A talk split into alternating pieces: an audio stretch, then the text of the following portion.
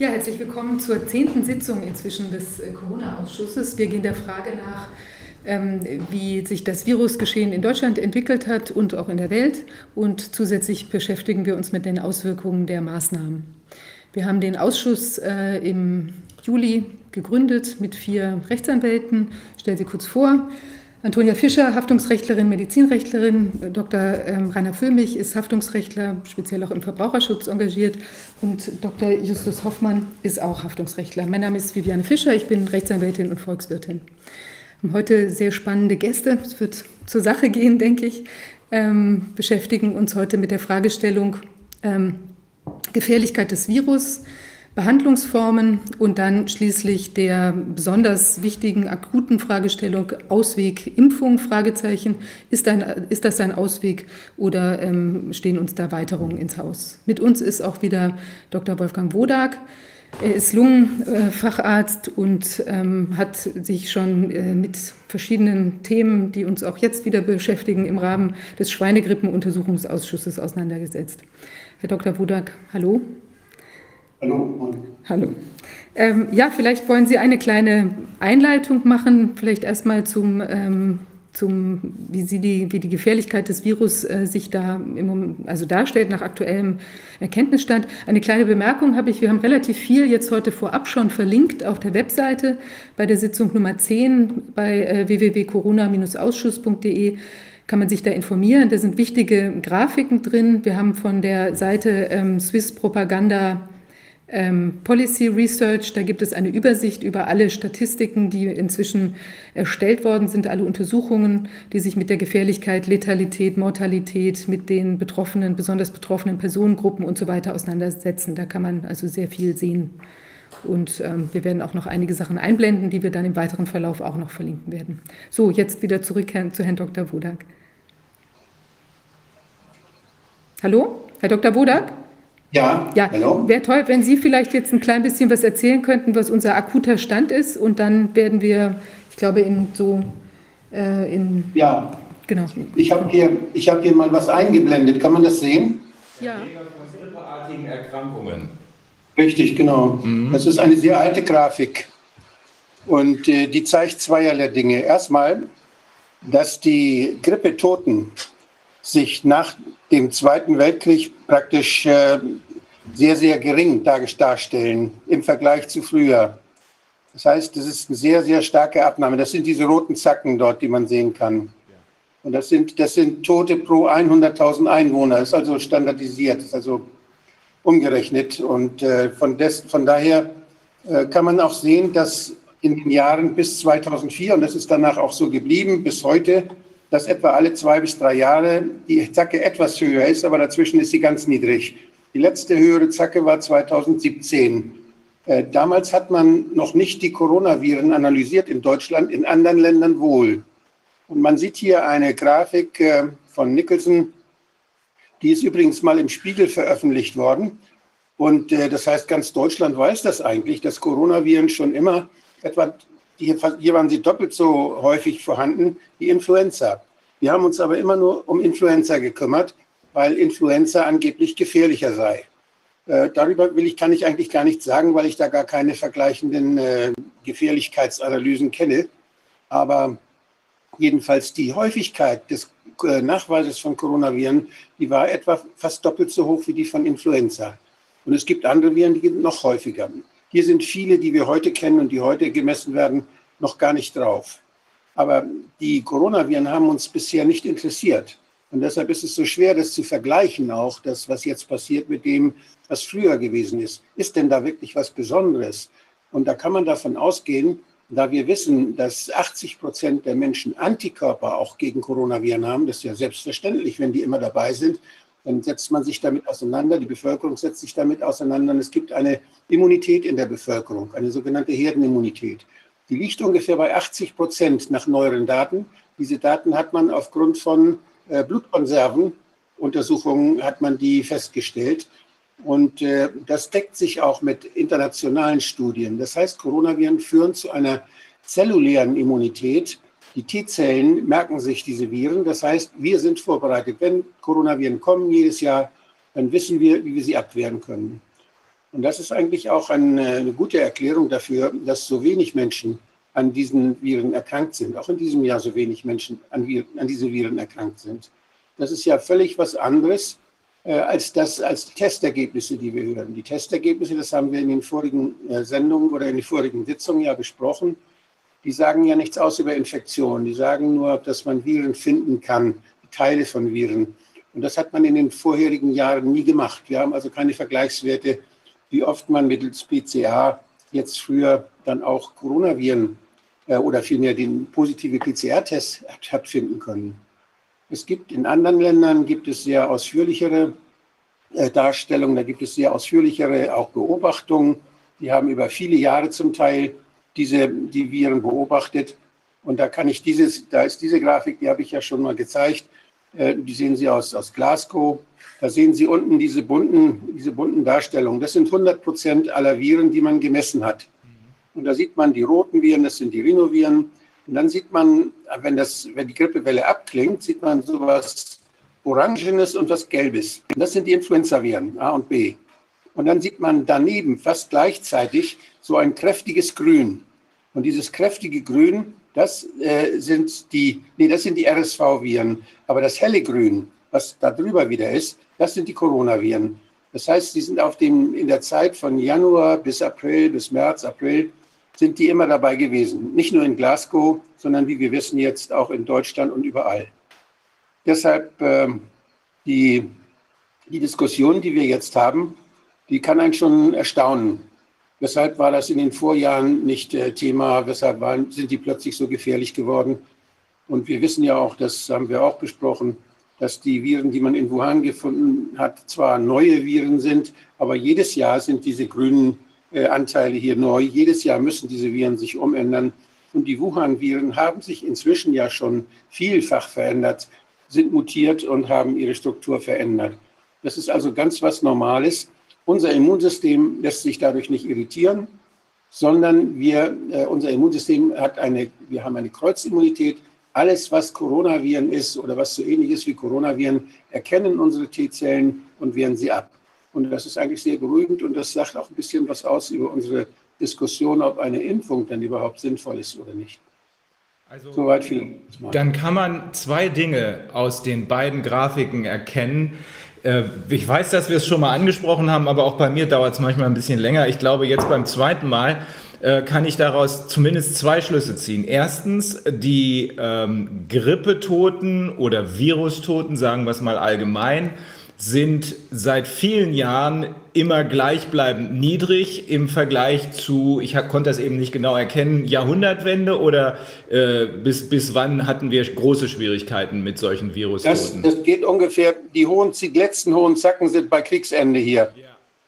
Also, und danach geht es ganz stark runter. Okay, und das ist also seit Jahrzehnten, können wir sagen, sind die Virustoten, das jetzt mal ganz allgemein gesprochen, auf einem gleichbleibend niedrigen Niveau mit kleinen Ausschlägen, wenn es mal ein bisschen härter zur Sache geht. Ja. Okay. Und das, das, letzte, das letzte Mal 2017, 2018. Okay. Ja, genau. Daran erinnere ich mich. Und das Zweite, wenn wir die andere Grafik sehen, ist, dass dieser, ja, wie soll man es nennen, Virusmix auch schon immer da war also Rhinoviren, Grippeviren, aber eben auch Coronaviren. Nur mal war der eine Bestandteil ein bisschen größer und mal der andere. Aber äh, insgesamt hat sich da nicht, also wenn ich es nicht äh, komplett falsch darstelle jetzt, insgesamt hat sich nur in den Anteilen der jeweiligen äh, Viren was geändert. Mal ein bisschen mehr von diesem, mal ein bisschen mehr von jenem. Aber ansonsten ist alles gleich geblieben. Ist das auch so richtig? Richtig, und wir haben, wir haben dann ja gesehen, dass es auch Verschiebungen gibt. Äh, wir haben ja zum Beispiel hier ein Jahr, das ist 2009 gewesen, da haben wir sehr viele Influenza-Virus-Nachweise. Das kann aber auch daran liegen, dass da vermehrt gesucht worden ist, weil man ja nach der Schweinegrippe gesucht hat. Das waren ja Influenza-Viren. Ja. Es hat, gibt also auch immer noch einen Fehler, einen Bias, ein Attention Bias, also was die, Aufmerk die Viren, die die meiste Aufmerksamkeit haben, die sucht man natürlich auch vermehrt und die wird man dann in den Statistiken auch vermehrt wiederfinden. Von daher äh, ist eigentlich eine, eine so eine über die Zeit vergleichende Darstellung ist eigentlich nur dann wirklich vergleichbar, wenn sie immer mit den gleichen Methoden in der gleichen, in der gleichen Population untersucht wurde. Und da gibt es eben sehr, sehr wenig äh, solche, solche Monitoring-Beobachtungen. Und das wäre ein schönes Instrument, was wir auch beim Robert-Koch-Institut haben sollten. Das Robert-Koch-Institut hat ja solche Beobachtungen gemacht, hat ja viele Viren beobachtet, macht es immer noch und hat ja Coronaviren bisher nicht beobachtet, weil das nicht für wichtig erachtet wurde, die ganzen Jahre, obwohl natürlich die Robert-Koch-Leute auch wissen, dass Coronaviren immer dabei waren. Mhm. Aber sie wurden nicht beobachtet. Das zeigt, wie wenig Bedeutung man diesen Viren beimisst. Dass, äh, dass die Influenza-Viren so stark im Vordergrund stehen, das hat auch was mit industriellen Interessen zu tun. Die Industrie hat natürlich dadurch, dass sie einen, äh, einen Influenza-Impfstoff verkaufen möchte, den möchte sie dann möglichst gut machen. Und deshalb hat sie die staatlichen Institute auch motiviert. Und die staatlichen Institute haben ja kooperiert dann mit diesen, mit diesen Wirtschaftsunternehmen, die die Impfstoffe herstellen, äh, immer nachzugucken, welche Influenza-Viren gerade unterwegs sind. In Australien oder in den USA, in Südamerika oder in Europa eben. Damit man abschätzen kann, welche Antigene man in den nächsten, also welche Virusbruchstücke von welchen Viren man in den nächsten Impfstoff hineintut. Und äh, deshalb, deshalb sind die Influenza-Viren überhaupt, haben die so eine große Beachtung gefunden, weil es da etwas zu verkaufen gab. Und das war der einzige Grund. Und äh, das, ist, das schon ein bisschen absonderlich. Vielleicht, wenn es jetzt Coronaviren gibt, wird man nur noch auf Coronaviren gucken. Das hat aber mit der Seuchenlage alles nichts zu tun. Hat mit der Pathogenität und mit der mit der, dem Risiko, das diese Viren mit sich bringen, nichts zu tun, sondern es hat was damit zu tun, wie groß ist das Interesse an diesen Viren und wie groß ist das Interesse an denjenigen, die mit, diesen, ja, mit dieser Angstmache dann Geld verdienen wollen. Und, es, gab, es gab doch eine Grafik auch nochmal, wo man so den natürlichen Verlauf der Coronaviren im, im, in der Jahreszeit äh, sich anschauen konnte. Haben Sie die zur Hand? Ja, ich muss mal gucken, ob ich die finde. Weil das war eigentlich das so auch ganz. Die, das sind die Grafiken des Robert-Koch-Instituts, die wir haben. Warte, ich muss mal gucken. Die Grafiken des Robert-Koch-Instituts.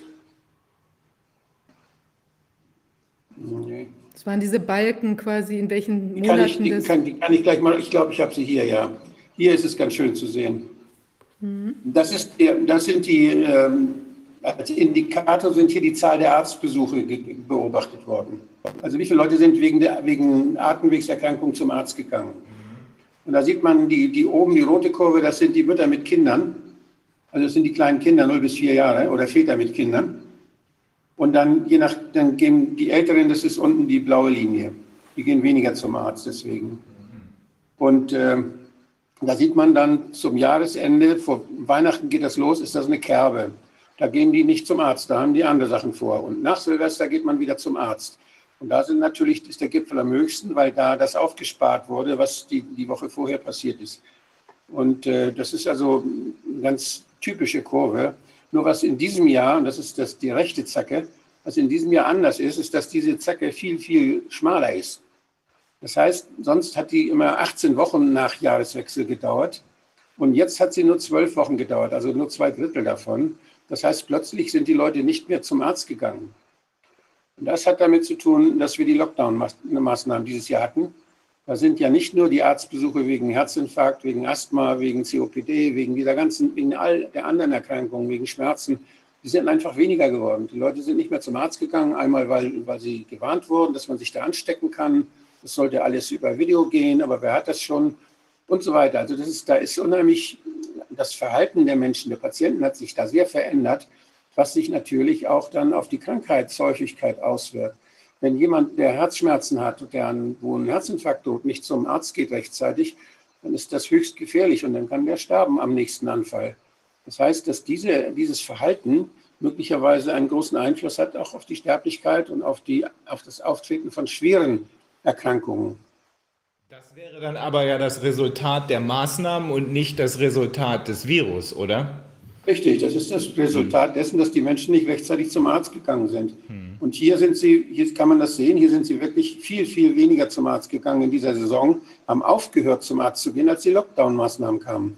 Das ist ja dann auch genau der Zeitpunkt gewesen, wo die Zahl mit einer kurzen Latenz, wo die Zahl der, der, der zusätzlichen, der überzähligen Todesfälle dann anstieg in Deutschland.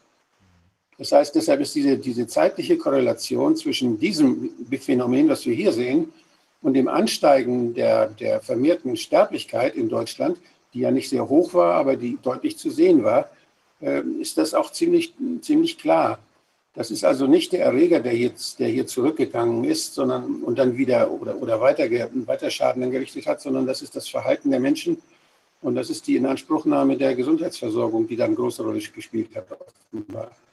Gibt es denn, gibt es denn irgendeinen konkreten Anhaltspunkt dafür, dass in diesem Jahr das Coronavirus oder dieser angeblich neue Teil, ähm, Strain des Coronavirus äh, größer oder gefährlicher ist, als es in der Vergangenheit war. Ich weiß, äh, jetzt kamen ja die üblichen Geschichten, Bergamo und äh, äh, überhaupt grundsätzlich Italien und New York. Dazu haben wir aber schon was gehört. Es gibt rationale Erklärungen dafür, dass dort äh, tatsächlich teilweise der Eindruck entstand, als würde hier Chaos herrschen. Wir wissen, dass da äh, in Italien schlichtweg auch grob falsch behandelt wurde, dass die äh, Luftverschmutzung besonders groß ist und so weiter und dass im Grunde genommen in New York das Gesundheitssystem sowieso jedes Jahr überwältigt wird, dies Jahr vielleicht noch mehr durch die Panik. Aber gibt es, abgesehen von diesen, für mich jedenfalls, rationalen Erklärungen, die nichts mit dem Virus, sondern nur was mit äh, der Panik zu tun haben. Gibt es irgendeinen konkreten Anhaltspunkt dafür, dass dieses Virus vielleicht aggressiver ist oder tödlicher ist,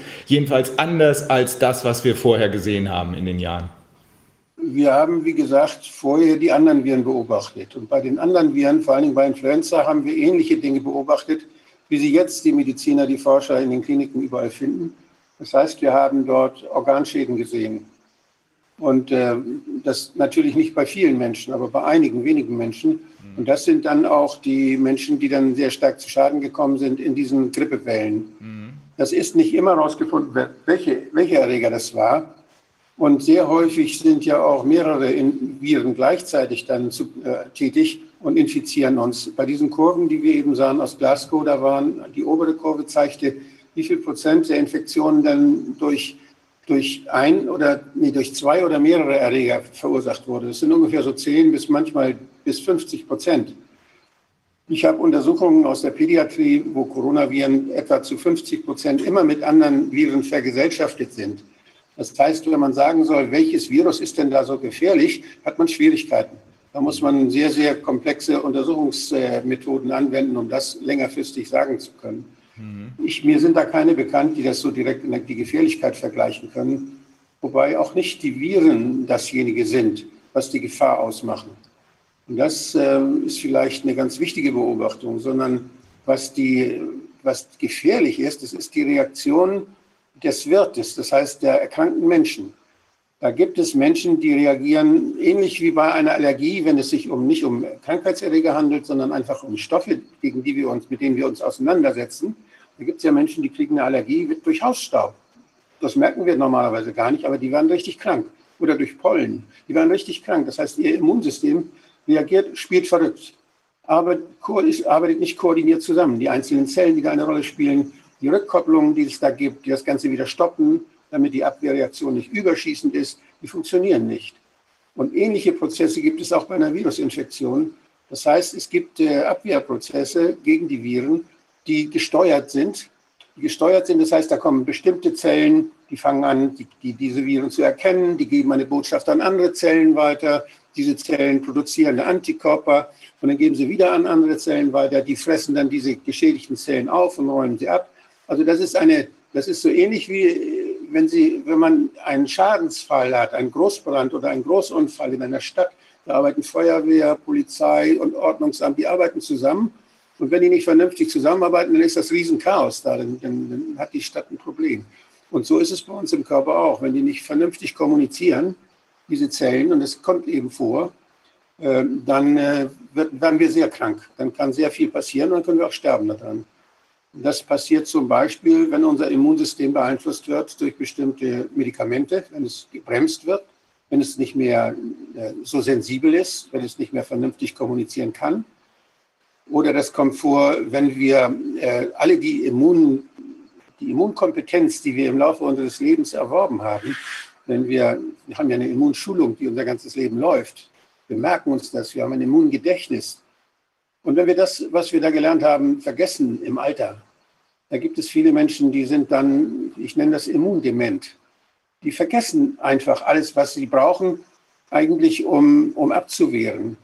Und äh, wenn dann Viren kommen, dann sind diese Menschen relativ ja, weniger in der Lage, sich damit auseinanderzusetzen und können schwerer erkranken. Also das sind alles so Dinge, die nicht im Virus liegen, wo die Gefahr nicht auf den Virus äh, jetzt bezogen werden muss, sondern die muss bezogen werden. Und das ist Gott sei Dank für fast alle Viren gleich. Und deshalb auch so sinnvoll, dass wir darüber Bescheid wissen und so begründen auch für die, für die Maßnahmen, die zu treffen sind, dass wir, das ist für alle Viren gleich. Und deshalb immer in der Grippewelle müssen wir aufpassen, dass wir die Menschen schützen, die möglicherweise so eine Schwäche ihres Immunsystems haben. Das ist völlig egal, welche Viren da sind. Und alle, die diese Schwäche nicht haben, die müssen wir weder schützen, noch müssen wir sonst groß uns anstrengen, denn die machen das jedes Jahr durch, die lernen dabei, das ist wie ein, wie ein Fitnesstraining, ein immunologisches Fitnesstraining.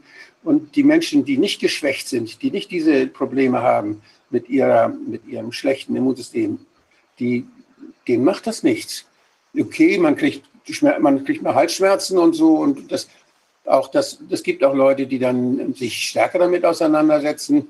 Da muss man sich eben ein bisschen schonen und da bleibt man lieber zu Hause, dass man die Leute in der Firma nicht ansteckt oder in der Schule nicht ansteckt. Aber das kennen wir alles, ist banal. Und nichts anderes müssen wir machen in einer Grippewelle und das gilt genauso wie Corona wie für Influenza. Wir müssen äh, dafür sorgen, dass wenn wir Symptome merken und wir diejenigen, die infiziert sind, sind die Ersten, die sagen können, da ist was. Wenn da nur irgendwelche Moleküle rumliegen, merken wir nichts, dann sind wir auch nicht ansteckend. Das ist völlig irrelevant. Aber wenn wir merken, oh, jetzt sind da, ich, ich habe Katzen im Hals oder meine Nase läuft plötzlich, da weiß ich, oh, da vermehren sich Viren. Und wenn sich Viren vermehren, dann können sie auch weitergegeben werden. Und dann ist man ansteckend. Und dann muss man andere Menschen schützen. Dann heißt, dann, dann muss man dann mal zu Hause bleiben.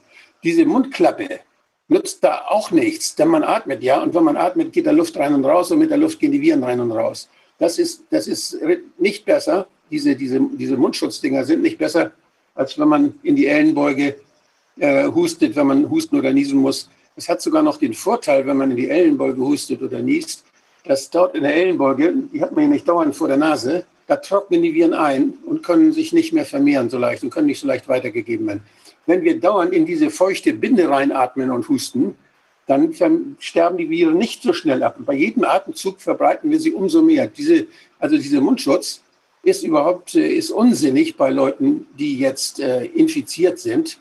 Das schützt andere nicht, sondern die müssen einfach zu Hause bleiben. Die müssen dann krankgeschrieben werden. Und da muss ein Arbeitgeber, da müssen Hausärzte großzügig mit umgehen, wenn wir uns schützen wollen. Gucken, ob Professor Kapell versucht hat oder versucht, sich einzuloggen. Habe ich noch nicht gesehen hier. Dann muss ich ihn gerade noch mal äh, anrufen. Das würde ich an dieser ähm, an diese Diskussion wird ja nicht erst seit Corona geführt, sondern diese Diskussion darüber, wie man sich gegen Krankheiten besser wappnen kann, indem man nämlich das Immunsystem stärkt, die wird ja schon sehr lange geführt. Aber Corona mhm. hat das Ganze so ein bisschen an, in den Vordergrund gebracht äh, weil jetzt, so kann man es vielleicht an dieser Stelle sagen, obwohl wir wahrscheinlich noch ein bisschen abwarten müssen, bis man zu einem echten Ergebnis kommen kann, weil wir jetzt zwei sozusagen widerstreitende Meinungen haben. Die eine Meinung sagt, oh mein Gott, das geht nur mit einer Impfung und die andere Meinung sagt, nee, nee, nee. Wir können ganz normal auf unser Immunsystem vertrauen, wir dürfen es nur nicht kaputt machen. Kann man das so sagen oder ist das zu platt? Na, das ist noch komplexer. Ja. Denn wir haben ja die Erfahrung bei der Influenza-Impfung, äh, wo man die Menschen vor den Influenza-Viren schützen wollte. Und da haben wir ganz klar die Beobachtung, dass wenn wir, wenn wir, die, wenn wir Menschen impfen gegen eine Virusart wie Influenza, dann werden die tatsächlich davor geschützt. Dann kriegen die keine Influenza. Aber da wir wissen, an, den, an der bunten Kurve, vorhin haben wir gesehen, da ist nie ein Virus allein. Ja. Und, wenn jetzt, und wenn man jetzt im Winter unterwegs ist und ist gegen Influenza-Viren geimpft, dann haben die anderen, Impf die anderen Viren umso mehr Chance, uns krank zu machen. Das heißt, wir erkranken häufiger an anderen Viren, wenn eine Virussorte durch die Impfung behindert wird. Mhm. Und äh, das hat, da gibt es jetzt mehrere klinische Studien, die das ziemlich eindeutig sagen. Deshalb, das führt natürlich dazu, dass man auch die Influenza-Impfung, äh, dass man die auch anzweifeln muss. Nicht? Das ist auch die Frage, ob die überhaupt was bringt, wenn man das jetzt in Bezug auf die das Auftreten von gefährlichen Atemwegserkrankungen jetzt, bezieht, wenn man es darauf sieht, bezieht. Das scheint doch auch ein Teil der Diskussion in Italien gewesen zu sein. Äh, als wir mit den Italienern gesprochen haben, wurde doch mehrfach darauf hingewiesen, abgesehen davon, dass da eine sehr hohe Luftverschmutzung äh, herrscht, dass äh, fatalerweise Leute, die ernsthaft infiziert waren, also nicht nur positiv getestet, sondern wirklich infiziert waren, äh, in äh, Altenheime verlegt wurden. Aber es wurde auch mehrfach darauf hingewiesen, dass es eine große Rolle gespielt haben könnte, dass es vorher eine Impfung gegeben hat der Bevölkerung. Kann das? Ja, soweit ich, soweit mhm. ich weiß, war das eine, eine gegen bakterielle Erkrankung, eine Impfung. Ja. Aber jede Impfung ist natürlich eine Beanspruchung des, Immun, des Immunsystems. Und es kommt immer darauf an, was das für Impfstoffe sind. Wenn, wenn es Impfstoffe sind, die besondere Additiva haben, die also Zusatzstoffe haben, die das Immunsystem jetzt stimulieren zum Beispiel, oder also das kann, ich kann nicht sagen, welche Impfstoffe dort verwendet mhm. worden sind. Mhm. Aber Impfstoffe beanspruchen das Immunsystem Deshalb soll man sich ja auch nicht impfen lassen, wenn man gerade irgendeine Infektion hat. Mhm. Das ist ja bekannt, das ist eine Kontraindikation für die Impfung. Ja. Und äh, deshalb, wenn die Leute jetzt geimpft worden sind und dann zusätzlich dann durch Grippewelle dann belastet wurden, da kann es schon sein, dass das äh, zusammenwirkt. Mhm. Aber da habe ich keine harten Daten darüber. Das ja, wir haben da auch nichts Genaues ähm, bisher jedenfalls erfahren. Vielleicht kommt da noch was, aber ich weiß noch, dass mehrere der ähm, Mediziner, die wir angesprochen haben aus Italien, gesagt haben, ja, auch das äh, dürfte hier eine Rolle gespielt haben. Aber wahrscheinlich dauert es noch eine Weile, bis man es wirklich weiß. Aber ist es denn richtig, dass man unterm Strich sagen kann, wenn unser Immunsystem normal funktioniert, also in, um in Ihrem Bild zu bleiben, Polizei, Ordnungsamt, Feuerwehr arbeiten alle koordiniert zusammen, äh, wenn es normal funktioniert, dann muss niemand, egal wie alt er ist, Bedenken wegen einer Grippe oder Corona-Welle haben. Richtig, ja. Mhm. Das heißt, man, man muss damit rechnen, dass man sich damit auseinandersetzt. Das hängt davon ab, ob das Immunsystem gut trainiert ist oder weniger gut trainiert ist. Ja. Wir werden ja durch diese Infektion, werden, durch diese Grippewellen, werden wir geboostert, bei Corona zum Beispiel. Mhm. Also weil die jedes Jahr kommen, da werden diejenigen, die sich lange nicht mehr damit auseinandergesetzt werden, wenn die nach zwei, drei Jahren mal wieder Kontakt haben, werden sie stärker was merken, werden sie vielleicht stärker Halsschmerzen oder Nase, Schnupfen kriegen als, als andere, die es gerade im letzten Jahr hatten. Und das ist einfach nur, das ist eine Frage der, der, ja, der Schwere der Symptomatik. Aber die Symptomatik ist immer so, dass wir sagen, okay, mich hat es erwischt, ich, ich bleibe mal einen Tag zu Hause oder ich, äh, ja, wenn man, wenn man keinen anstecken kann, dann nimmt man sich Taschentücher mit und das war's dann. Wie ist denn das? Ähm, jetzt sollen wir alle Abstand halten. Nehmen wir dadurch Immunsystem aus dem Training raus und ähm, kriegen dann nächstes Jahr oder wann auch immer dafür die Quittung, einfach weil äh, das Immunsystem aufgehört hat ähm, zu trainieren, ähm, sich fortzuentwickeln? Ja, zum Glück klappt das mit dem Abstand halten nicht. Das nützt relativ wenig. Das mit dem Abstand halten und der Maske, das ist, ähm, das, da können wir damit rechnen, dass die Viren sich darüber totlachen und dass sie trotzdem uns erreichen die sind so klein, dass sie durch die Poren durchkommen und äh, das, diese, dieser, dieses Mundschutzes und die, dieses Abstand halten können wir nicht konsequent einhalten. Wir können, wir, wir, unser Leben ist nicht gestaltbar mit einem Abstand von 1,5 Meter mindestens. Das geht nicht. Und deshalb werden wir, werden wir, wir haben ja auch Kontakt mit unseren Angehörigen. Warum soll das mit den Angehörigen anders sein als mit den Teilnehmern einer Demonstration? Mensch ist Mensch und die Viren hüpfen von einem zum anderen. Also von daher ist das illusorisch durch solche Maßnahmen zu verhindern, dass Viren sich verbreiten. Viren werden sich verbreiten und zwar in der ganzen Bevölkerung. Und wenn wir tatsächlich das so machen würden, dass wir zum Winter Menschen einsperren zu Hause, dass sie gar nicht mehr Kontakt mit anderen Menschen haben, dann isolieren wir sie. Aber dann wäre es wahrscheinlich auch so, dass ihr Training wegfällt und dann hätte das wahrscheinlich auch Einfluss auf ihre Immunität. Denn jede, jedes Boostern, also jeder Infekt, den wir machen, der wirkt ja wie eine Impfung. Der wirkt sogar besser als jede Impfung. Das heißt, für die nächsten Jahre sind wir dann erstmal geschützt. Deshalb ist es auch so, dass die meisten Menschen nicht jedes Jahr gleich krank werden, sondern die werden immer so in Phasen krank. Nach zwei, drei Jahren sind sie immer wieder doller krank. Je nachdem, auf welche Viren da gerade dann äh, unterwegs sind und wie gut sie drauf sind, wie gut die, wenn, sie, wenn man sich natürlich ja sehr, sehr stark überfordert durch, durch Stress und durch, durch Dinge, die nicht gesund sind, dann fallen solche Infektionen auch etwas heftiger aus. Dann merken wir sie doller. Man, man hört ja immer wieder dieses, äh, dieses Argument, ja, ja, die Maske und der Abstand, das ist ja dafür da, falls man selber gar nicht merkt, dass man ansteckend ist und dass man, äh, dass man äh, während der Inkubationszeit ja schon ansteckend sein kann und deswegen muss man die Maske tragen. Ähm, wie, wie ist das zu bewerten? Ich glaube, dass das, äh, also während der, während der Inkubationszeit, das heißt also während der Zeit, vom ersten Kontakt mit den Erregern bis zum Ausbruch erster Symptome. Das wäre die Inkubationszeit. Und äh, bevor wir keine Symptome haben, das sagte ich ja schon, äh, können wir die Viren auch nicht an andere Menschen weiterverteilen. Das ist, da sind wir, keine, sind wir keine Infektionsquelle. Nur wenn wir selber infiziert sind, können wir eine Infektionsquelle sein. Wenn da irgendwelche Viren Kontakt mit uns hatten, wir aber darauf nicht reagieren, dann geben wir sie auch nicht weiter. Also und mit, mit in, dieser Zeit, in dieser Zeit nützen diese ganzen Maßnahmen also sowieso nichts. Und wenn wir infiziert sind, wie gesagt, dann können wir, es ist es sehr, sehr schwer, durch solche Maßnahmen, wie wir sie jetzt sehen, mit 1,50 Meter Abstand und, und Maulkorb oder mit diesen, diesen Dingern da, mit den, mit den, mit den Mund-Nase-Masken, dann, dass wir dadurch verhindern, dass die Viren weiter verbreitet werden. Erstens sind die viel zu klein, dass sie dadurch gebremst werden können. Zum anderen gehen sie mit der Atemluft äh, rein und raus. Und äh, die, die Atemluft, die brauchen wir. Wir atmen ja trotzdem, obwohl wir eine Maske aufhaben. Das geht dann eben neben, geht in eine andere Richtung. Und, aber wir können nicht verhindern, dass wir durch unsere Atemluft die Viren verbreiten. Und ähm, dass, wir, dass wir jetzt große Mengen verbreiten, das ist vielleicht ein bisschen weniger, was wir verbreiten. Genauso wie wenn wir in den, in den Ellenbogen husten.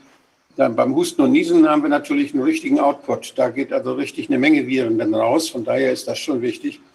Auch beim Sprechen ist es etwas mehr. Aber gerade beim Sprechen wird ja die Maske meistens abgenommen. Und ähm, also beim normalen Atmen. Wir haben eine Atemminutenvolumen von etwas über 10 Litern in Ruhe. Das heißt, dass mit jedem Atemzug haben wir so ungefähr so, ein, so viel wie eine Weinflasche passt oder so 0, nicht ganz ein Liter können wir so rein und raus atmen, je nachdem, wie groß wir sind, wie wir uns anstrengen. Und das geht ja, geschieht ja in Ruhe, das merken wir gar nicht. Und äh, da kommen natürlich Viren mit raus, die sich, die jetzt sich in den Schleimhäuten angesiedelt haben, aber das sind relativ wenig. Und die Infektionsdosis, die dadurch das normale Atmen dann erfolgen kann, die ist relativ gering. Wenn wir husten und niesen, dann ist das mehr. Und das können wir eben durch geeignete Hygiene, dann durch, das heißt durch geeignete Vorsichtsmaßnahmen, können wir das vermindern. Aber wir können es nicht verhindern. Allein. Wenn Sie noch mal Professor Kappel, nur dass Sie es im Blick behalten, ob er versucht, da reinzukommen. Das ist ja, hier ist noch keiner, der sich angemeldet hat, also bisher noch nicht. Hm. Eigentümlich. Äh, für mein, für mein laienhaftes Verständnis ähm, scheint es logisch zu sein, dass diejenigen Personen, die über ein ordentliches Immunsystem verfügen, sich in dieser Corona-Krise keine allzu großen Gedanken machen müssen? Oder gibt es da doch irgendwas, was dafür spricht, dass diese Corona-Krise äh, auch für ein gesundes Immunsystem gefährlicher ist als das, was wir vorher an, an, an Grippe-Saisons äh, hatten? Erstmal muss man sagen, dass die Corona-Infektionswelle im April vorbei war. Das ist mal ganz völlig klar. Ich, glaub, ich glaube jedenfalls den Leuten vom Robert-Koch-Institut, die das ja auch sagen. Und äh, da kann der Minister gern das Gegenteil sagen, da glaube ich eher seinen Mitarbeitern.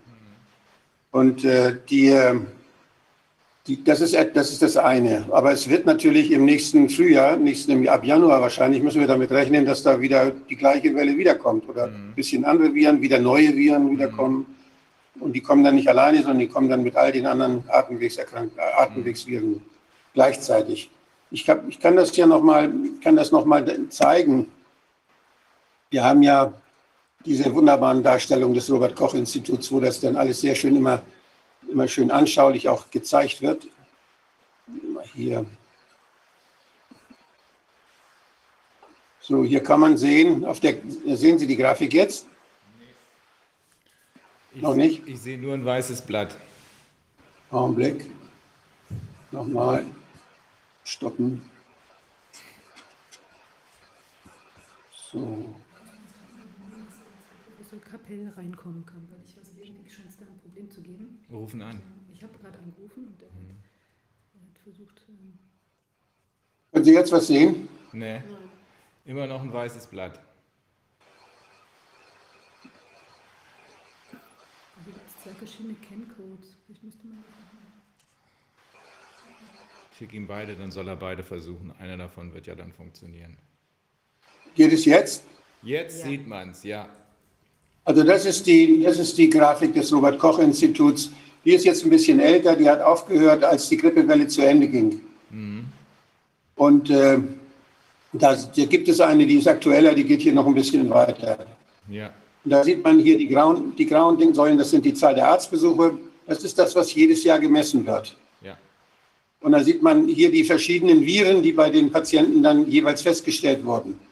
Da sieht man die unterschiedlichen, äh, die Zahl hier, die Zahl der eingesandten Proben und da die humanen Metapneumoviren, Parainfluenzaviren, Rhinoviren, RS-Viren und Influenzaviren. Das sind die, die gemessen werden. Da fehlen die Coronaviren. Die sind erst hier, als das hier zu Ende ging, also ab März, hat man erst angefangen, die zu messen. Da hat man insgesamt in ganz Deutschland bei diesen Praxen, die man hier beobachtet, äh, hat man insgesamt unter 20 äh, positive Proben gefunden. Das heißt, die sind so klein, dass sie hier auf der Grafik wahrscheinlich gar nicht zu erkennen wären. Und hat dann wieder aufgehört, als keine mehr zu finden waren.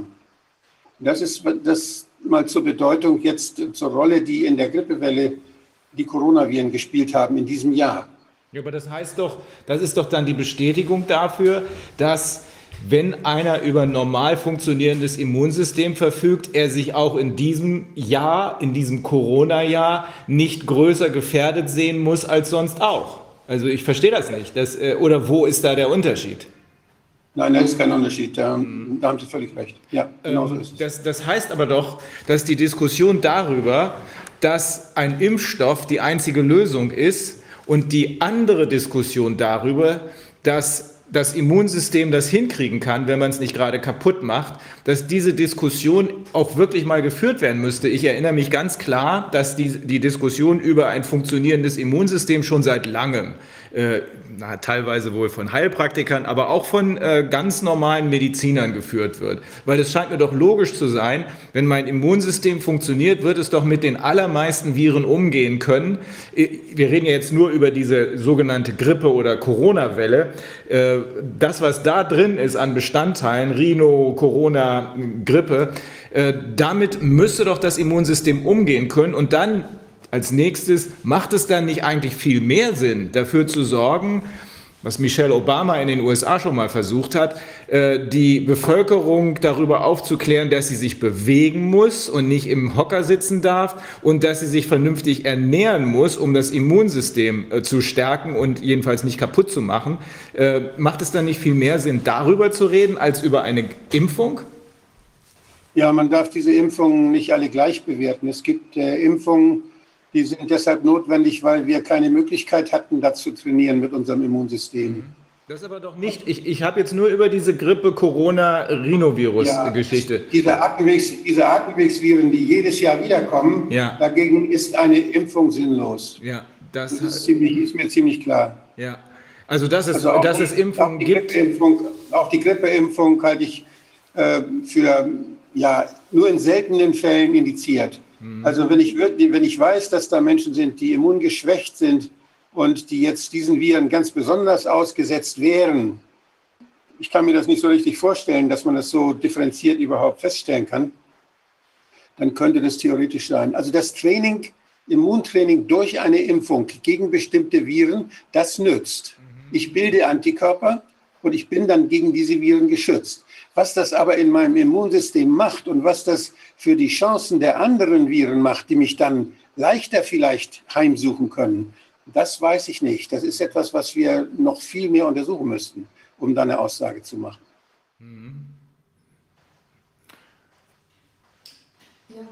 Haben wir Professor Ich weiß nicht genau, wir müssen gucken, weil ich habe jetzt gerade schon nochmal angerufen und irgendwie, ich weiß nicht, ob das klappt jetzt mit dem. Versuche ihn einfach nochmal Ich versuche ihn anzurufen. vielleicht gerade nochmal anzurufen. Und dann schicken wir ihm nochmal den Link, auf den es ankommt. Sonst müssten wir umdisponieren, dass wir den Ja. erst von heute Nachmittag. Ja. Okay. Was ist das? Ja, das ist das Beispiel dafür, dass die geimpften Leute eben häufiger andere Viren kriegen. Eines der Beispiele, einige Studien. Also kann es doch durchaus sein, so würde ich das zumindest als äh, äh, Jurist, der versucht, Fakten rechtlich zu bewerten, einordnen. Äh, also kann es doch durchaus sein, dass eine Impfung gegen das Coronavirus sich am Ende, egal äh, in welcher Form, also wir reden ja jetzt inzwischen offenbar über einen genetischen Eingriff, aber äh, sagen wir mal, es gibt eine normale, in Anführungsstrichen, Impfung, dass eine Impfung gegen das Coronavirus dazu führt, dass die anderen Viren dann in größerem Maße zuschlagen. Und das ist dann das Ja, Netto, dann- ja? Es, dann werden wir sicher im nächsten Jahr das Metapneumovirus serviert bekommen und dann Ja. wird man den gleichen Zirkus nochmal mit anderen Viren machen können. Und das Ja. ist die Grundlage, auf der Sie sagen, also diese Überlegung ist die Grundlage, auf der Sie sagen, man muss bezweifeln, ob diese Grippeimpfungen überhaupt einen Sinn machen. Also Grippe, Corona und so weiter. Ja, Aha. Weil sie eben nur dafür sorgen, dass dann dieser eine Ausschnitt aus der äh, aus, aus dem, äh, äh, sagen wir mal ganz allgemein, äh, aus der Grippesaison runtergedrückt wird und weniger zum Tragen kommt, aber dafür die anderen mehr.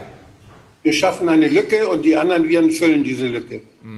Genau das ist die Aussage dieser Studien. Warum wird das nicht öffentlich diskutiert? Das ist in der Wissenschaft, ja, das ist veröffentlicht, Ja. aber die Medien interessiert das nicht. Und in den, das, da haben wir ja gestern drüber gesprochen, was bringen die Medien? Und ähm, die Frage, und dann natürlich hier die, die Lobby derjenigen, die Impfstoff verkaufen will, es sogar schafft, die WHO zu be beeinflussen. Das haben wir ja bei der Schweinegrippe gesehen. Ja. Das ist ja ein sehr gefährlicher Impfstoff. Der ist ja flächendeckend verkauft worden, von den Staaten aufgekauft worden für Millionen. Ja. Und, ähm, und der sollte dann uns verabreicht werden. Zum Glück haben die Ärzte damals aufgepasst und in Deutschland nur vier Millionen Menschen geimpft, obwohl Deutschland 50 Millionen Impfdosen angeschafft hatte. Da haben die Ärzte uns geschützt vor einer unsinnigen Impfung. Ist, Und, dann, ich ist hoffe, es nicht das so gewesen, dass das Zeug vernichtet werden musste sogar für viel Geld? Ja, Mhm. ja, ja.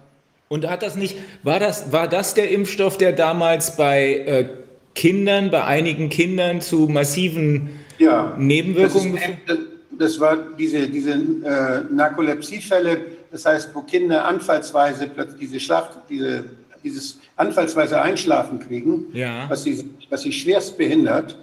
Ähm, diese Fälle sind ja in den skandinavischen Ländern zuerst beobachtet worden. Und in Deutschland hat es wohl auch Fälle gegeben, da haben wir aber fast überhaupt hier nichts von gehört in den Medien, da ist nicht drüber diskutiert worden. Ich weiß jetzt, es gibt immer noch Prozesse, die laufen, deswegen, ich bin da in einem Prozess als Gutachter gewesen. Und äh, das, das sind also ganz grausige, ganz grausige Fälle, die da entstehen. Das ist dadurch entstanden, dass dieser Impfstoff, den man dort verkauft hat, das war dieser Pandemrix-Impfstoff von Glaxo, der, das ist ja ein herkömmlich hergestellter Impfstoff gewesen gegen Influenza. Nur da man so wenig Impfstoff hatte, hat man, den, hat man die Dosis verkleinert, die Antigendosis, und hat das ausgeglichen und wollte das ausgleichen dadurch, dass man einen Wirkverstärker dazu tut. Ein, ein, also ein Booster, der, das, der diesen, diesen geringe Menge Impfstoff dann doch sehr wirksam werden lässt und der praktisch das äh, Immunsystem scharf schaltet. Und dadurch, dass das Immunsystem so hochgefahren wird, kann natürlich auch da andere Dinge, können da auch andere Dinge dann ausgelöst werden, auch andere Immunstörungen dann auftreten. Und die Narkolepsie scheint eine solcher Manifestationen zu sein. Geht das wieder weg irgendwann oder äh, diese? Nein. Das, wie, wie? das heißt, die Kinder, die das damals bekommen haben, heißt das etwa, dass sie unheilbar dann äh, für immer krank sind oder was bedeutet das? Ich kann das nicht hundertprozentig sagen, das weiß ich nicht. Aber das ist jedenfalls eine Sache, die nicht eben mal nur kurz auftritt, sondern die lange bleibt. Ja. Hm. Ähm, jetzt haben wir ja gehört, es gibt in Russland, glaube ich, ein, einen Impfstoff, der innerhalb vom halben Jahr äh, offenbar auf den Markt gekommen ist. Äh, ich erinnere mich sehr genau aus meiner Zeit in den beiden Ethikkommissionen äh, der Universitäten Göttingen und Hannover, dass Impfstoffe normalerweise, bis sie die ganzen äh, Phasen durchlaufen haben, sechs Jahre, sieben Jahre lang brauchen, bis sie überhaupt auf den Markt kommen. Ist es vorstellbar, Also erstens, ist das richtig oder habe ich das falsch in Erinnerung? Und zweitens ist es vorstellbar, dass hier innerhalb vom halben Jahr ein erfolgreicher Impfstoff auf den Markt kommen kann. Also dieser Impfstoff, der, den, den die Firmen bei der Schweinegrippe produziert haben, der ist auch nur ein halbes Jahr nachbeobachtet worden, bevor er dann angewandt wurde. Und das war das Gleiche, galt für den Impfstoff von Novartis und von anderen auch. Also die sind alle nur, weil es Pandemieimpfstoffe waren, die dann plötzlich äh, ja in einem Notfall angewandt werden sollten, waren die Sicherheitsmaßstäbe dort runtergeschraubt. Das heißt, man hat äh, große Sicherheitsrisiken in Kauf genommen, weil eine angeblich so gefährliche Seuche sonst gedroht hätte.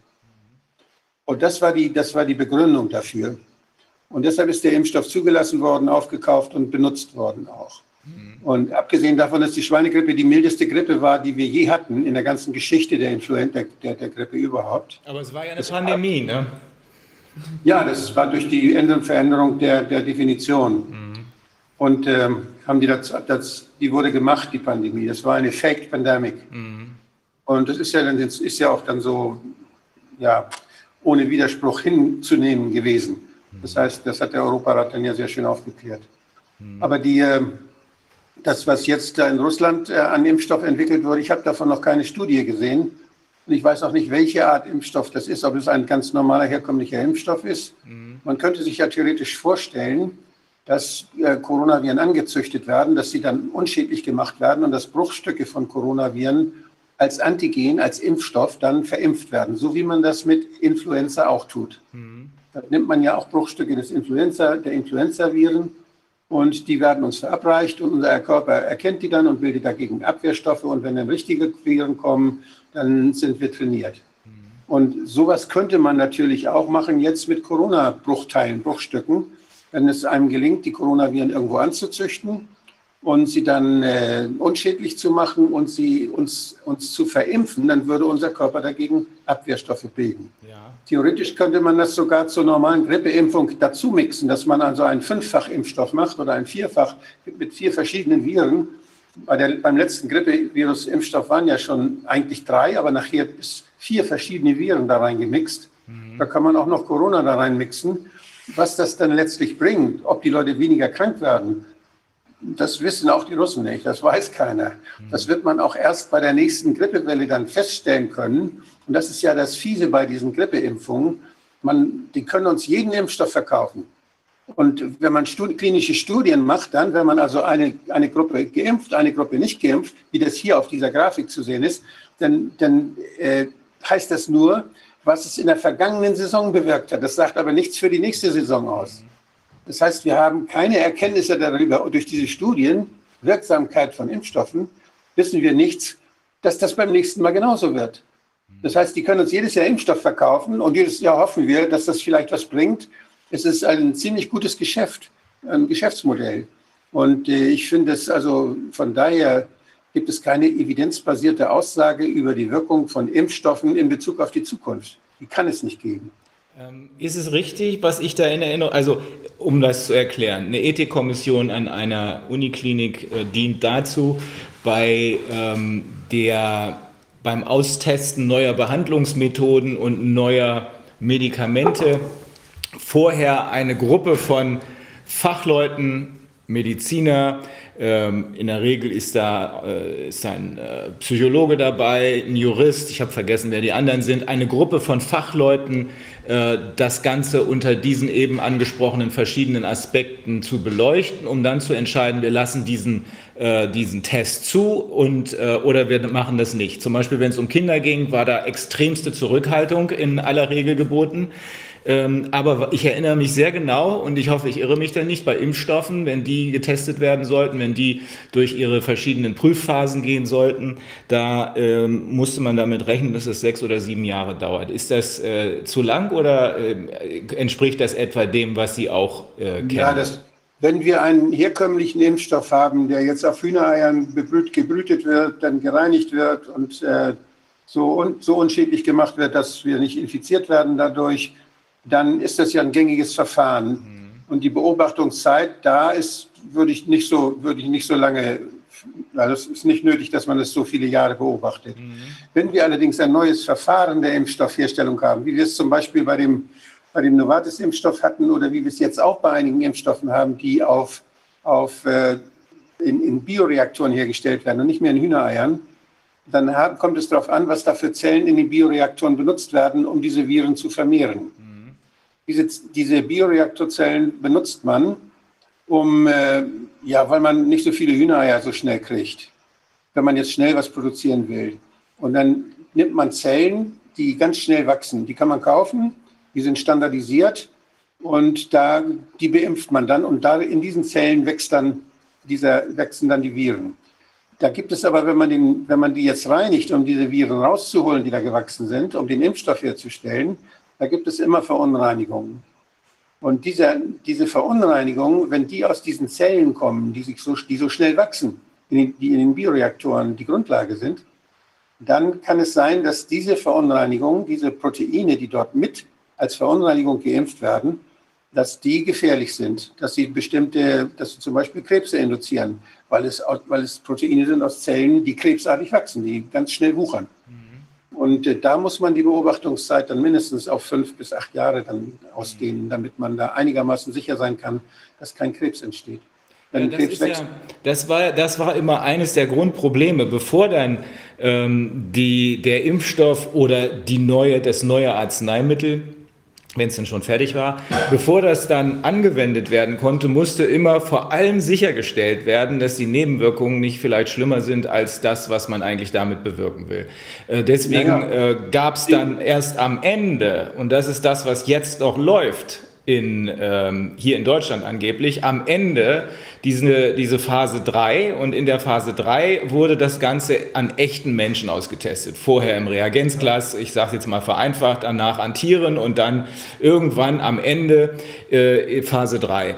Ähm, und da wurde dann oft noch mal gebremst, weil man dann in den verschiedenen angeschlossenen Kliniken ähm, möglicherweise festgestellt hat, oh, da passiert was, äh, das können wir nicht einfach laufen lassen. Mhm. Und dieser Sicherheitsabstand, der normalerweise durch diesen längeren, durch diese längere Prüfung äh, gewährleistet ist, kann der denn wirklich innerhalb eines halben Jahres eingehalten werden? Kann das sein, dass wenn ich innerhalb eines halben Jahres einen Impfstoff entwickle, dass da all das, was normalerweise erforderlich ist, auch als, als Sicherheit, nämlich um zu verhindern, dass hier Nebenwirkungen äh, am Ende schlimmer sind als die äh, Vorteile, kann das sein, dass das innerhalb dieses halben Jahres alles in gleicher Weise beachtet wird? Wenn das zu verantworten sein soll, wenn das Risiko so ist, dass eine Ethikkommission das abnicken könnte, dann kann das nicht sein. Mhm. Das kann also nicht in so kurzer Zeit geschehen, sondern das dauert äh, mindestens anderthalb bis zwei Jahre mhm. bei unkomplizierten Technologien. Wenn es sich um Technologien handelt, die ganz neu sind, wo dann auch Spätwirkungen auftreten können, dann dauert es, wie gesagt, viel, viel länger. Und was wir jetzt äh, erleben, das sind ja keine Impfstoffe. Mhm. Impfstoffe, das heißt die Verabreichung von Antigenen und da produziert unser Körper Antikörper dagegen. Das ist das Training. Uns wird Schmutz eingeimpft und den lernen wir erkennen und gegen den Schmutz, also die Viren, Virustrümmer, da wehren wir uns. Das, was jetzt geschieht, uns werden ja jetzt keine Viren eingeimpft, auch keine Teile von Viren, sondern uns wird ein, eine RNA soll uns eingeimpft werden. Das heißt, eine Messenger-RNA, die, äh, das heißt, eine, ein, ein Baustein, ein Molekül, welches normalerweise innerhalb der Kommunikation in der Zelle dafür sorgt, dass bestimmte Proteine dann in der Zelle gebildet werden. Mhm. Und diese, das heißt, wenn wir diese, diese RNA zugeführt kriegen, die man sehr einfach herstellen kann, schön billig herstellen kann, äh, dann wird diese irgendwo bei uns in die Zelle reingeschleust werden durch irgendwelche anderen Viren, die uns nichts tun oder aber durch irgendwelche anderen Methoden, durch Nanopartikel oder durch Strom, elektrische äh, Methoden, wird, wird es irgendwie in die Zellen reingebracht. Aber man weiß nicht so genau, in welche Zellen das reingeht. Und wir haben dann natürlich dies, das Risiko, dass äh, wir, dass unsere, unsere Immunabwehr, die erkennt ja veränderte Zellen. Die, die patrouillieren bei uns durch den Körper, die Immunzellen, und gucken, dass da nichts Böses passiert. Und wenn da Zellen verändert sind, sei es durch Krebs, sei es durch eine solche äh, Zuführung von, von, fremden, äh, von fremden genetischen Bruchstücken, dann äh, kann es sein, dass diese, unsere, unsere Abwehrzellen diese Zellen erkennen und sofort killen, abtöten. Das heißt, wenn wir jetzt diese RNA kriegen, die geht in bestimmte Zellen rein, ins Gehirn oder in die Leber, dann werden unsere Immunzellen möglicherweise da Alarm schlagen und sagen, oh, da sind veränderte Zellen, die töten wir mal ab, damit nichts passiert. Mhm. Und äh, das ist ein Risiko. Wir haben, natürlich haben wir, wenn, wenn das wirkt, wenn diese RNA reinkommt, dann werden diese Zellen, die dort jetzt umprogrammiert worden sind, gentechnologisch umprogrammiert worden sind, die werden dann dieses Eiweiß vermutlich herstellen. Diesen, diesen, das ist ja ein Eiweiß, welches auch bei den, bei den Coronaviren dann anzutreffen ist. Und dieses Eiweiß wird dann exprimiert, wie es so schön heißt, wird von diesen Zellen ausgeschieden. Und das erkennt unser Körper und bildet dagegen, das ist die Theorie, äh, er bildet dagegen Antikörper.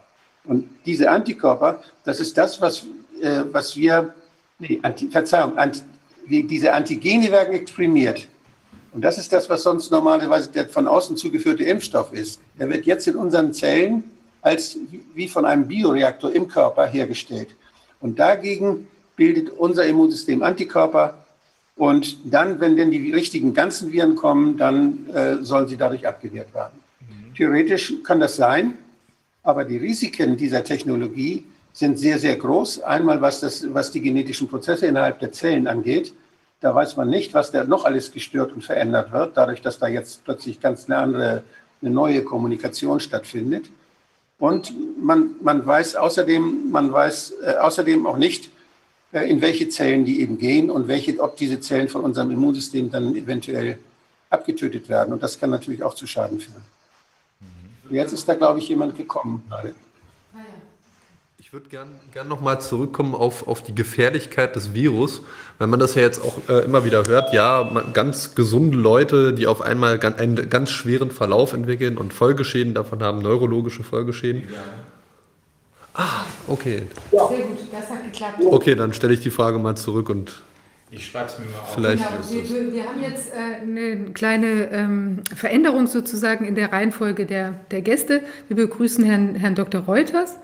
Herr Dr. Reuter, er ist ähm, ein ehemaliger Chefarzt, der uns jetzt gleich allerlei erzählen wird zur Behandlung. Also wir hatten eigentlich den Professor äh, Kapell vorgesehen. Jetzt ist es so, da gab es irgendeine Schwierigkeit, sich einzuwählen und er musste jetzt nochmal wieder weg quasi von dem Platz, wo er da war.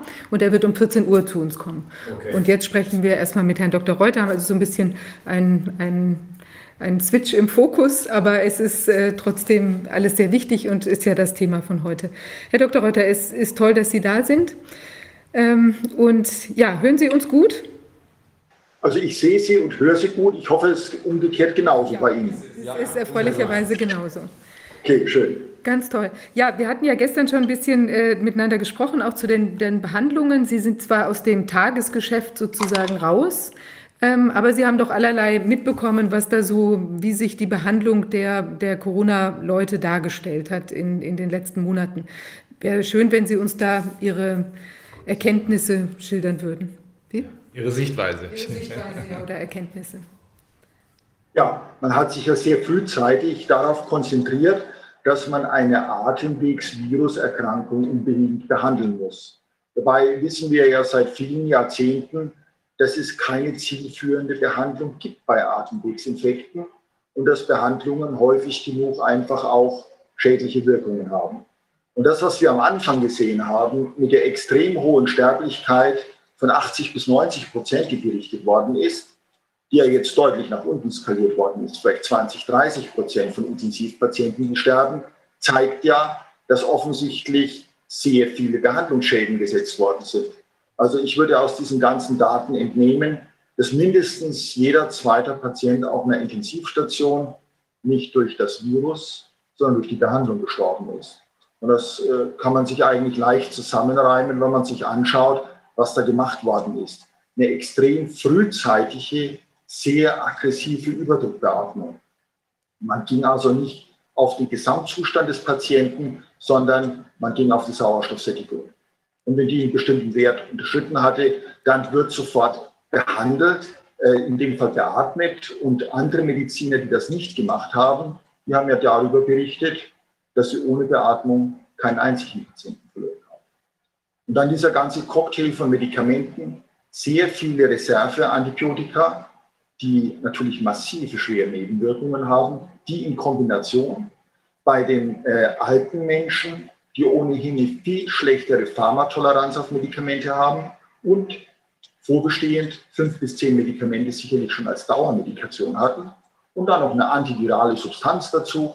Also das sind Medikamentencocktails, die selbst für junge Menschen schwer zu verkraften sind. Und bei alten Menschen kann man sich vorstellen, dass das eben vielfach einfach nur das Ableben beschleunigen konnte. Das ist erschütternd. Also äh, ich glaube, das ist so noch nicht berichtet worden. Wir haben äh, einzelne Berichte gelesen, die es sogar in die Mainstream-Medien geschafft haben, wo aber nur so pauschal berichtet wurde darüber, dass es sein könnte, dass die ganzen Beatmungsfälle äh, möglicherweise mehr Schaden als Nutzen angerichtet haben. Das hat sich immer weiter verdichtet. Ich habe das das erste Mal in den USA gehört äh, weil da Notfallmediziner in New York offenbar berichtet haben, die Videos sind inzwischen wieder gelöscht, aber ich erinnere mich noch, darüber berichtet haben, dass das, was Sie da beobachten, gar nichts mit einer normalen Lungenerkrankung zu tun hat, sondern das würde so wirken, als wäre ein, als gäbe es einen Druckabfall in einem Flugzeug in 30.000 Meter Höhe. Und da würde es in der Regel keinen Sinn machen, äh, zu intubieren, also zu beatmen. Allenfalls, äh, natürlich würde es Sinn machen, äh, mit diesen Masken, die dann äh, runterkommen. Äh, ist das, äh, ist das die Problematik, um die sich hier dreht, wenn Sie sagen, die ähm, Beatmung äh, könnte schädlich gewesen sein? Ja, wir wissen ja, dass Sauerstoff grundsätzlich jetzt keine für den Körper sehr förderliche Substanz ist. Das wird ja leider auch noch von relativ vielen Medizinern angenommen. Obwohl man ja frühzeitig gesehen hat, wenn man zum Beispiel bei Frühgeborenen Sauerstoff gegeben hat, dann sind die erblindet. Oder es gibt ja auch Vergleichsuntersuchungen, dass Notfallpatienten mit Verdacht auf Herzinfarkt und Schlaganfall, die man eben frühzeitig mit Sauerstoff hochdosiert versorgt, eine schlechtere Überlebensrate haben als diejenigen, bei denen man das nicht gemacht hat. Also die etwa 20 Prozent Sauerstoff in der Atemluft bei uns, äh, darauf ist unser Körper eingestellt. Und alles, was mehr ist, ist schon mal ein Problem. Sauerstoff ist eben auch eine toxische Substanz. Und das nächste sind natürlich diese Überdruckbedingungen. Also Überdruck ist eine völlig unphysiologische Beatmung. Das hat sich ja etabliert, die Intubation und Überdruckbeatmung statt eines Unterdrucks der eisernen Lunge, die es ja früher mal experimentell gegeben hat. Ja klar, das ist praktikabler, aber wenn man eben dann bei äh, absinkenden äh, Sauerstoffspiegeln äh, im Blut das Ganze versucht zu verbessern, indem man dann weiter Druckerhöhungen macht, ja, dann kann es eigentlich nur zu Schäden kommen. Und wenn ich dann eine Beatmung etwas länger fortführe als während einer Operation für wenige Stunden, sondern über Tage oder gar Wochen, dafür ist die Lunge mit Überdruck überhaupt nicht gebaut. Schon gar nicht beim alten Menschen. Also das ist eine Kombination. Und dann hat sich ja gezeigt, dass es eben zu den äh, Gefäßverschlüssen in den kleinen Blutgefäßen gekommen ist, wobei fälschlicherweise ja kommuniziert wurde, das wäre so etwas Spezifisches für Covid. Ist ja auch nicht der Fall.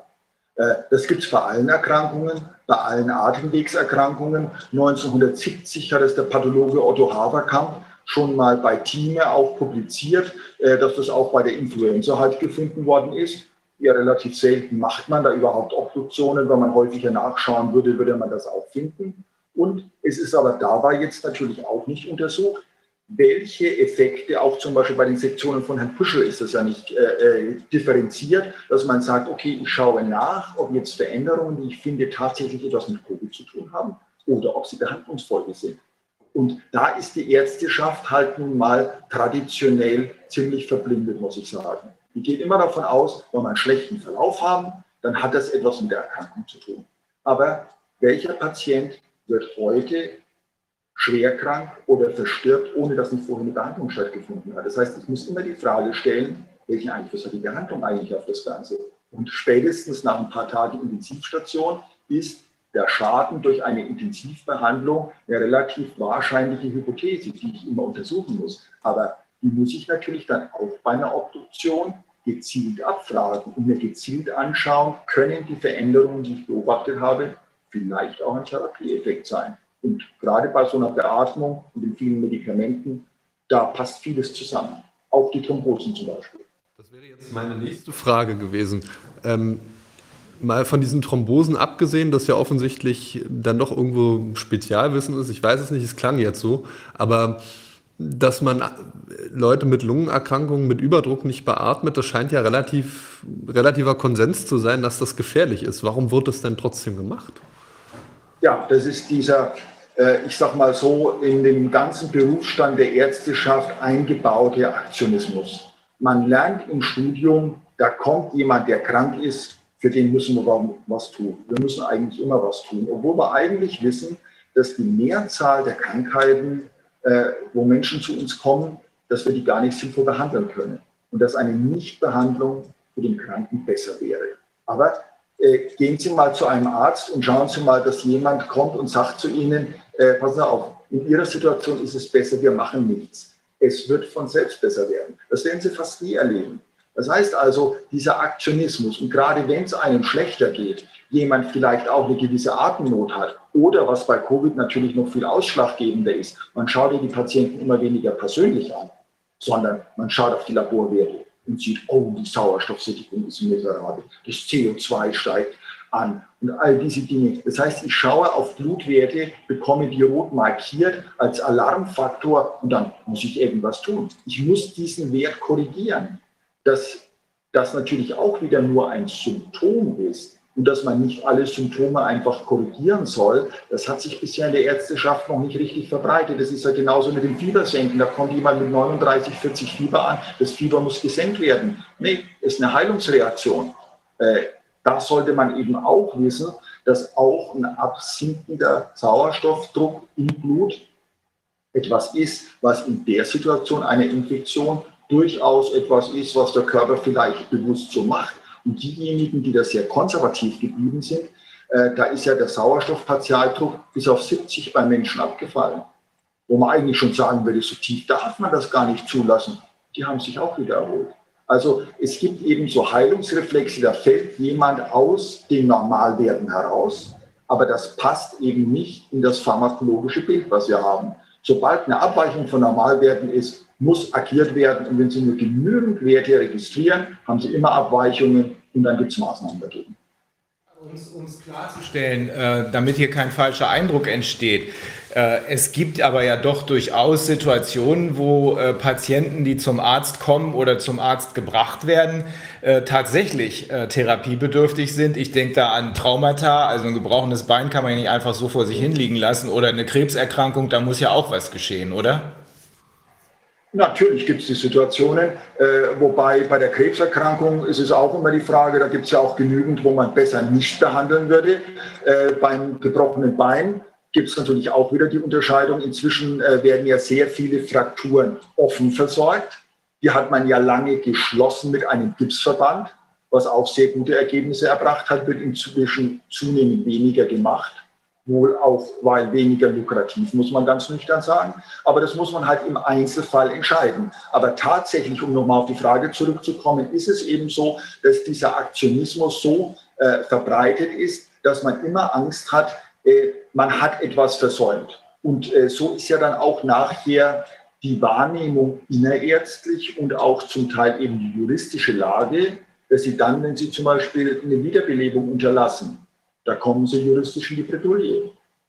Aber dass sie zu viel gemacht haben und durch ihre Maßnahmen jemanden geschädigt oder umgebracht haben, da kommen sie ganz selten in die Bredouille. Und deswegen ist diese Übertherapie halt so etwas, was drin ist und hat eben zu sicherlich sehr vielen Schäden auch gerade jetzt bei Covid geführt. Und Sie merken ja auch, dass einige der Ärztevertreter in allen Ländern, die vorher ziemlich äh, laut gewesen sind mit ihrer tollen Intensivmedizin, dass die inzwischen doch etwas kleinlaut sagen, ja, sollte es eine zweite Welle geben, die es ja virologisch überhaupt nicht geben kann, äh, sollte es sowas geben, dann wären wir diesmal besser vorbereitet. Mit anderen Worten, Klartext, das erste Mal, das ist eigentlich schiefgegangen würde noch interessieren, was genau passiert denn, wenn man einen Covid-Erkrankten beatmet? Was für Vorgänge im Körper, an der Lunge, was geht kaputt?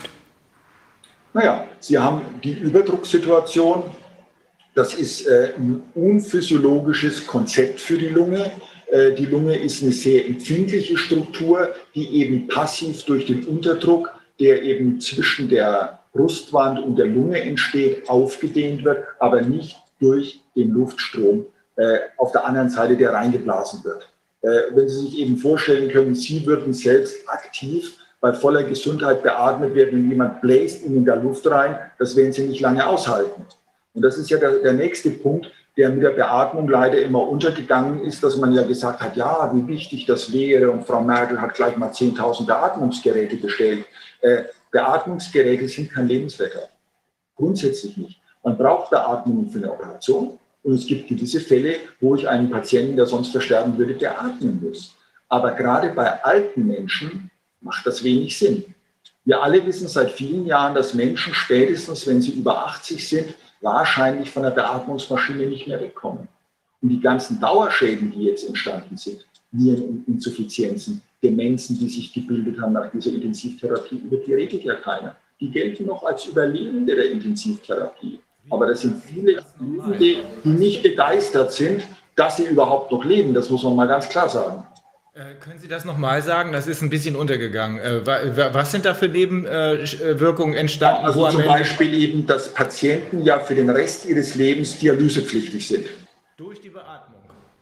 Nee, nicht speziell durch die Art Beatmung, sondern durch das gesamte Setting. Man muss es ja immer sehen. Äh, die Beatmung wird ja gerne so isoliert gesehen. Da haben wir dieses Problem mit der Überdruckbeatmung, die zu Lungenschädigungen führt. Mhm. Aber ich kann jemanden nur beatmen, wenn ich ihn tief sediere und wenn ich ihn relaxiere. Das heißt, ich muss Medikamente geben, die die Atemmuskulatur ausschalten und den Menschen in ein tiefes Koma versetzen, weil er sonst die Beatmung nicht toleriert. Das sind ja aber auch wieder tief eingreifende Medikamente. Also die Opiate die haben jede Menge Wirkungen auf den Körper. Und wenn Sie da Tage oder Wochen lang beatmen mit Opiaten zusammen mit dem Cocktail der anderen Medikamente, ja, da haben Sie eine extreme Menge von Medikamenten, die vom Körper entgiftet werden muss. Jetzt hat ein alter Mensch mit 80, der hat von der Nierenleistung etwa die Hälfte der Nierenleistung eines 35- bis 40-Jährigen.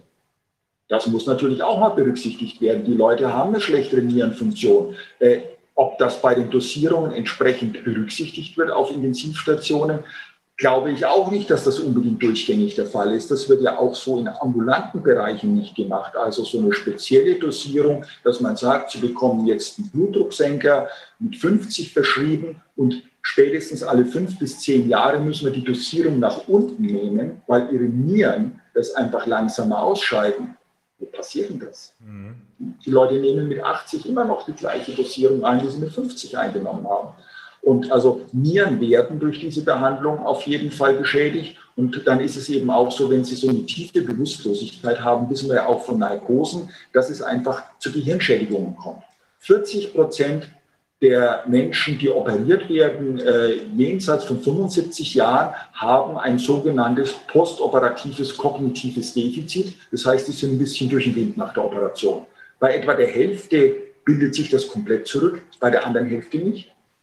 Das passiert natürlich auch, wenn sie jetzt Tage oder Wochen lang auf einer Intensivstation beatmet werden. Und das sind halt viele dann, die vorher vielleicht ein bisschen vergesslich waren, aber so dement, dass die auch nur noch im Pflegeheim überleben und wenn Sie die vorher gefragt hätten, ob der Rest des Lebens dann äh, mit diesen Einschränkungen im Pflegeheim noch ein Ziel für Sie ist, dann hätten die wahrscheinlich gesagt, nee, unter diesen Umständen möchte ich auch nicht unbedingt überleben.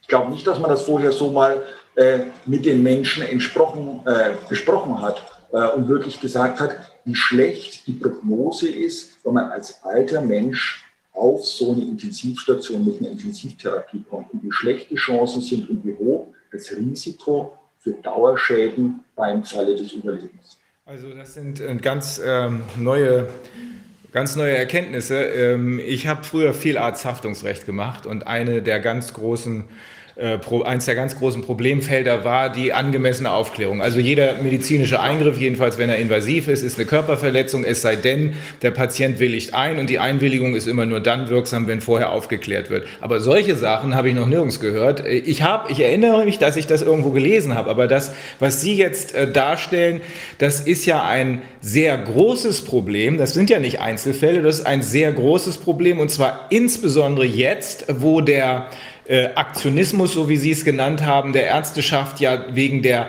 äh, ja, panikartig in die Höhe getriebenen Corona-Krise gefragt worden ist.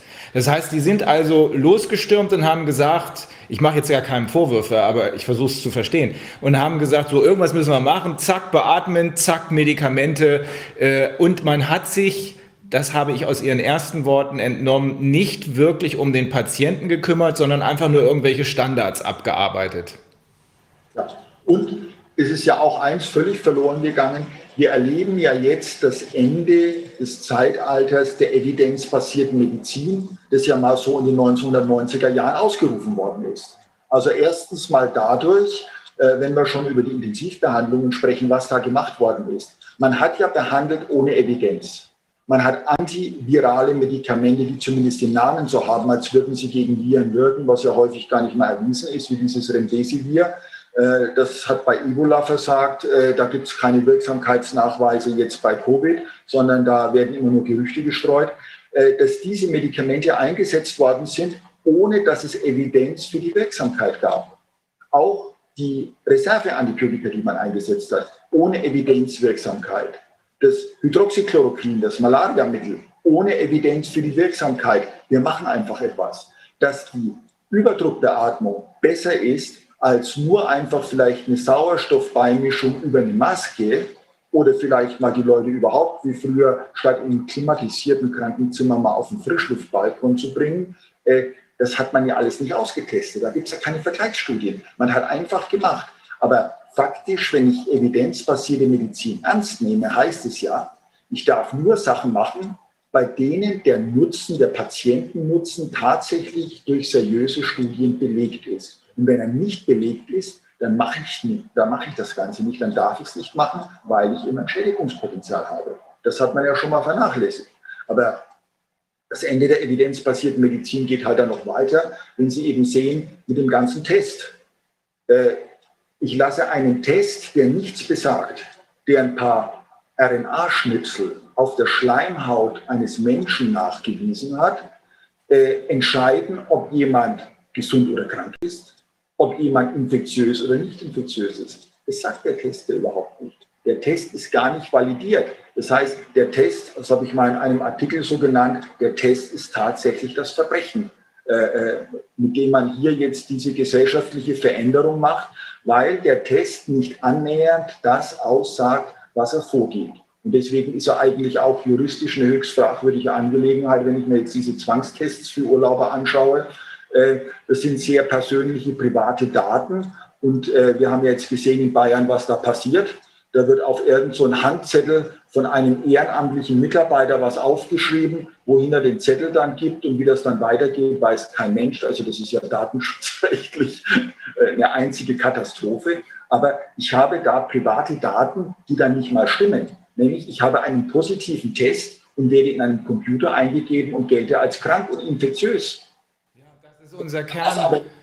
Das ist äh, also das ist äh, das, wo ich äh, aus Sicht der Kollegen hier ein bisschen vorgeprescht bin, weil ich habe als ich das zum zweiten Mal gehört habe, dass dieser Test, ich sage es jetzt mal ganz platt, völliger Schrott ist und mit völlig falschen Zusicherungen in den Markt gebracht worden ist. Da habe ich gesagt, jetzt reicht's mir, denn gleichzeitig sehen wir, dass die, äh, dass die Wirtschaft zusammenbricht und zwar für einige unrettbar zusammenbricht. Da habe ich gesagt, jetzt reicht's. Äh, ich werde jetzt versuchen, den Kollegen da draußen zu helfen. Es sind ja nicht so sehr viele, aber es gibt einige, äh, die versuchen haftungsrechtlich was draus zu machen. Notfalls eben in den USA, denn wenn so ein Schweinetest, sage ich jetzt mal ganz emotional, auch in den USA verkauft wird, dann ist es ein Produkt, was in den USA der sachlichen Zuständigkeit der Justiz unterliegt, genauso wie ein VW, der mit, ähm, mit äh, gefakter Abgasvorrichtung äh, in den Markt gebracht wird. Und da muss man was tun.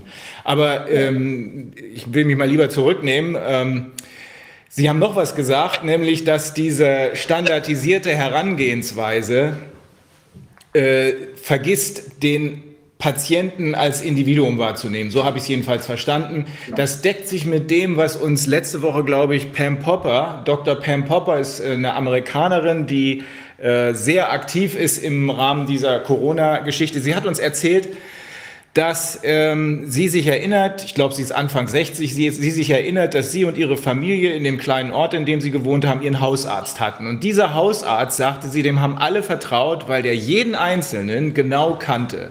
Demgegenüber hat sich das ganze medizinische Versorgungsbild heute in, aus ihrer Sicht zu einer Perversion entwickelt, weil egal, was der Patient wirklich hat, er wird erstmal in ein Krankenhaus gebracht und für wahnsinniges Geld durch alle möglichen medizinischen äh, Tests geschoben, die am Ende vielleicht nichts, aber auch gar nichts über ihn aussagen, während, das ist ihre These, der Hausarzt, wenn er noch seinen Job wie früher machen würde, wahrscheinlich sehr schnell erkennen würde, das ist eine Erkältung oder das ist die und die Erkrankung, so dass man sich den ganzen, Mediz äh, den ganzen maschinellen Schrott sparen kann. Ist das in etwa das, was Sie auch vertreten? Ja, nicht ganz. Ähm, ich sehe es ein bisschen anders, weil ich sage, es ist natürlich nicht verkehrt vom Ansatz, dass man versucht, Standards zu finden. Das hat man ja in der Medizin mit den sogenannten Behandlungsleitlinien als unverbindliche Richtlinien gemacht, äh, auch wenn die leider zu 80 Prozent nicht evidenzbasiert sind, wie ja die Analyse zeigt.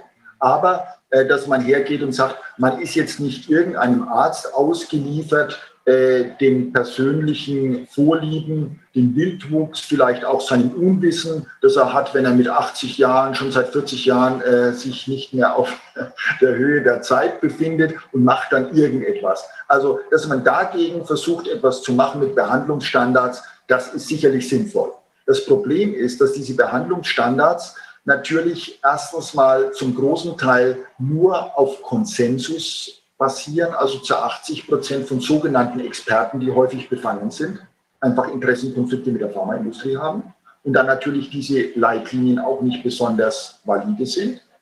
Und äh, das andere ist, dass man bei diesen Leitlinien natürlich eine individuelle Situation dann völlig weglässt und die umso wichtiger wird, je ungeklärter eine Therapiesituation ist. Und wenn wir eben bei Atemwegserkrankungen sehen, dass äh, es keine wirklich evidenzbasierte Therapie gibt, ja, dann kommt der subjektive Faktor rein. Der subjektive Faktor, der eben auch stark was mit dem Menschen zu tun hat, den man dann auch kennen sollte, seine persönlichen Vorlieben, vielleicht auch ein bisschen was aus seiner Vergangenheit.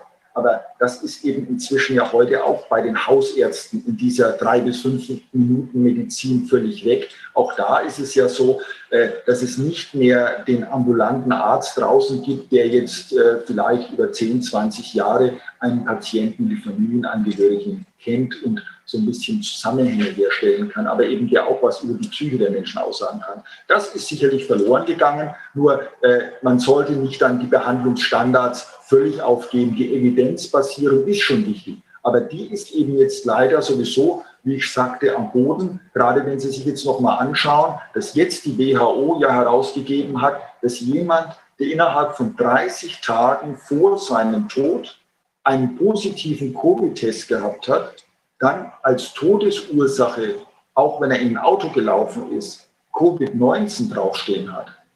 Ich meine, das ist ja der, der Wahnsinn. Und das ist ja jetzt auch zunehmend, was sicherlich in den nächsten Wochen noch herauskommen wird, dass die hohen Todeszahlen in Amerika, äh, in England, in Spanien, Frankreich oder Italien, dass die vielfach einfach Fake News sind. Ist ja jetzt schon die ersten Indizien da, nicht? Also das sind auch äh, natürlich Leute ohne überhaupt einen positiven Test gezählt worden, Leute mit äh, positiven Antikörpertests, die irgendwann mal Kontakt hatten die eigentlich gesundet sind, die nicht krank waren und an etwas anderem verstorben sind. Auch die hat man da reingeworfen. In England gibt es ja auch eine Untersuchung, die klar gesagt hat, die meisten der sogenannten Covid-Toten sind nicht an Covid gestorben, sondern die sind daran gestorben, dass man sie, obwohl sie im schlechten Zustand waren, von den Kliniken in Pflegeheime abgeschoben hat, um die Betten frei zu bekommen. Und in den Pflegeheimen sind sie unter kontrollierter Verwahrlosung verstorben.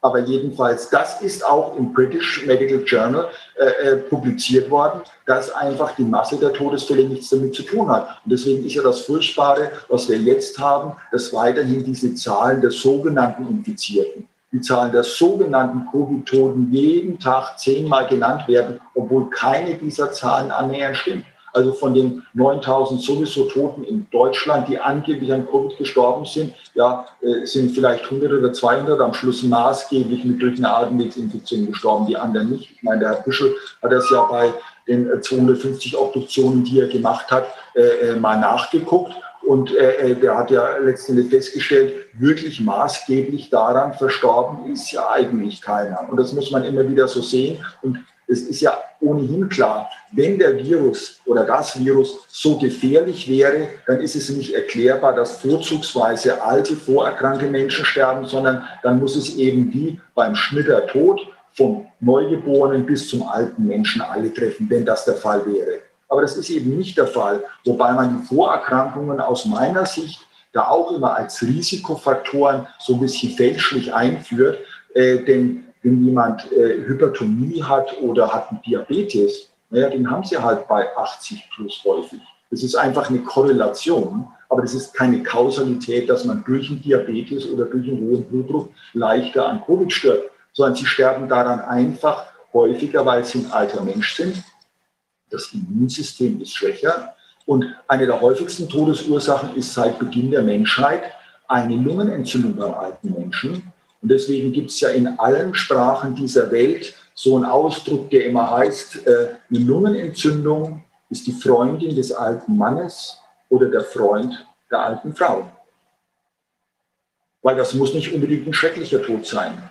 Wir sterben alle an irgendeiner Ursache. Denn äh, aus Zehntausenden von Obduktionen weiß man, äh, der Gesunde, der da einfach verstorben ist, bei dem man nichts findet, den gibt es nicht. Man muss nur suchen. Es wird einen Grund geben. Und einer der häufigsten Gründe ist halt beim alten Menschen eine Infektionskrankheit, ein Atemwegsinfekt oder vielleicht ein Handwegsinfekt. Und irgendwann ist es dann auch mal zu Ende. Und äh, da muss ich sagen, da rede ich mir das auch nicht leicht. Also ich möchte in dieser Situation sicher keinen medizinischen Tod sterben. Und ich weiß jetzt schon, dass ich alles in meiner Macht Stehende tun werde, um nicht mit Blaulicht in irgendeine Klinik gefahren zu werden. Das mache ich lieber zu Hause mit mir selbst aus. Ich wollte noch eins klarstellen. Hier, die Pam Popper hat nicht gesagt, dass sie äh, Behandlungsstandards ablehnt. Im Gegenteil, ja. äh, vernünftige, also wie Sie sagen, evidenzbasierte Behandlungsstandards, also Standards, von denen man weiß, nachgewiesenermaßen, dass sie funktionieren, das bejaht sie auch. Sie war gegen diese Apparatemedizin, die in den USA ja zu einer Wahnsinnsverteuerung überhaupt geführt hat. Ähm, zu den Fake-Zahlen, die Sie eben genannt haben. Also wenn ich davon ausgehe, dass äh, diese äh, Positivtests ja nun wirklich gar nichts über eine Infektion aussagen, äh, wenn aber gleichzeitig diese Positivtests dazu führen, dass jemand als Corona-Toter gewertet wird, äh, egal aus welchem Grund er dann meinetwegen vom Bus überfahren äh, worden sein könnte, ähm, dann kann doch das alles gar nicht stimmen oder übersehe ich hier irgendwas. Also wenn ich schon am Anfang ein Problem habe, nämlich einen Test, der nichts darüber aussagt, ob man infiziert ist, dann stirbt jemand, äh, der irgendwann mal positiv getest, getestet worden ist. Da besteht ja die ganz hohe Wahrscheinlichkeit, dass erstens der Test nichts über eine Infektion gesagt hat fast eine 100% Wahrscheinlichkeit. Und das zweitens, das, was dann ihn umgebracht hat, überhaupt nichts mit Covid zu tun hat. Also am offensichtlichsten natürlich ein Unfall. Jemand wird äh, überfahren. Wie, wie, also übersehe ich da irgendwas oder sind diese Zahlen völliger Unfug? Nein, das ist völliger Unfug. Äh, und äh, leider ist es eben so, dass wir in der Medizin äh, schon seit Jahrzehnten, man kann auch sagen seit Jahrhunderten, eine sehr schlechte Tradition haben. Es gibt ja so Totenscheine, eben auf denen halt seit einer gewissen Zeit auch eine sogenannte Todesursache draufsteht. Aber die Todesursache ist bis zum heutigen Tag praktisch nie eine Ursache. Die ist bestenfalls eine Todesart. Denn wenn jemand draufschreibt, Herzinfarkt oder Schlaganfall, dann ist das nur eine Todesart, wie er gestorben ist. Aber das ist ja nicht die Ursache. Warum ist es zum Schlaganfall gekommen? Es kann durch ein Medikament zu Verkrümmungen, zu Verstopfungen von Arterien kommen. Es kann durch eine Infektion dazu kommen. Das wird ja nicht gesagt. Das heißt, die Medizin hat sich daran gewöhnt, diese Todesarten ganz schlampig als Todesursachen zu bezeichnen. Und deswegen haben jetzt offensichtlich auch viele Kollegen gar nicht so ein Problem, äh, wenn das alles nicht so stimmt. Aber der Tod ist immer eine komplexe Angelegenheit, meistens eine Kausalitätskette. Ist ja auch so ein bisschen wie in der Juristerei, glaube ich, bei Ihnen nicht. Also so auf eine Sache kann man auch vieles nicht zurückführen. Es ist eine Kausalitätskette, die man sehen muss. Und zum Beispiel bei alten Menschen gibt es ja bekannterweise die fünf Is als Todesursachen. Also fünf Is stehen für Immobilisation. Wenn jemand häufiger und länger liegt, wird er dadurch Krankheiten bekommen, zum Beispiel auch eine Lungenentzündung sterben. Dann ist aber die Lungenentzündung eben Todesart. Aber vielleicht war die Bettlägerigkeit eben vorher dann die eigentliche Ursache. Ne? Äh, dann eben die Instabilität, das sind Stürze. Also Stürze zusammen mit Lungenentzündungen, eine ganz häufige Todesursache. Dann natürlich auch äh, die Inkontinenz als drittes I, also Harnwegsinfekte bei alten Menschen, ne, die dann eben zu einer Sepsis und zum Tod führen. Dann auch die intellektuelle Einschränkung, also wer eben eine Demenz hat und vielleicht die Balkontür mit der anderen Eingangstür verwechselt und da raustritt, äh, dann ist er eben auch mal tot. Und das andere, was die Medizin gerne übersieht, das auch unter I geführt werden kann, der iatrogene Tod, also der Tod durch den Arzt, durch die Behandlung. Und äh, ich habe es in meinen Büchern ja immer klar belegt, jeder dritte Mensch bei uns stirbt durch eine ärztliche Behandlung. Äh, das will man im Berufsstand nicht wahrhaben, aber die Fakten zeigen das. Und wir werden das jetzt auch in diesem Jahr an der Sterbestatistik mitsehen, dass eben in diesem Jahr nicht, wie man erwarten müsste, mit dem zunehmenden Durchschnittsalter, das ja gegenüber dem letzten und vorletzten Jahr ein bisschen gestiegen ist und deswegen die Zahl der Todesfälle noch ein bisschen weiter ansteigen würde auf eine Million. Letztes Jahr waren es 960.000, dass wir weniger Tote haben werden. Wir werden weniger Tote haben, weil weniger Medizin stattgefunden hat. Hört sich böse an, aber es ist so. Aber Sie können es ganz einfach berechnen. Der entscheidende Faktor sind die Wahloperationen. Es hat vor einigen Jahren in der EU eine große Statistik gegeben, wo alle EU-Länder so mit etwa 5% der Kliniken daran teilgenommen haben. Da hat man äh, bestimmt bei den Operationen, wie hoch die Sterblichkeit ist. Und die war für Deutschland 2,5 Prozent gewesen. 2,5 Prozent, das sind bei 8 Millionen Operationen, sind das 200.000 Todesfälle jedes Jahr.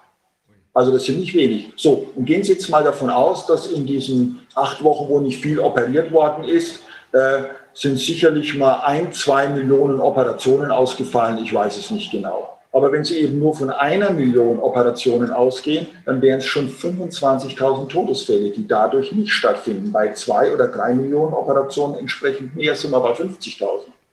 Relativiert wird diese Gesamtzahl sicher natürlich ein bisschen dadurch, dass wir in diesem Jahr deutlich mehr Suizide haben die leider nicht vernünftig registriert werden. Auch die fehlen ja auf den Totenscheinen drauf. Denn wo steht denn schon mal Selbstmord drauf? Und bei vielen Sachen ist es ja nicht so einfach.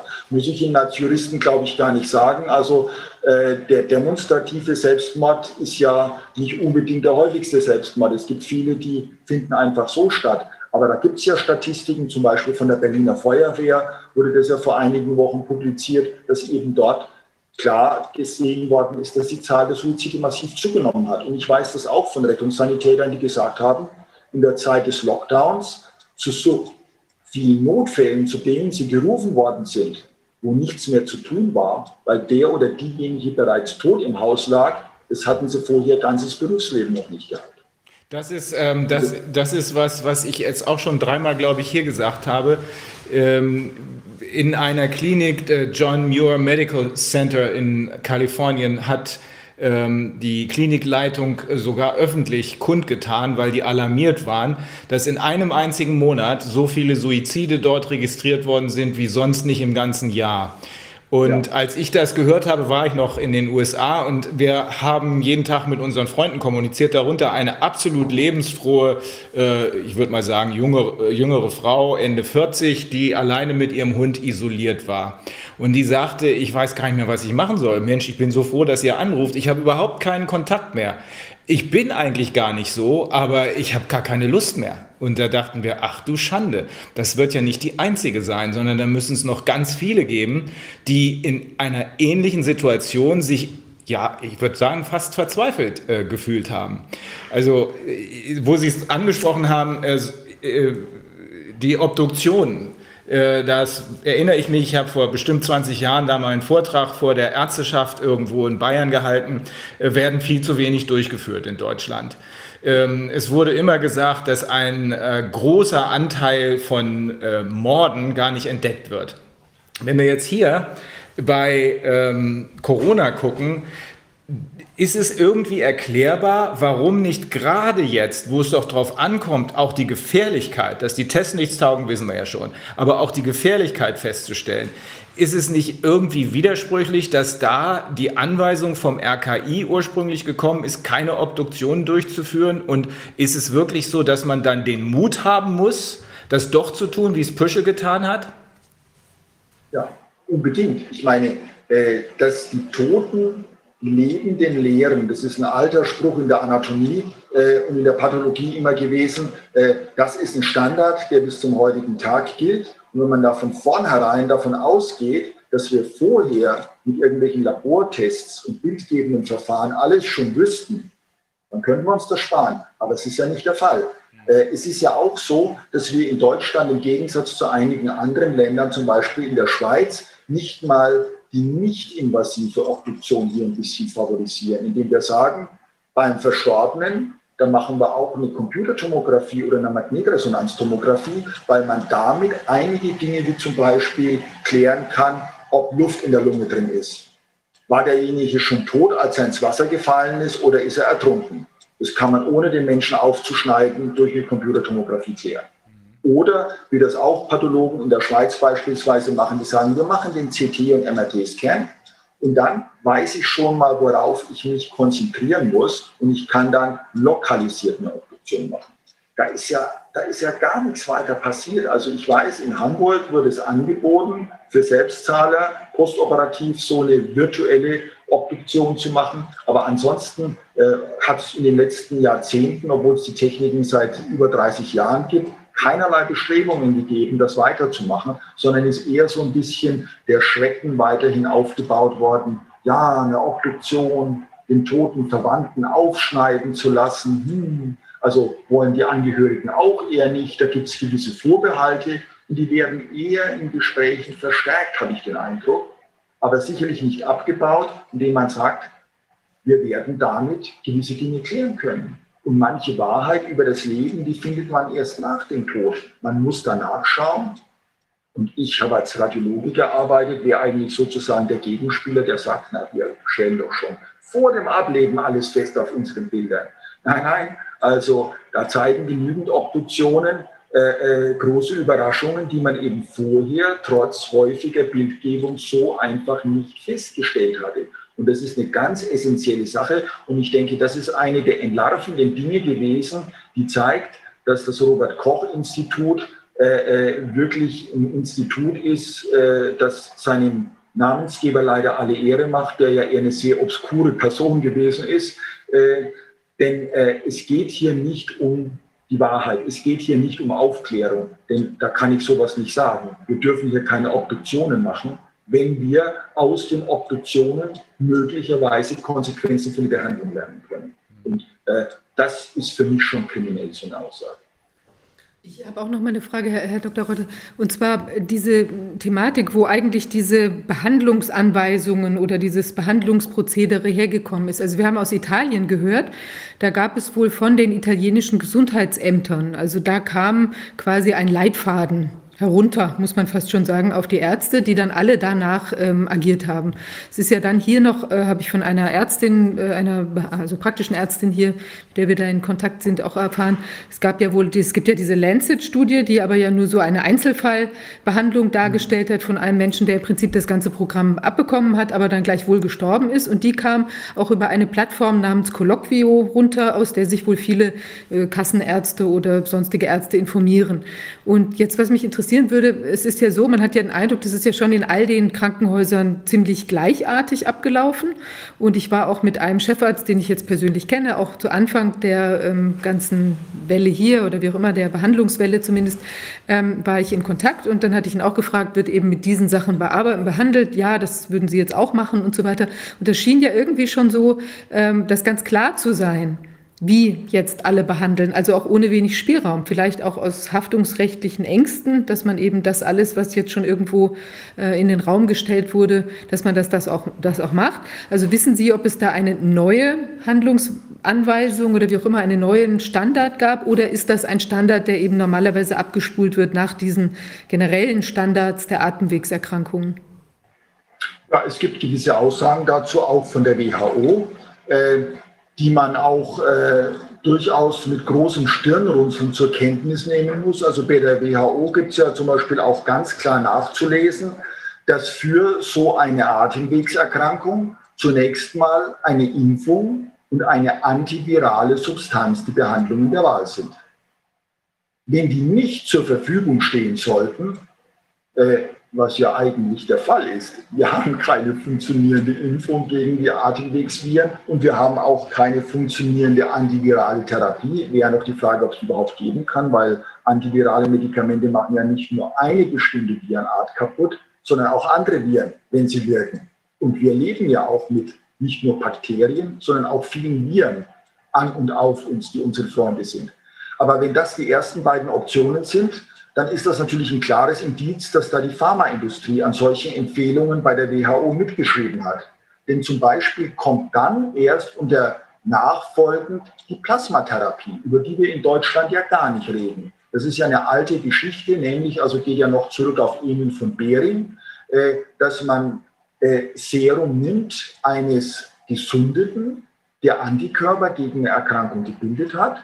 Und wenn ich dieses Serum verabreiche, dann hat ein schwer Erkrankter jetzt sozusagen einen Schub von Antikörpern mit gewissen Risiken, ist ein Blutprodukt, Eiweißstoffe und so weiter. Aber das ist ja, wenn auch nicht in großen Studien nach meinem Wissen, aber zum Beispiel in Österreich, weiß ich, sind es etwa so 40, 50 Fälle gemacht worden, wo der Eindruck zumindest entstanden ist, dass diejenigen, die dort auf einer Intensivstation schwer krank waren, von dieser Plasmatherapie profitiert haben. Und das ist eine relativ billige, einfache Angelegenheit im Vergleich zu den Impfungen und antiviralen Medikamenten, die empfohlen werden. Wird aber nicht zum Beispiel als gleichrangig, sondern nur als nachrangig gewählt, obwohl wir eben jetzt von der Evidenz her haben wir ja nichts. Impfung ist nichts, antiviral ist nichts. Plasmatherapie bräuchten wir auch mal größere Studien. Wüsste aber jetzt nicht, dass die irgendwo zugange sind. Aber ich bräuchte ganz klare Studienevidenz, damit ich eben sagen kann, das sind unsere Behandlungsleitlinien. Und das ist das, was eben bei anderen Behandlungsleitlinien in der Medizin auch fehlt. Die gibt es dann am Schluss nicht. Und dann kommen irgendwelche Expertenrunden zusammen, ob das die WHO ist oder irgendwelche äh, Fachgruppengremien, die äh, machen das dann untereinander aus und sagen, naja, wir empfehlen das jetzt mal so. Und wenn sie abklopfen, da gibt es ja so eine Plattform, die heißt ja Leitlinien Watch in Deutschland. Ähm, der Kollege äh, Lempert, Lempert, der das in Berlin betreibt, die haben ja dann mal abgeklopft, äh, äh wie weit es dann mit der Evidenz bzw. mit den Interessenkonflikten ist. Und die haben eben festgestellt, dass 15 Prozent der Leitlinien tatsächlich eigentlich sozusagen mal von den Interessenkonflikten als unbedenklich einzustufen sind, aber eben 85 Prozent nicht.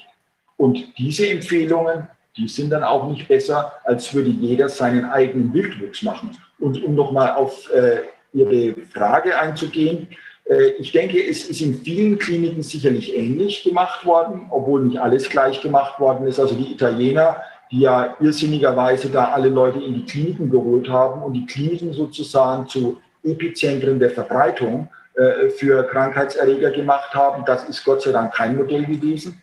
Aber man schaut halt auf den anderen, so wie das auch sonst in anderen Fällen ist. Wir machen das, was alle machen.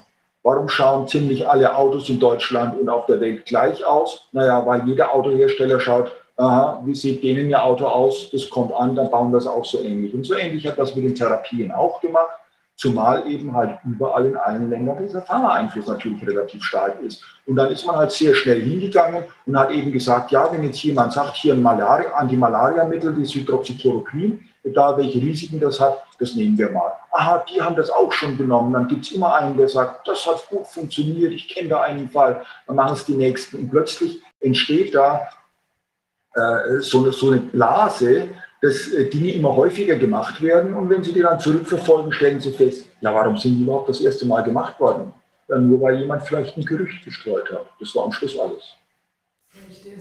Also nochmal zu diesen äh, Hyper, also diese, diese Plasmatherapie, das sind ja diese Hyperimmunserien, die da ähm, dann entnommen worden sind, die da, auch da haben wir aus Italien die Information, dass da relativ viel auch gemacht worden ist, dann zum Schluss jedenfalls damit. Und es gibt auch sehr viele Kliniken in Deutschland, die das anbieten. Aber wir haben beispielsweise mal eine, eine Presseanfrage an die Charité geschickt, ob das denn hier auch angeboten würde. Und da war das auch sehr seltsam, weil da kam dann heraus, dass sie auf der einen Seite sagen, ja, im Einzelfall würde das dem Patienten auch angeboten werden. Und dann hat die, hatten wir nochmal nachgefragt, wie das denn dann sich damit verhält, dass es ja im Moment eigentlich gar keine Erkrankten in der Form gibt, also Genesenen, viele, es gibt ja jedenfalls nur sehr wenige, ob sie da eben dann auch ein Lager gebildet hätten, wo sie jetzt zurückgreifen könnten.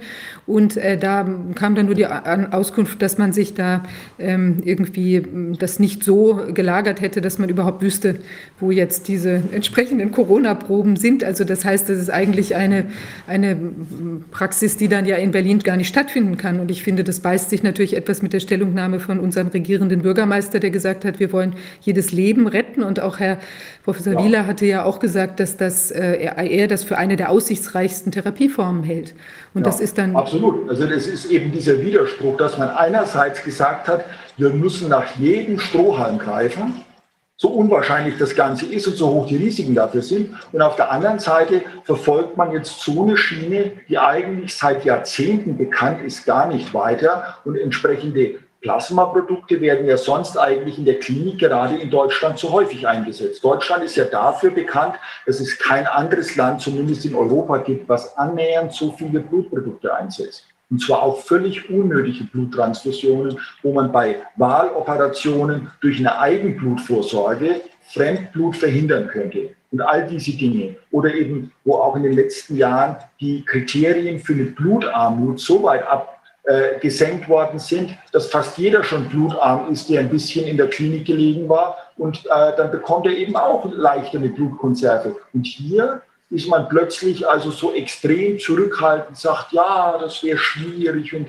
äh, logistisch kaum zu machen. Natürlich, jetzt hat man viele Leute mit Antikörpertests und all diesen Dingen schon mal gemacht. Ja, da wären auch sehr viele Leute bereit, sicherlich auch Plasma zu spenden, dass man dann für gewisse Fälle hätte, was sicherlich nur für wenige Fälle auch aus meiner Sicht in Frage kommt, weil es eben durchaus Risikoprodukte sind und die Mehrzahl der Covid-Erkrankungen genauso wie bei anderen Atemwegsinfekten keine Therapie bedarf. Das macht der Körper selbst. Aber für die Fälle, wo jemand äh, wirklich vom Immunsystem her das offensichtlich nicht schafft und äh, man nicht einfach aufgeben will, wäre das eine relativ einfache und vergleichsweise kostengünstige Alternative, die, finde ich, eben auch entlarvenderweise von der Medizin nicht wirklich verfolgt wird. Und ich habe auch aus ärztlichen Kreisen kaum Stimmen gehört, die sich dafür mal stark gemacht hätten.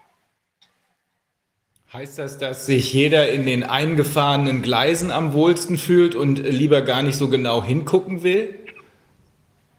Ja, also das ist sicherlich so. Also der Herdentrieb ist viel stärker als die Herdenimmunität, wenn man so will. Ne? Äh, den man da in der Medizin drin hat. Und äh, wer will sich da schon gerne mit etwas Neuem aus dem Fenster lehnen, vor allem wenn er so einer Medienphalanx gegenübersteht, so wie wir sie heute haben, dass die ganzen Leitmedien wirklich gleichgeschaltet alle unisono das gleiche Lied äh, verkünden und er dann halt mit entsprechenden Shitstorm und sonst was rechnen muss, da haben dann viele Leute schon im vorauseilenden Gehorsam Bedenken und sagen, naja, da äußere ich mich gar nicht dazu. Und die Meinungsführer, das sind ja halt sehr wenige. Und leider, wenn man sich die Personen anschaut und die Kompetenzen abklopft, sind das bei weitem nicht die kompetentesten, sondern im Gegenteil diejenigen, die eigentlich überhaupt keine Kompetenz zu dem Thema häufig haben, aber sich jeden Tag in den Medien äußern. Und das ist natürlich für einen Berufsstand mit 400.000 aktiven Ärzten ist das ein bisschen erschreckend. Wir haben genügend Ärzte,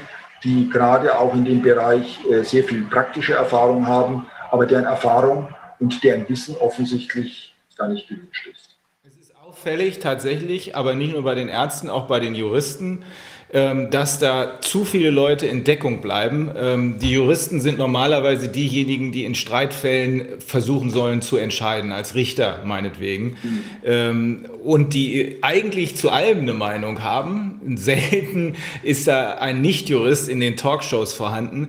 Aber hier passiert relativ wenig. Ich habe ein fantastisches Video mit dem früheren obersten Richter des Supreme Court in England, Lord Sumption, gesehen. Der wurde genau, äh, dem wurde genau diese Frage gestellt. Der sagt also, euer größtes Misstrauen gegenüber den offiziellen Zahlen, äh, das passt alles hinten und vorne nicht zusammen.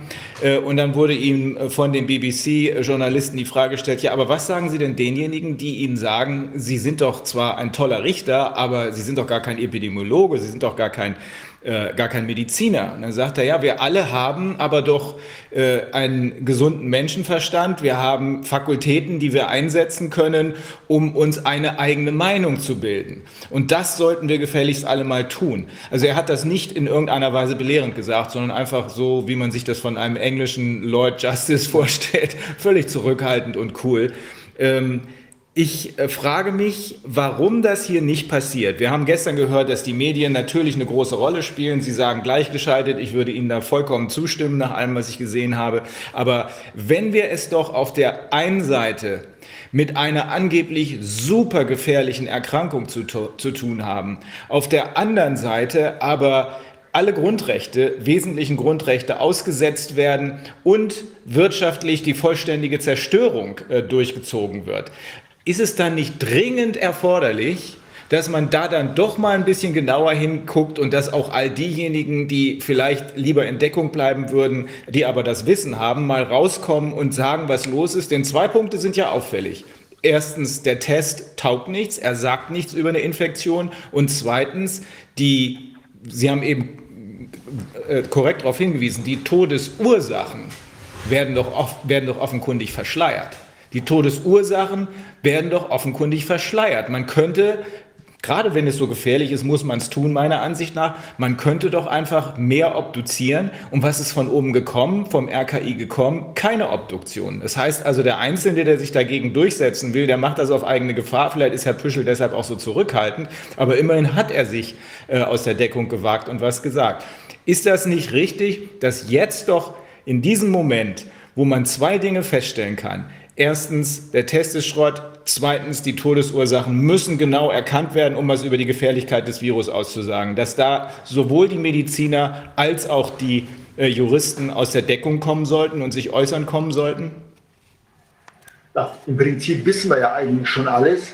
Also der Erste, der die Zahlen so in den Raum gestellt hatte, das war ja der John Ioannidis gewesen aus den USA, ein Epidemiologe, der damals schon nach diesem Kreuzfahrtschiff eben gesagt hat, okay, die Sterblichkeit liegt in einem Range von 0,06 bis 0,6, also Mittelwert 0,1 bis 0,2 Prozent ist wie eine normale Grippe. Er hat sie inzwischen mit weiteren Studien ergänzt. Er ist dann auch heftig kritisiert worden, gerade auch von amerikanischen Medien, weil er mit den falschen Menschen gesprochen hat und auch mit anderen Medien, die sogar von Russland gesteuert werden. Und deswegen wäre er ja dann so ganz furchtbar. Nur John Ioannidis ist eben einer der seriösesten Epidemiologen und auch Wissenschaftler, die wir hier auf dem Planeten haben. Und er hat ja 2005 auch schon eine am häufigsten zitierte Arbeit gebracht, wo er gesagt hat, 80 Prozent der wissenschaftlichen Ergebnisse, die publiziert werden, sind nicht reproduzierbar. Was ja nichts anderes heißt, als dass sie falsch sind. Und es war vor 15 Jahren. Inzwischen würde ich sagen, ist die Quote noch ein bisschen höher. Wir sind eher bei 95 Prozent dessen, was publiziert wird. Das stimmt einfach nicht. Das heißt, wir wissen alles, aber dieses Wissen wird hartnäckig ignoriert und das äh, kann man nicht anders erklären, als wir befinden uns hier mit Covid auf einem Nebenkriegsschauplatz. Es ist kein Kollateralschaden, wenn hier die Gesellschaft, die Wirtschaft, die Demokratie und auch das Recht kaputt gehen. Das ist das Ziel. Die Nebelkerze ist Covid, die das verschleiert, sodass immer noch viele Leute auf Covid wie auf, äh, als Kaninchen auf die Schlange schauen und gar nicht merken, dass hier der Staat ausgeräubert wird. Und das sehen wir ja jeden Tag. Der Staat spart nirgendwo Kosten ein, er erhöht nur die Ausgaben. Die Staatsdefizite, die vor einigen Jahren wie in Griechenland als Existenzbedrohung für einen Staat eingestuft worden sind, sind nochmal abenteuerlich nach oben gegangen. Das macht alles gar nichts mehr. Und wenn dann jemand sagt, naja, das ist der Staat, aber der Staat sind wir, das ist unser Geld. Nicht? Also das ist die Volksverarmung, die stattfindet. Zuerst räubert man den Staat aus, dann räubert man diejenigen aus, die noch ein bisschen Geld äh, irgendwo auf der hohen Kante haben. Aber das ist der eigentliche Sinn der ganzen Operation. Äh, und diejenigen, die jeden Tag die Verschwörungstheorien rauf und runter heißen, es ist halt nicht plausibel. Es ist einfach so, denn bei Covid ist, sag ich mal, alles bekannt und gesagt. Es ist nichts Spezielles. Wir wissen, dass es in den Jahren 2017 und 2019, glaube ich, war es, äh, deutlich mehr Grippetote gegeben hat in Deutschland, als äh, es in diesem Jahr mit Covid, dass in diesem Jahr äh, erstaunlicherweise atypisch fast niemand an Influenza gestorben sind, weil diese Influenza-Toten alle bei den Covid-Toten äh, äh, mit untergebracht worden sind. Das heißt also, man hat eben bewusst diese ganzen Daten manipuliert, man macht das weiter und letzten Endes die Zeit zu gewinnen, die man braucht, um den Staat weiterhin alle Staaten in den Abgrund zu treiben. Und wenn hier weiter die Mehrheit der Menschen leider so zuschaut, äh, dann wird nichts mehr zu verhindern sein. Das, davon bin ich fest überzeugt.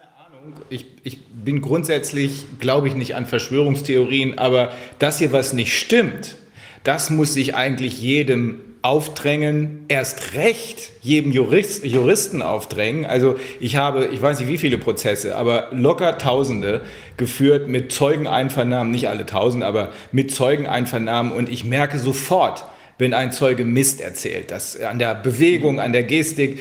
Äh, und hier haben wir es äh, mit angeblich einem todbringenden Virus zu tun. Und dann wird hier die, äh, wird hier mit einem Idiotentest gearbeitet und gleichzeitig werden die Todesursachen ver verschleiert. Also da muss jeder Jurist, da muss jeder Mediziner äh, an die Decke gehen, weil egal was dieses Spiel antreibt, es muss einfach was dagegen getan werden, ist meine Überzeugung zu diesem Zeitpunkt. Ne? Ich warte noch drauf, dass man mich eines anderen ähm, von, von einem, vom Gegenteil überzeugt. Bisher habe ich nichts gesehen. Aber solange sich das, was wir hier bislang gesehen haben, immer nur verdichtet, anstatt dass die andere Seite da vielleicht mal, Sie können ja auch mal kommen, wir haben ja ein paar Leute eingeladen, ähm, solange sich das nur verdichtet, bin ich der Meinung, wird es Zeit, dass jeder sich dazu äußert. Und ähm, dann besteht auch die Möglichkeit. Die Masse macht es nämlich am Ende. Und die Masse derjenigen, die hier verheizt werden sollen, wenn die sich wehren würden, dann glaube ich, würde sich das ganze Spiel ganz schnell drehen. Ich habe dazu auch nur, äh, man hat nicht den Eindruck, dass halt die meisten Menschen tatsächlich auch eine Aufklärung wollen. Äh, viele wollen auch irgendwie gerne betrogen werden, hat man den Eindruck. Denn gerade mit diesen ganzen gefälschten Covid-Zahlen, also selbst wenn jemand nur die offiziellen Medien in den letzten Monaten konsumiert hat, muss er das ja auch gemerkt haben, wie er betrogen wird, dass äh, ein R-Faktor entscheidend wäre dafür, was passiert. Und dann ist ja herausgekommen, dass der R-Faktor geschätzt ist, dass er unbrauchbar ist, dass man damit nichts anfangen kann. Und so ist es mit vielen anderen Dingen auch gegangen. Oder wenn es eben so wichtig ist, jede Infektion zu verhindern, um die Freiheitsrechte der Menschen einzuschränken. Und jetzt ist es ein kleiner Fauxpas, äh, wenn 900 positiv Getestete in Bayern tagelang in Deutschland unterwegs sind und wenn sie infektiös wären, jede Menge Menschen anstecken könnten, wo sie ansonsten, wenn sie keine Maske irgendwo tragen, ein paar hundert Euro Strafe zahlen sollten. Also das sind also alles Punkte, wo man nur sagen kann, da passt doch gar nichts zusammen. Darf ich nur kurz dazwischen, äh, weil Sie das Thema Maske gerade erwähnen. Ähm, ist ja schön, wenn man jemanden, der halt wirklich die praktische Perspektive jahrelang als Verantwortungsträger gehabt hat, ähm, wenn, wenn ich jetzt bei Ihnen, sagen wir mal, als medizinischer Angestellter kommen würde und äh, mit, mit schwersten Grippesymptomen und sagen, was wollen Sie hier? Und sagen, kein Problem, ich habe eine Maske, setzt die auf und fange an zu arbeiten. Ist das etwas, wo man sagen kann, ja, klar, da kann man andere Leute mit schützen mit dieser Maske, wenn man äh, aus der Nase trieft und hustend und mit Fieber zur Arbeit kommt, ist das, äh, kann man da realistisch andere Leute mit schützen mit dieser Maske? Nee, kann man sicherlich nicht. Also wenn man eine Atemwegserkrankung hat mit Husten und Niesen, sollte man zu Hause bleiben. Das Interessante ist ja, dass uns das jahrzehntelang auch in der Ärzteschaft überhaupt nicht gekümmert hat. Also wer in den letzten Jahren mal irgendwo im Wartezimmer, insbesondere bei Allgemeinärzten und HNO-Ärzten gesessen war, äh, der musste von Glück reden, wenn er nicht eine Infektion mitgebracht hat, weil da wurde gehustet und genießt, was das Zeug hielt, ohne dass sich irgendjemand drum gekümmert hat. Die separate Klingel, dass ein infektiöser oder potenziell infektiöser erstmal klingelt und fragt, ob es ein separates Wartezimmer gibt, das gab es immer nur für Kinderärzte bei Verdacht auf Masern, Rödeln und so weiter. Ansonsten gab es das ja nicht. So, und jetzt plötzlich sagen wir, alles wäre so ganz furchtbar.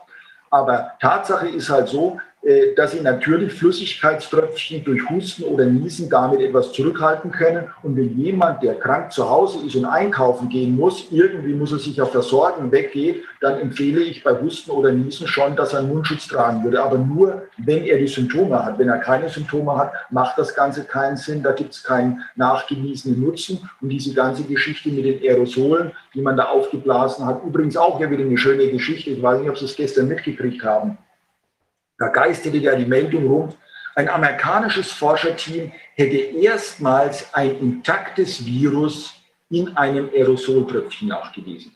Also Aerosole werden eben doch äh, für den Infektionsweg relevant. Schaut man dann mal genauer nach, stellt man fest, dass es wieder der klassische Fall ist. Das ist eine Arbeit, die ist in einem Journal eingereicht worden. Die ist aber gar nicht begutachtet. Der Autor kriegt die wahrscheinlich in ein paar Wochen abgelehnt oder zieht sie selbst zurück. Aber jetzt wird erstmal weltweit eine eingereichte Arbeit als Ergebnis zirkuliert. Also wenn man das sieht, deswegen muss man sagen, in der Medizin, es ist wirklich das Ende der Evidenz.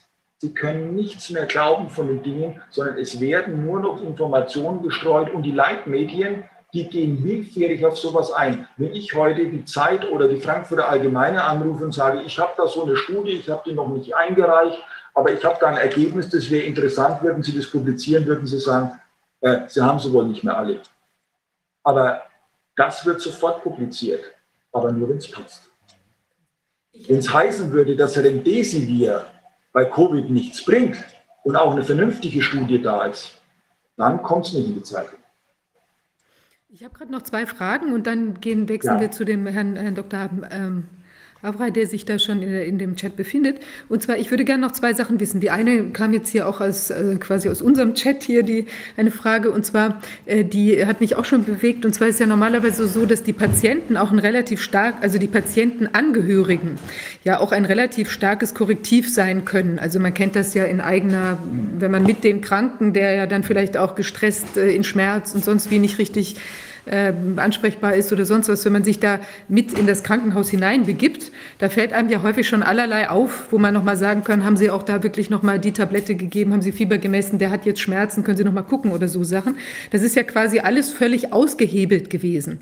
Ja, also dass auch Patienten, Angehörige gar nicht mehr auf vielleicht erkennbare Kunstfehler oder irgendwelche Sachen, die schieflaufen, entsprechend reagieren konnten, eben durch diese Verordnungen, die verhindert haben, dass die Leute überhaupt ins Krankenhaus konnten, was ja auch natürlich für alle eine psychisch stark belastende Situation war, aber sicher auch Effekte gehabt hat. Das wäre die eine Frage. Und die zweite Frage, die ich noch habe, ist, äh, wie Sie überhaupt die Bewegungsfreiheit auch jetzt von Ärzten sehen, die da im Krankenhaus jetzt sind und vielleicht auch was sehen, also nicht der Chef unter Umständen, sondern eben die darunter geordneten. Also haben die überhaupt eine Möglichkeit, ähm, die, die riskieren ja quasi, wenn sie da was sagen, was sie vielleicht jetzt nicht gut finden oder an den Behandlungsmethoden oder sowas, die werden ja sehr stark mitschwimmen müssen, vermute ich mal, weil es sonst wahrscheinlich auch nicht gut ankommt und sie vielleicht auch ihren Job verlieren, wenn sie da einen Widerstand machen und sagen, ich will jetzt nicht beatmen, weil ich habe hier gelesen, äh, viele, bei vielen läuft es gut, wenn sie sie nur in Sauerstoffzelt legen oder so. Ja. Hm. Ja, zu Ihrer ersten Frage. Also äh, das ist ja diese wahnsinnige Verengung, die jetzt gemacht worden ist, als wäre Atemwegserkrankungen durch Viren und insbesondere durch Coronaviren das einzige Problem, was wir haben. Aber selbst diese lächerliche Zahl von 9000 Toten in einem halben Jahr, die auf Corona zurückgehen würden, wir haben jedes Jahr 30.000 bis 40.000 Tote durch Klinikinfektionen also durch Infektionen, die sich Menschen im Rahmen ihres Krankenhausaufenthaltes holen. Das interessiert uns jetzt nicht, das hat uns die letzten Jahrzehnte nicht interessiert. Es gibt andere Länder, die zum Beispiel ein ganz gutes Screening auf multiresistente Keime machen, wie die Niederlande. Wir haben deutlich niedrigere Raten als Deutschland. Äh, hier sind ein bisschen äh, die Gaben von Desinfektionsmitteln erhöht worden, aber tatsächlich an der Infektionsrate und der Todesrate von Krankenhausinfektionen hat sich gar nichts geändert. Also man sieht, wir haben viele Probleme in der Medizin, wo Menschen geschädigt werden und zu Tode kommen und die sind jetzt alle mit Covid einfach weggedrückt worden, als wären sie nichts. Ähm, die zweite Frage, es ist sicherlich extrem problematisch. Ich weiß es ja auch im Laufe meines Berufslebens, die Verträge, die ich hatte. Äh, der letzte Vertrag, den ich hatte, den ich 2007 unterschrieben habe, der war schon so gewesen, auch als Chefarzt, äh, dass jegliche Äußerungen gegenüber Nicht-Firmenangehörigen zu einer fristlosen Kündigung führen. Und so werden die Verträge sicherlich seit vielen Jahren bei allen Arbeitgebern gemacht. Also es ist überhaupt nicht ratsam, irgendwie sich nur mit einem Journalisten auch mal zu unterhalten über eine neue Methode, die man vielleicht begonnen hat, eine Untersuchungsserie in die Zeitung.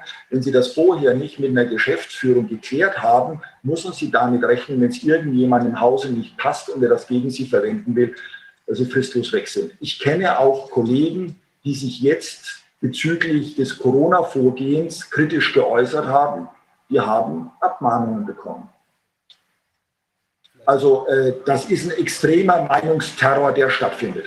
Können wir noch, noch mal kurz den, äh, deinen Aufruf aufgreifen, wenn jemand, der sich nicht äußern darf, sich bei uns äußern möchte. Ja, wir haben ja jetzt, genau, das sage ich an der Stelle nochmal, wir haben jetzt äh, aktiv ab heute ein ähm, Hinweisgebersystem aufgesetzt, wo Leute sich melden können und wirklich total anonym einfach eine Nachricht schicken können oder ein Dokument, vielleicht auch eine Anweisung, die sie bekommen haben, dass sie zu schweigen haben. Also es betrifft jetzt nicht nur Ärzte, sondern eben alle Betroffenen, kann auch jemand von der Polizei sein. Wir werden das, äh, wir, wir blenden das ein und es ist auch auf unserer Webseite verlinkt. Also es ist wirklich, äh, gibt es auch keine Erkennungsmöglichkeit und wird auch von, wird sofort total verschlüsselt, wenn man die Nachricht da hinterlässt. Man kann bis zu 200 äh, Megabyte im Moment an Dateien hochladen. Wenn jemand jetzt was ganz Großes uns schicken möchte, Terabytes oder ich weiß nicht, was es zu berichten gibt, dann bitte uns ähm, über dieses Hinweisgebersystem informieren und dann werden wir da einen Weg finden. Aber es ist tatsächlich richtig, dass ich auch gar nicht bedacht habe, angesichts, es hat mich ja teilweise wirklich sehr empört, um es mal in Bilder auszudrücken, gar nicht bedacht habe, dass äh, ja nicht jeder selbstständig ist, so wie ich. Ich kann machen, was ich will. Ne? Aber äh, die Leute, die in Abhängigkeitsverhältnissen sind, vertraglichen Abhängigkeitsverhältnissen, bei denen sieht das natürlich ganz anders aus.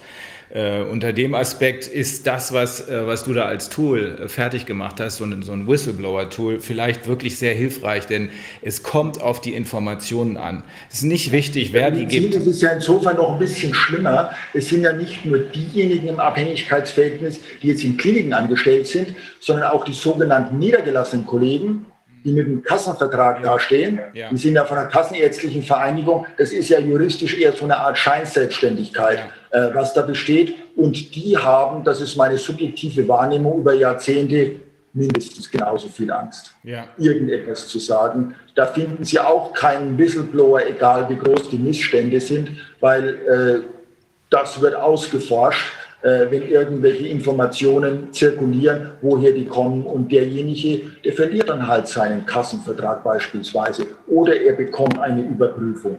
Äh, und wenn Sie was finden wollen, dann werden Sie was finden bei so einer Überprüfung. Mhm.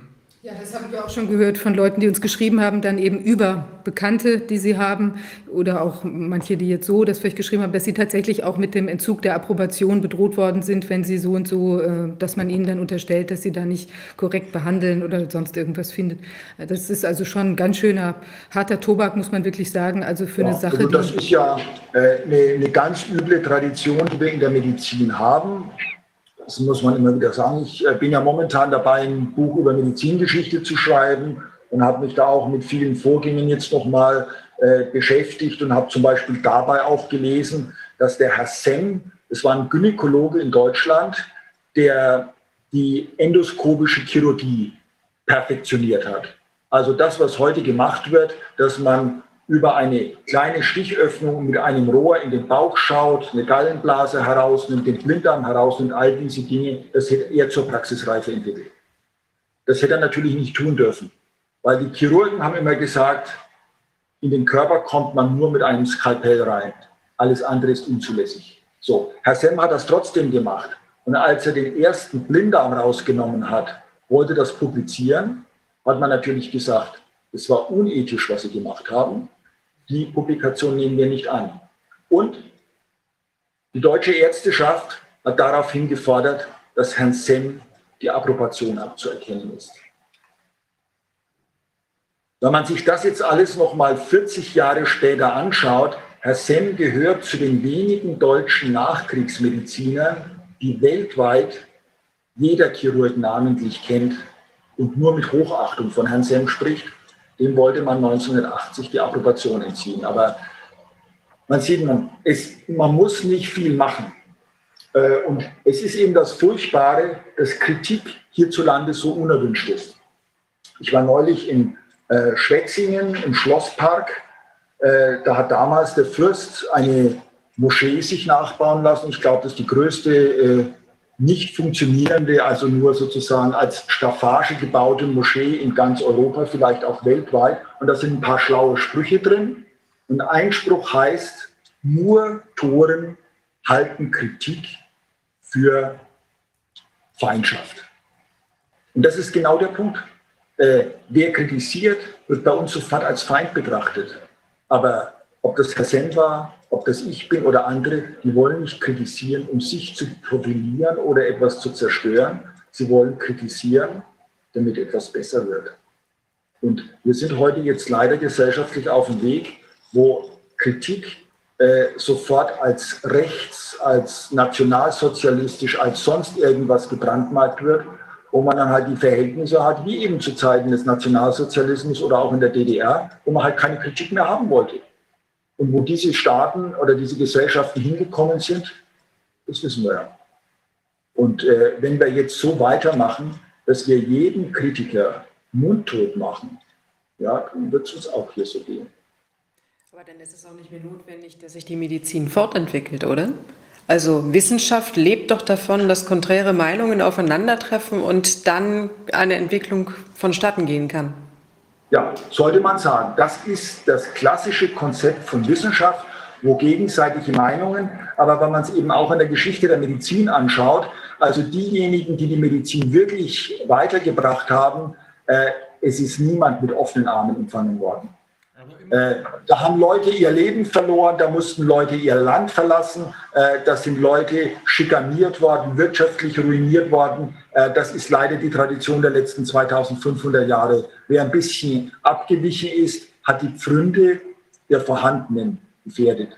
Und damit wurde er sofort zum Feind erklärt, auch wenn sich vielleicht kurze Zeit später schon gezeigt hat, dass das eigentlich für diejenigen, die jetzt schon ganz gut verdienen, auch ein gutes Geschäftsmodell ist. Aber zuerst mal versucht man denjenigen irgendwie herabzumachen, zu stigmatisieren und eben auch notfalls persönlich zu liquidieren, wenn es sein muss. Und das ist, ist der medizinischen Wissenschaft nicht gut bekommen und in anderen Fachbereichen wird sich sicherlich ähnlich darstellen. In der juristischen Wissenschaft ist es auch nicht gut bekommen. Äh, ich lese gerade das Buch von Professor Müller nochmal, Furchtbare Juristen, ähm, was da an äh, völligem Stillstand und Perversion des Rechts, übrigens nicht erst seit dem Dritten Reich, sondern schon seit wilhelminischen Zeiten, daher auch diese Obrigkeitshörigkeit äh, geschehen ist, äh, dass, äh, wenn das die Öffentlichkeit mal richtig zur Kenntnis nehmen würde, dann würde man auch nachvollziehen können, warum so viel schräg läuft da. Aber immerhin, ein positives Ergebnis ist doch, dass Herr Semm immer noch weltberühmt ist, jetzt vielleicht früher äh, mehr als vorher, und die, die ihn kritisiert haben, vollkommen vergessen sind. Ja. Das ist richtig. Äh, Kassem hat es Gott sei Dank noch erlebt. Er ist ja, glaube ich, so kurz nach dem Jahr 2000 äh, gestorben. Aber es gibt halt auch einige andere, die leider diese Ehre nicht mehr erlebt haben, ne? die dann erst so 100, 200 Jahre später äh, wirklich in Ehren gehalten worden sind. Und äh, das muss man eben immer wieder sagen. Aber ich sehe es halt jetzt wirklich äh, furchtbar, dass man Leute äh, von vornherein heruntergemacht hat, hat sie versucht auszuschalten. Nehmen wir nur eben Herrn Wodak äh, Herr Wodak hat sich frühzeitig gemeldet und alles, was er gesagt hat, äh, hat zugetroffen. Es ist durch äh, die weiteren Entwicklungen bestätigt worden. Ja, und wer sitzt dann im Fernsehen und erzählt jeden Tag Unsinn? Das ist Herr Lauterbach. Das Gespenst. Der zwar Medizin studiert hat, aber nie als Arzt tätig war. Das muss man auch mal dazu sagen. Ja, ja. So, jetzt würde ich sagen, wir holen mal Herrn Dr. Ähm, Abreiter zu. Guten Tag, hören Sie mich? Hallo. Ja, Hallo. Das, das, ist toll, dass Sie da sind. Tut mir leid, dass das jetzt ein bisschen länger gedauert hatte. Wir hatten am Anfang ein, ein Problem mit dem ersten, der sich, der zugeschaltet werden sollte und deshalb hat es ein bisschen länger gedauert. Kein Problem. Ich möchte nur kurz was richtigstellen. Ich bin kein Doktor, sondern Diplombiologe. Ah ja, okay, dann werden wir das korrigieren. Nur, dass ich mich da nicht mit falschen Federn schmücke. Ah ja, okay. Ähm, ja, äh, Sie haben ja, Sie, Sie hatten sicher schon ähm, ziemlich ähm, am Anfang der ganzen äh, Thematik geäußert, so auch zu dieser, zu dieser Impf- Impfproblematik. Da erinnere ich, dass ich auch ein Video mal von Ihnen gesehen habe, wo Sie da relativ deutliche Worte gefunden haben. Sie haben ja auch, glaube ich, gerade ein Buch vollendet zum Thema und sind deshalb auch unser äh, der richtige Ansprechpartner für heute, denke ich, wo wir uns, wir setzen uns ja auseinander mit der Gefährlichkeit des Virus, jetzt auch zu den Behandlungsthemen. Wir hatten gerade Herrn äh, Dr. Reuter, ist ein ehemaliger Chefarzt und hat aus der Behandlungspraxis uns da recht viel erzählen können.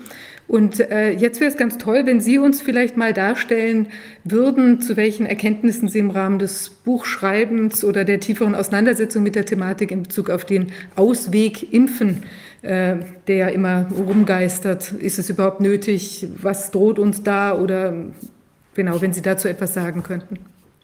Ja, ich bin ja eben also Biologe mit dem Schwerpunkt der Gesundheitsökologie. Das heißt, ich schaue mir gesundheitliche und medizinische Zusammenhänge aus der ökologischen, ganzheitlichen Perspektive an und natürlich auch im Zusammenhang mit Umweltproblematiken. Und äh, da kommt es, äh, die Epidemiologie ist zum Beispiel ein wichtiger Teil oder eine wichtige Methode, die in der Umwelt oder in der Gesundheitsökologie auch angewendet wird. Viren spielen bei Pflanzen eine Rolle, im Tierreich, in äh, ökologischen Populationen und so weiter. Also das spielt da alles hinein. Und ähm, aus dieser Perspektive befasse ich mich jetzt auch mit äh, Covid-19.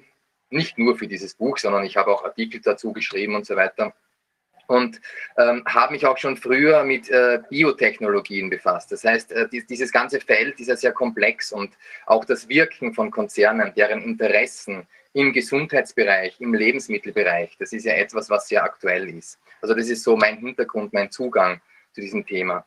Ich möchte ganz kurz unterstreichen, was vorhin gesagt wurde. Diese Einordnung von Corona-Zahlen, die ganz bewusst, muss man leider attestieren, medial unterdrückt wurde, die ist extrem wichtig. Ich möchte hier noch explizit betonen, dass Professor John Ioannidis, wie Sie vorhin schon gesagt haben, einer der meist zitierten Experten der Epidemiologie der Welt ist und dass er 2005, äh, 2005 oder 2015, Verzeihung, 2015 noch vom British Medical Journal, eines der bedeutendsten und ältesten Medizinjournale, als Sargnagel der schlampigen Wissenschaft bezeichnet wurde.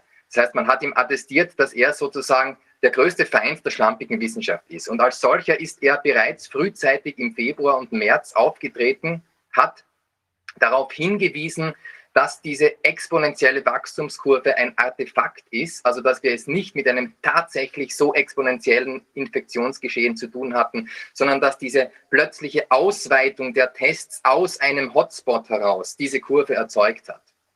Er hat darauf hingewiesen, dass die Mortalität maßlos überschätzt wird und er hat gesagt, wir könnten auf eines der größten Evidenzfiaskos zusteuern. Es ist sehr bedauerlich, dass eines seiner Videos im März gelöscht wurde mit dem Vermerk, der heute noch auf YouTube zu finden ist, das Video widers äh, widerspricht den Community-Richtlinien, was für mich in keiner Weise nachvollziehbar ist. Diese Einordnungen sind von Anfang an gezielt unterdrückt worden, wenn sie nicht dem politischen Kurs und den ausgewählten Experten entsprochen haben. Herr Dr. Wodak kann natürlich ein Lied davon singen. Und ich hoffe, dass es auch irgendwann wieder zu einer Art Rehabilitation kommt und dass diese Dinge wieder richtig gestellt werden. Dass Experten, die früh das Richtige, richtig gesagt haben, dann aber unterdrückt wurden, wieder in ein korrektes Licht gestellt werden. Zur Einordnung noch ganz kurz, was mir auch wichtig ist als Gesundheitsökologe, ist eben den Blick auf vielen Krankheiten zu belassen, denn wir haben eine eine globale Situation, die hochdramatisch für viele Menschen ist, eine Gesundheitssituation, die viel auch mit Umweltproblematiken zusammenhängt, wo es Sterbezahlen in die Millionen gibt, die man auch vermeiden könnte. Ich möchte hier aber jetzt bei, beim Beispiel Deutschland bleiben. Es sterben jedes Jahr laut WHO-Angaben 40.000 bis 50.000 Menschen an Lungeninfektionen der verschiedensten Art. Das heißt, Viren, darunter waren sicher auch immer Coronaviren, bakterielle Erreger und auch Pilzerreger. Und hier haben wir es mit einer Letalitätsrate von im Schnitt 0,5 Prozent zu tun bei den ambulant erworbenen Infektionen, was laut den Ergebnissen von John, Ioannidis noch immer über der Sterblichkeit, über der Infektionsletalität von Covid-19 liegt, die er nach ausführlichen Analysen jetzt mit 0,24 angibt. Und obwohl die Dunkelziffer noch gar nicht berücksichtigt ist. In der Gruppe der über 65-Jährigen steigt diese Letalität je nach Studie auf bis zu 30 Prozent. Das heißt, wir haben es hier mit vollkommen anderen Daten zu tun, die auch angesehen werden müssen. Und ich frage mich, warum das alles in der Vergangenheit keine Rolle gespielt hat, warum diese viel höheren Mortalitätszahlen und Letalitätsraten kein Thema waren. Und auf dieses Nichtwissen setzt sich jetzt diese ausgewählte mediale Berichterstattung über ein Virus auf. Und dadurch entsteht in der Bevölkerung der Eindruck, dass wir es hier mit vollkommen neuen Prozessen zu tun hätten. Mit Dingen, die wir von anderen Krankheitserregern nicht kennen. Und das ist diese Problematik. Und das ist auch diese gezielte Aussortierung von Einordnungen, die Aussortierung von komplexen Betrachtungsweisen und von widersprechenden Analysen zurückzuführen. Und das ist sehr schädlich, weil wir zwar es mit einem Erreger zu tun haben, den wir ernst nehmen müssen, keine Frage, aber mit einem von vielen Gesundheits, einer von vielen Gesundheitsbedrohungen. Und wir engen unseren Blick jetzt auf dieses eine Virus ein, wo die Mortalität in Deutschland immer geringer wird, ja, also im Verhältnis zu den Infektionszahlen steigt das, sinkt das immer weiter ab. Ähm, und wo das Verhältnis jetzt, das ist unverhältnismäßig einfach zu den anderen Infektionszahlen. Und wir engen unsere Sicht so auf dieses Virus ein, dass es fatal ist, weil wir dadurch die vielen anderen Gesundheitsprobleme außer Acht lassen und der Eindruck entsteht, wir müssten nur irgendwie über diese Corona-Krise hinüberkommen und dann wäre sozusagen wieder alles gut. Nein, Menschenleben äh, vor Wirtschaft, das möchte ich auch für andere Probleme einlösen. Also das ist für diese Einordnungen sehr wichtig. Dazu möchte ich noch etwas sagen, um jetzt nicht nur von unseren Regionen zu sprechen. In, äh, ein Beispiel nur. In Afrika versterben jedes Jahr um, um die 500.000 Menschen, knapp 500.000 Menschen an Malaria, darunter der Großteil Kinder. Bleiben wir nur bei den Kindern. Wir wissen aus äh, Angaben der WHO, dass wir heuer Corona-bedingt wahrscheinlich eine Übersterblichkeit von zusätzlichen 180.000 toten Kindern in Afrika nur wegen Malaria haben werden. Nur wegen Malaria. Warum? Weil der einseitige Fokus des weltweiten Gesundheitssystems auf Covid-19 dazu geführt hat, dass die Malaria-Prophylaxe nicht sorgfältig genug durchgeführt wurde. Demgegenüber stehen derzeit auf dem ganzen afrikanischen Kontinent 18.000 Corona-Fälle mit Stand heute, 18.000 Corona-Todesfälle. Das heißt, allein bei den Kindern durch Malaria, durch, die durch Malaria sterben, ist, die, ist mit einer zehnmal höheren Übersterblichkeit für 2020 zu rechnen, aufgrund dieser Corona-Lockdowns. Ähm, das ist sehr relevant. Es ist auch sehr wichtig zu sagen, dass ähm, in Afrika der Hotspot der Corona-Toten, sozusagen dieser Sterblichkeit, in Südafrika liegt. Das ist das am meisten industrialisierte Land, auch mit der größten Feinstaubbelastung. Ich, lege, ich lege ja auch demnächst zahlreiche Belege dazu auf den Tisch, dass hier ein Zusammenhang besteht. Und was nicht zutreffen wird, ist, dass wir Millionen Tote in Afrika wegen Corona sehen werden, aber vielleicht wegen sogenannten Kollateralschäden. Warum? Die Bevölkerungsstruktur in Afrika ist ganz anders als bei uns. Über den Kontinent gemittelt ist es so, dass dort 60 Prozent der Menschen unter 25 sind. Die, der Großteil der Menschen kann mit dem Virus relativ gut umgehen. Und die Menschen kommen eben außer in Südafrika in den meisten Regionen frühzeitig in ihrem Leben als Kinder in, häufig in Kontakt mit Parasiten. Ein ganz wichtiger, wichtiger äh, ökoimmunologischer Zusammenhang, in Kontakt mit Erregern. Ihr Immunsystem ist viel besser trainiert. Ja, das ist sozusagen die positive Seite der mangelnden Hygiene, wenn's, wenn man es so nennen will.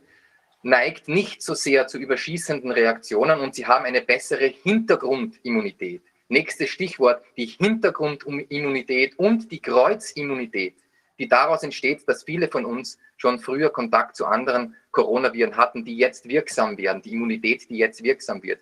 Also diese Hintergrund- und Kreuzimmunität ist sehr entscheidend dafür, ist auch ein gewisser Schutz für ein zu rasantes Ausbreiten des Virus und trägt auch zu dieser kollektiven Immunität bei, sodass die früh verbreiteten Zahlen von 60 bis 70 Prozent Durchseuchung bis zur Herdenimmunität jedenfalls falsch sind und weit darunter anzusetzen sind. Auch darauf hat John Ioannidis bereits im März deutlich hingewiesen und wurde von allen Medien und Politikern ignoriert. Heute wissen wir, er hatte recht, so wie auch Wolfgang Wodak in vielen Punkten recht hatte. Gut. Ähm, es ist aber sehr auffällig, dass die trotz dieser Evidenzen die Panik erzeugende Politik und die einseitige Berichterstattung weiterläuft. Und es ist mittlerweile zu befürchten, das sage ich nach meinen Recherchen, dass sich auf dieses Feld der Angst und der Desinformation jetzt im Nachhinein pharmazeutische Interessen, Interessen der pharmazeutischen Industrie aufgesetzt haben. Es ist sehr erstaunlich, dass noch im Juli zum Beispiel Bill Gates gesagt hat, Afrika könnte sich doch noch zu einem der größten und schlimmsten Hotspots der Corona-Krise entwickeln und dass er gesagt hat, äh, bis zu 10 Millionen Tote seien doch noch zu erwarten. Das widerspricht jeder Erkenntnis und auch all diesen Evidenzen, die ich zuvor ausgeführt habe. Wenn man auf eine bevorstehende Sterbemortalität von vielen Millionen hinweist, kann man natürlich auch sehr gut Impfstofflobbyismus betreiben. Und das ist wirklich die Gefahr, die wir momentan sehen, dass die Medienberichterstattung sehr dominiert ist von unkritisch, also unkritisch wiedergegebenen Aussagen und Presseaussendungen von Interessensvertretern, dass wir bis voriges Jahr noch eine Medienlandschaft hatten, die kritisch über die Pharmaindustrie berichtet hat, die investigativ, investigativen Journalismus betrieben hat die äh, darauf hingewiesen hat, dass Bill Gates bis in die Luftwaffenindustrie als Sponsor auftritt mit seiner Stiftung, dass hier eine Seilschaft zu verschiedensten industriellen Bereichen besteht und auch zur Pharmaindustrie. Und jetzt mit Corona scheinen äh, die Chefredaktionen zumindest plötzlich äh, ihr Interesse an kritischen Hinterfragungen und an äh, investig investigativer Re Recherche verloren zu haben. Und die Sache spitzt sich jetzt darauf zu, dass wir möglicherweise schon im Herbst einen Impfstoff haben werden, spätestens im Frühjahr, der natürlich unter signifikanten Verkürzungen der Zulassungsphasen auf den Markt kommen wird. Die Favoriten, die jetzt bei der WHO gemeldet sind, sind im Wesentlichen alle genetische Impfstoffe. Es kommt zu einer Transduktion, zu einer, zu einer Übertragung von äh, Erbinformation eines Virus, des Coronavirus. Und diese Erbinformation, die wird als RNA, als Ribonukleinsäure oder als DNA, als Desoxyribonukleinsäure in die Zelle mit, mittels Nanotechnologie eingeschleust und führt dann in unserem Körper, in unseren Zellen durch eine Manipulation der genetischen Abläufe dazu, dass wir selbst im Rahmen der sogenannten Proteinbiosynthese ein virales Protein, einen viralen Eiweißstoff herstellen, in der Regel das Spike-Protein, also das Stach, ein Stachelprotein des Coronavirus. Eine erweiterte Form dieser genetischen Impfstoffe ist der sogenannte virale Vektorimpfstoff. Auch dieser hochbedenkliche, jetzt aus Russland kommende Impfstoff ist meines Wissens, obwohl man das nicht ganz genau überprüfen kann, aber es deutet alles darauf hin, ein viraler Vektorimpfstoff. Auch eine genetische Variante in einer erweiterten Form. Hier wird die ähm, gentechnisch manipulierte DNA oder RNA, jedenfalls die Erbinformation, in ein Trägervirus eingesetzt. Und dann kommt es sozusagen zu einer Art von Infektion, wo sich diese, wo diese Erbinformation dann wieder in unserer Zelle, in unserem Körper wirksam wird und dort, erst dort, die Entstehung von viralen Antigenen veranlasst. Das ist eine Technologie, die vielleicht in Zukunft relevant sein kann die man aber nicht unter verkürzten Bedingungen einsetzen sollte. Die, gesamte, äh, die gesamten gen genetischen Impfstoffe sollte man nicht unter äh, verkürzten Bedingungen zulassen, weil sie noch nicht ausreichend erprobt sind. Im Falle von RNA und insbesondere DNA-Impfstoffen gab es noch nie einen zugelassenen Impfstoffkandidat, der sich gegen Infektionskrankheiten entwickelt oder ähm, gerichtet hätte. Es wird von Interessensvertretern oft äh, argumentiert, dass RNA-Medikamente bereits in der Krebsmedizin eingesetzt wurden. Das ist korrekt, aber es ist eine völlig andere Sache, denn in der Krebsmedizin ist die Kosten- und Risikoabbrech äh, oder die Nutzen- und Risikoabwiegung eine vollkommen andere. Sowohl die betroffenen Patientinnen und Patienten als auch die Ärzte werden sich natürlich in einer bei einer potenziell lebensbedrohlichen Krankheit eher dafür entscheiden, auch ein Medikament mit Nebenwirkungen einzunehmen. Siehe äh, Chemotherapie, wir behandeln Menschen mit äh, Tumorerkrankungen mit Chemotherapeutika, aber wir würden Chemotherapeutika nicht an gesunde Menschen verabreichen. Also auch das ist kein Argument. Was passiert? Was sind diese Verkürzungen? Ich möchte das gerne an, an dem momentan favorisierten Beispiel aus Oxford verdeutlichen. Oxford, dieser, dieser Impfstoff aus Oxford ist ein viraler Vektorimpfstoff. Das heißt, es kommt eben über den Trägervirus, der übrigens ein, auf einer patentierten Plattform natürlich beruht, kommt es zur Transduktion dieses genetischen Materials in unseren Körper, wo dann erst die Entstehung des Antigens ähm, abläuft. Jetzt möchte ich gleich eines vorausschicken. Es wird immer wieder in den Medien behauptet, dass es ein Kandidat der Universität Oxford ist. Das ist nicht präzise. Es handelt sich um, ein patentiert, um eine patentierte Plattform der, Firma, der Firma Vaxitech in Oxford und die wurde von Unternehmen, äh, die, Verzeihung, die wurde von Mitarbeitern, also von wissenschaftlichen Mitarbeitern der Universität Oxford gegründet, ein sogenanntes Spin-off oder Ablegerunternehmen wo die Universität Oxford keine wirtschaftliche Bedeutung mehr hat, keine Entscheidungskompetenz. Es ist ein im Wesentlichen privatwirtschaftliches Unternehmen, das ein Patent auf diesen Impfstoff hat. Und dieses Unternehmen hat eben Überschneidungsbereiche mit der Universität Oxford. Das macht aber den Impfstoff nicht zu einem Impfstoff der Universität. Das klingt so nach freier Forschung, ist aber so präzise nicht korrekt. Und dieser Impfstoff wird dann produziert und vermarktet in Kooperation mit AstraZeneca, einem sehr großen Pharmakonzern. Jetzt, ähm, was ist passiert? Wie kann es sein, dass dieser und andere genetische Impfstoffe gegen ein Virus, dessen, Entschlüssel, dessen genetische Entschlüsselung erst Ende Jänner stattgefunden hat, wie kann es passieren, dass ein, solches, ein solcher Impfstoff und andere jetzt bereits in der dritten und letzten klinischen Phase an Menschen verabreicht werden? Nun, äh, normalerweise dauert die Impfstoffentwicklung acht bis zwölf Jahre und das hat gute Gründe.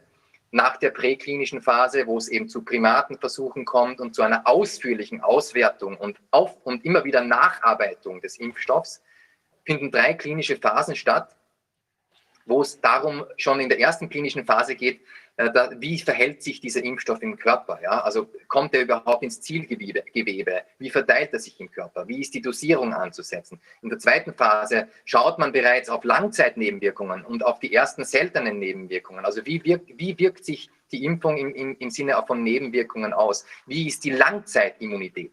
Ja? Wo kann man noch nachbessern bei der Dos Dosierung und so weiter? Die Langzeitimmunität und die Langzeitnebenwirkungen, die können ja nur durch Wartezeiten festgestellt werden. Und das wird in der üblicherweise in der klinischen Phase 2, die manchmal Jahre dauert, ausführlich gemacht. Die ist bei diesem Impfstoff aus, aus Oxford, müssen Sie sich vorstellen, und auch bei anderen Impfstoffen, auf ein Monat reduziert worden. Und da wurden die Arbeitsschritte der ersten und der zweiten klinischen, klinischen Phase zusammengezogen. Und das bezeichnet man als Teleskopierung Deswegen können die pharmazeutischen Interessensvertreter sagen, wir halten uns an alle Regeln, ja, aber wir schieben die Arbeitsschritte ineinander und halten keine, Arbeits-, äh, keine, keine Wartezeiten mehr ein. Das ist das Problem. Dinge, die nacheinander passiert, passieren müssen, Dinge, die man längere Zeit beobachten sollte, wie zum Beispiel die Entwicklung von Nebenwirkungen, passieren jetzt plötzlich parallel zueinander, ohne dass man die saubere Auswertung der vorangegangenen Schritte überhaupt abgewartet hat. Wieder zurück zum Beispiel aus Oxford. Im Mai kam es zu einem Vorfall, wo eine endgültige Auswertung des Primatenversuchs für diesen genetischen Impfstoff gezeigt hat, dass diese Primaten bei Kontakt zum natürlichen Virus, das heißt, wenn sie dem tatsächlichen Virus unter natürlichen Bedingungen ausgesetzt waren, keine ausreichende Immunität entwickelten.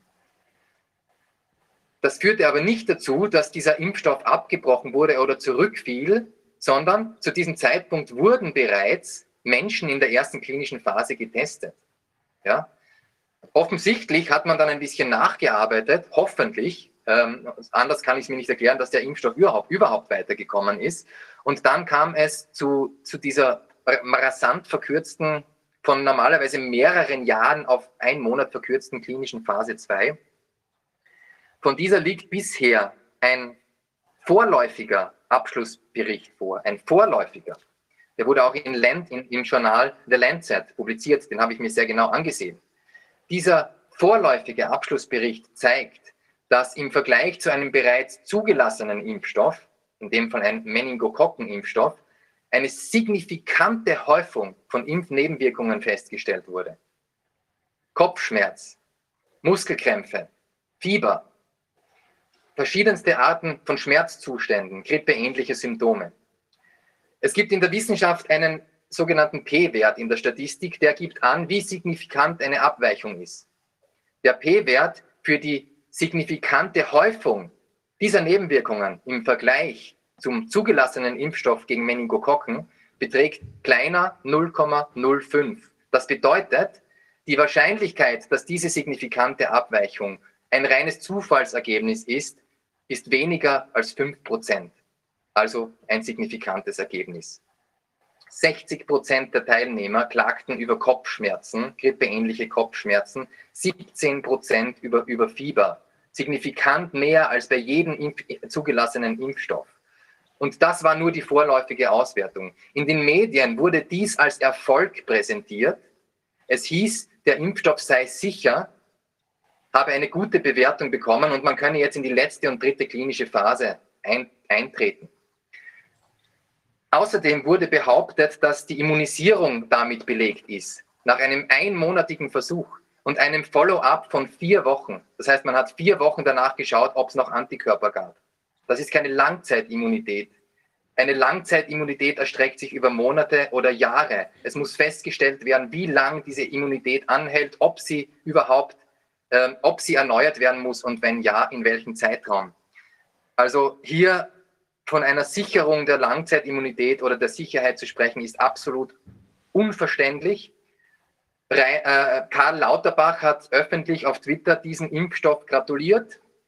Er hat auch der Universität gratuliert, obwohl ich, wie gesagt, äh, bereits ausgeführt habe, dass es ein, patentiertes, ein patentierter Impfstoff eines Unternehmens ist. Und hat gesagt, dass es sehr hoffnungsvolle Ergebnisse sind und dass es jetzt sozusagen, äh, dass wir mit einem baldigen Impfstoff rechnen können. Das ist sehr besorgniserregend, weil das sind keine hoffnungsvollen Ergebnisse. Der Impfstoff hat tatsächlich prompt die Zulassung in die dritte klinische Phase erhalten.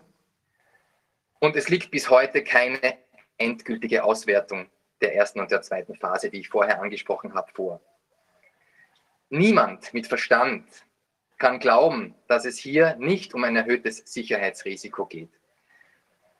Dieser Impfstoff wird bereits vorproduziert. Das ist das nächste.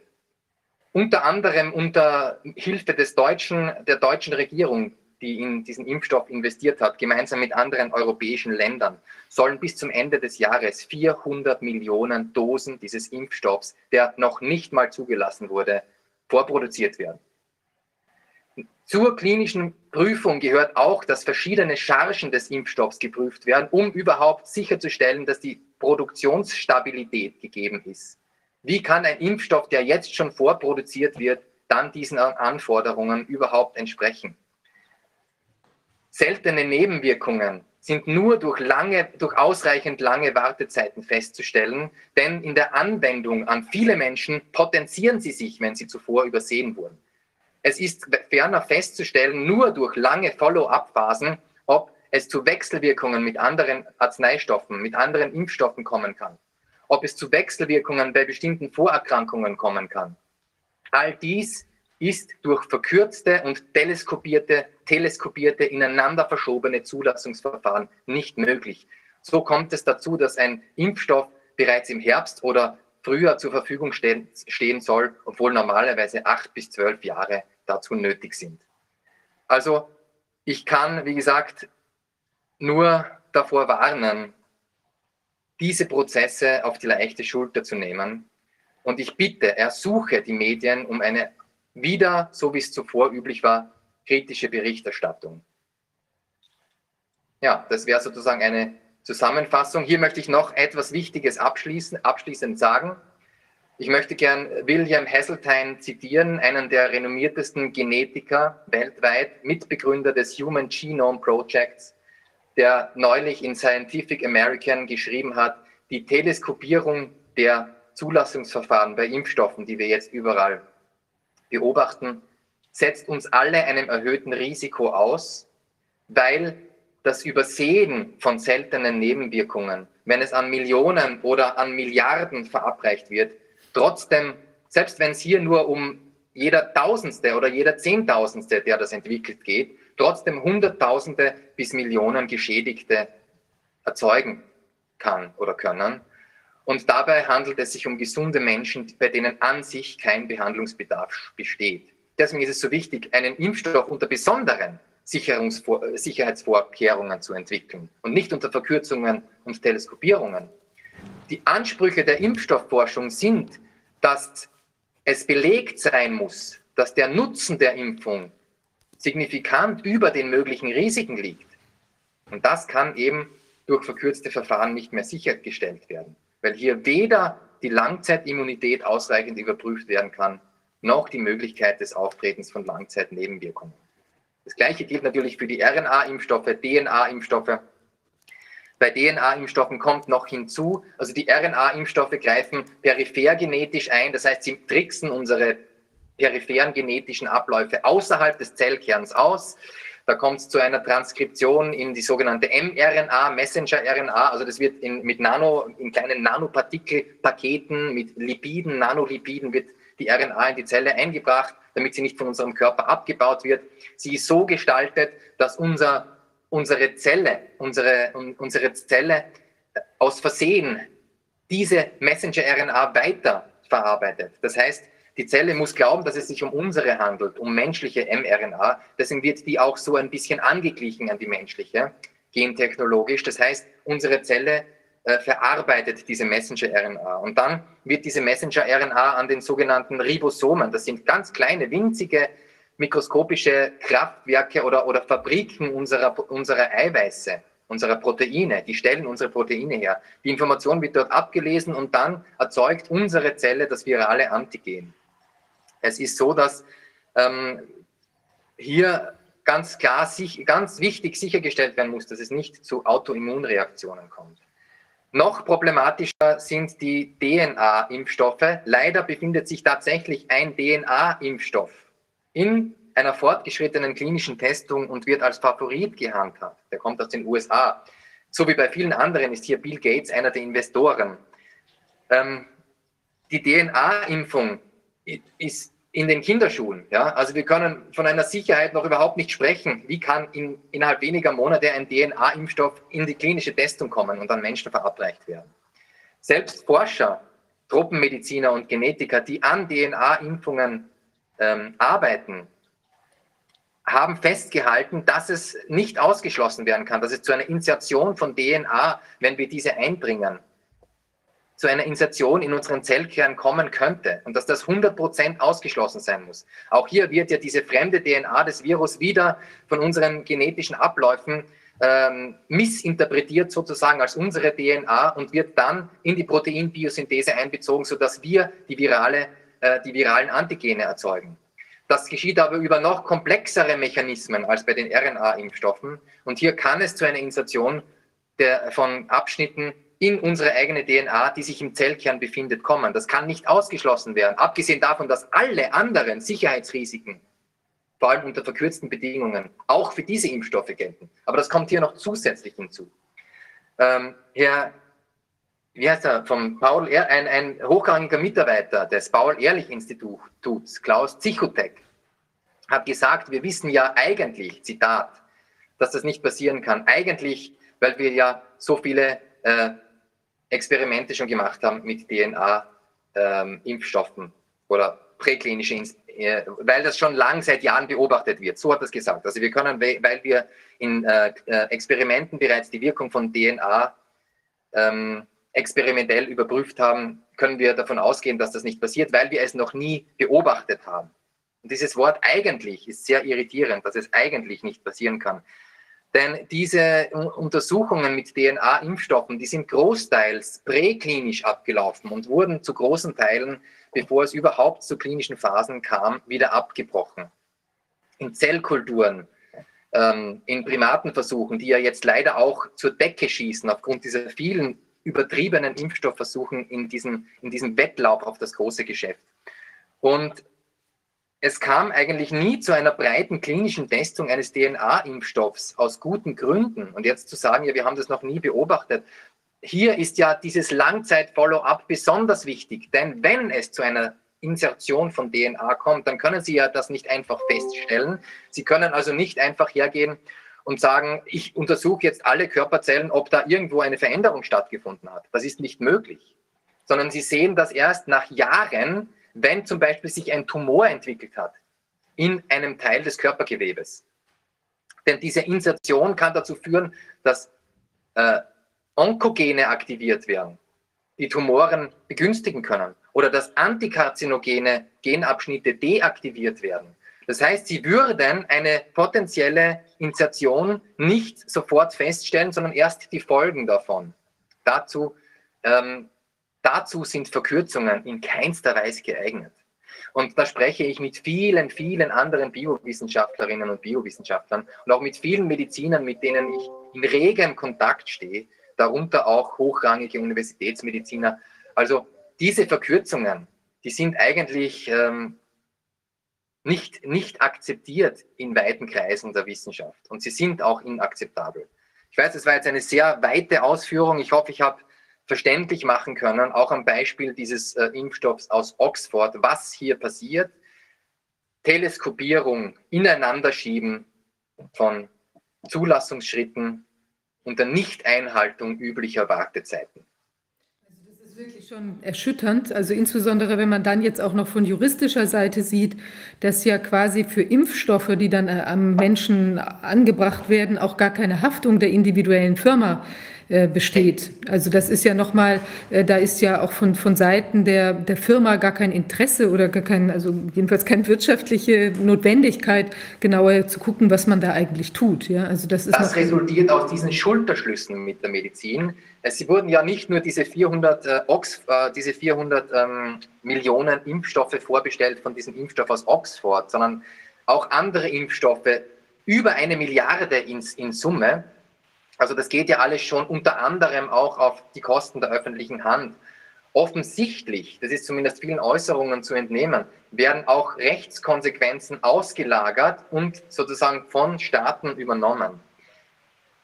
Und das ist in Kombination mit diesen Sicherheitsrisiken ganz besonders bedenklich. Außerdem wird es auch schwer sein für viele Betroffene, dann nachzuweisen, dass dieser Schaden aus einer vorschnell in Umlauf gebrachten Impfung resultiert.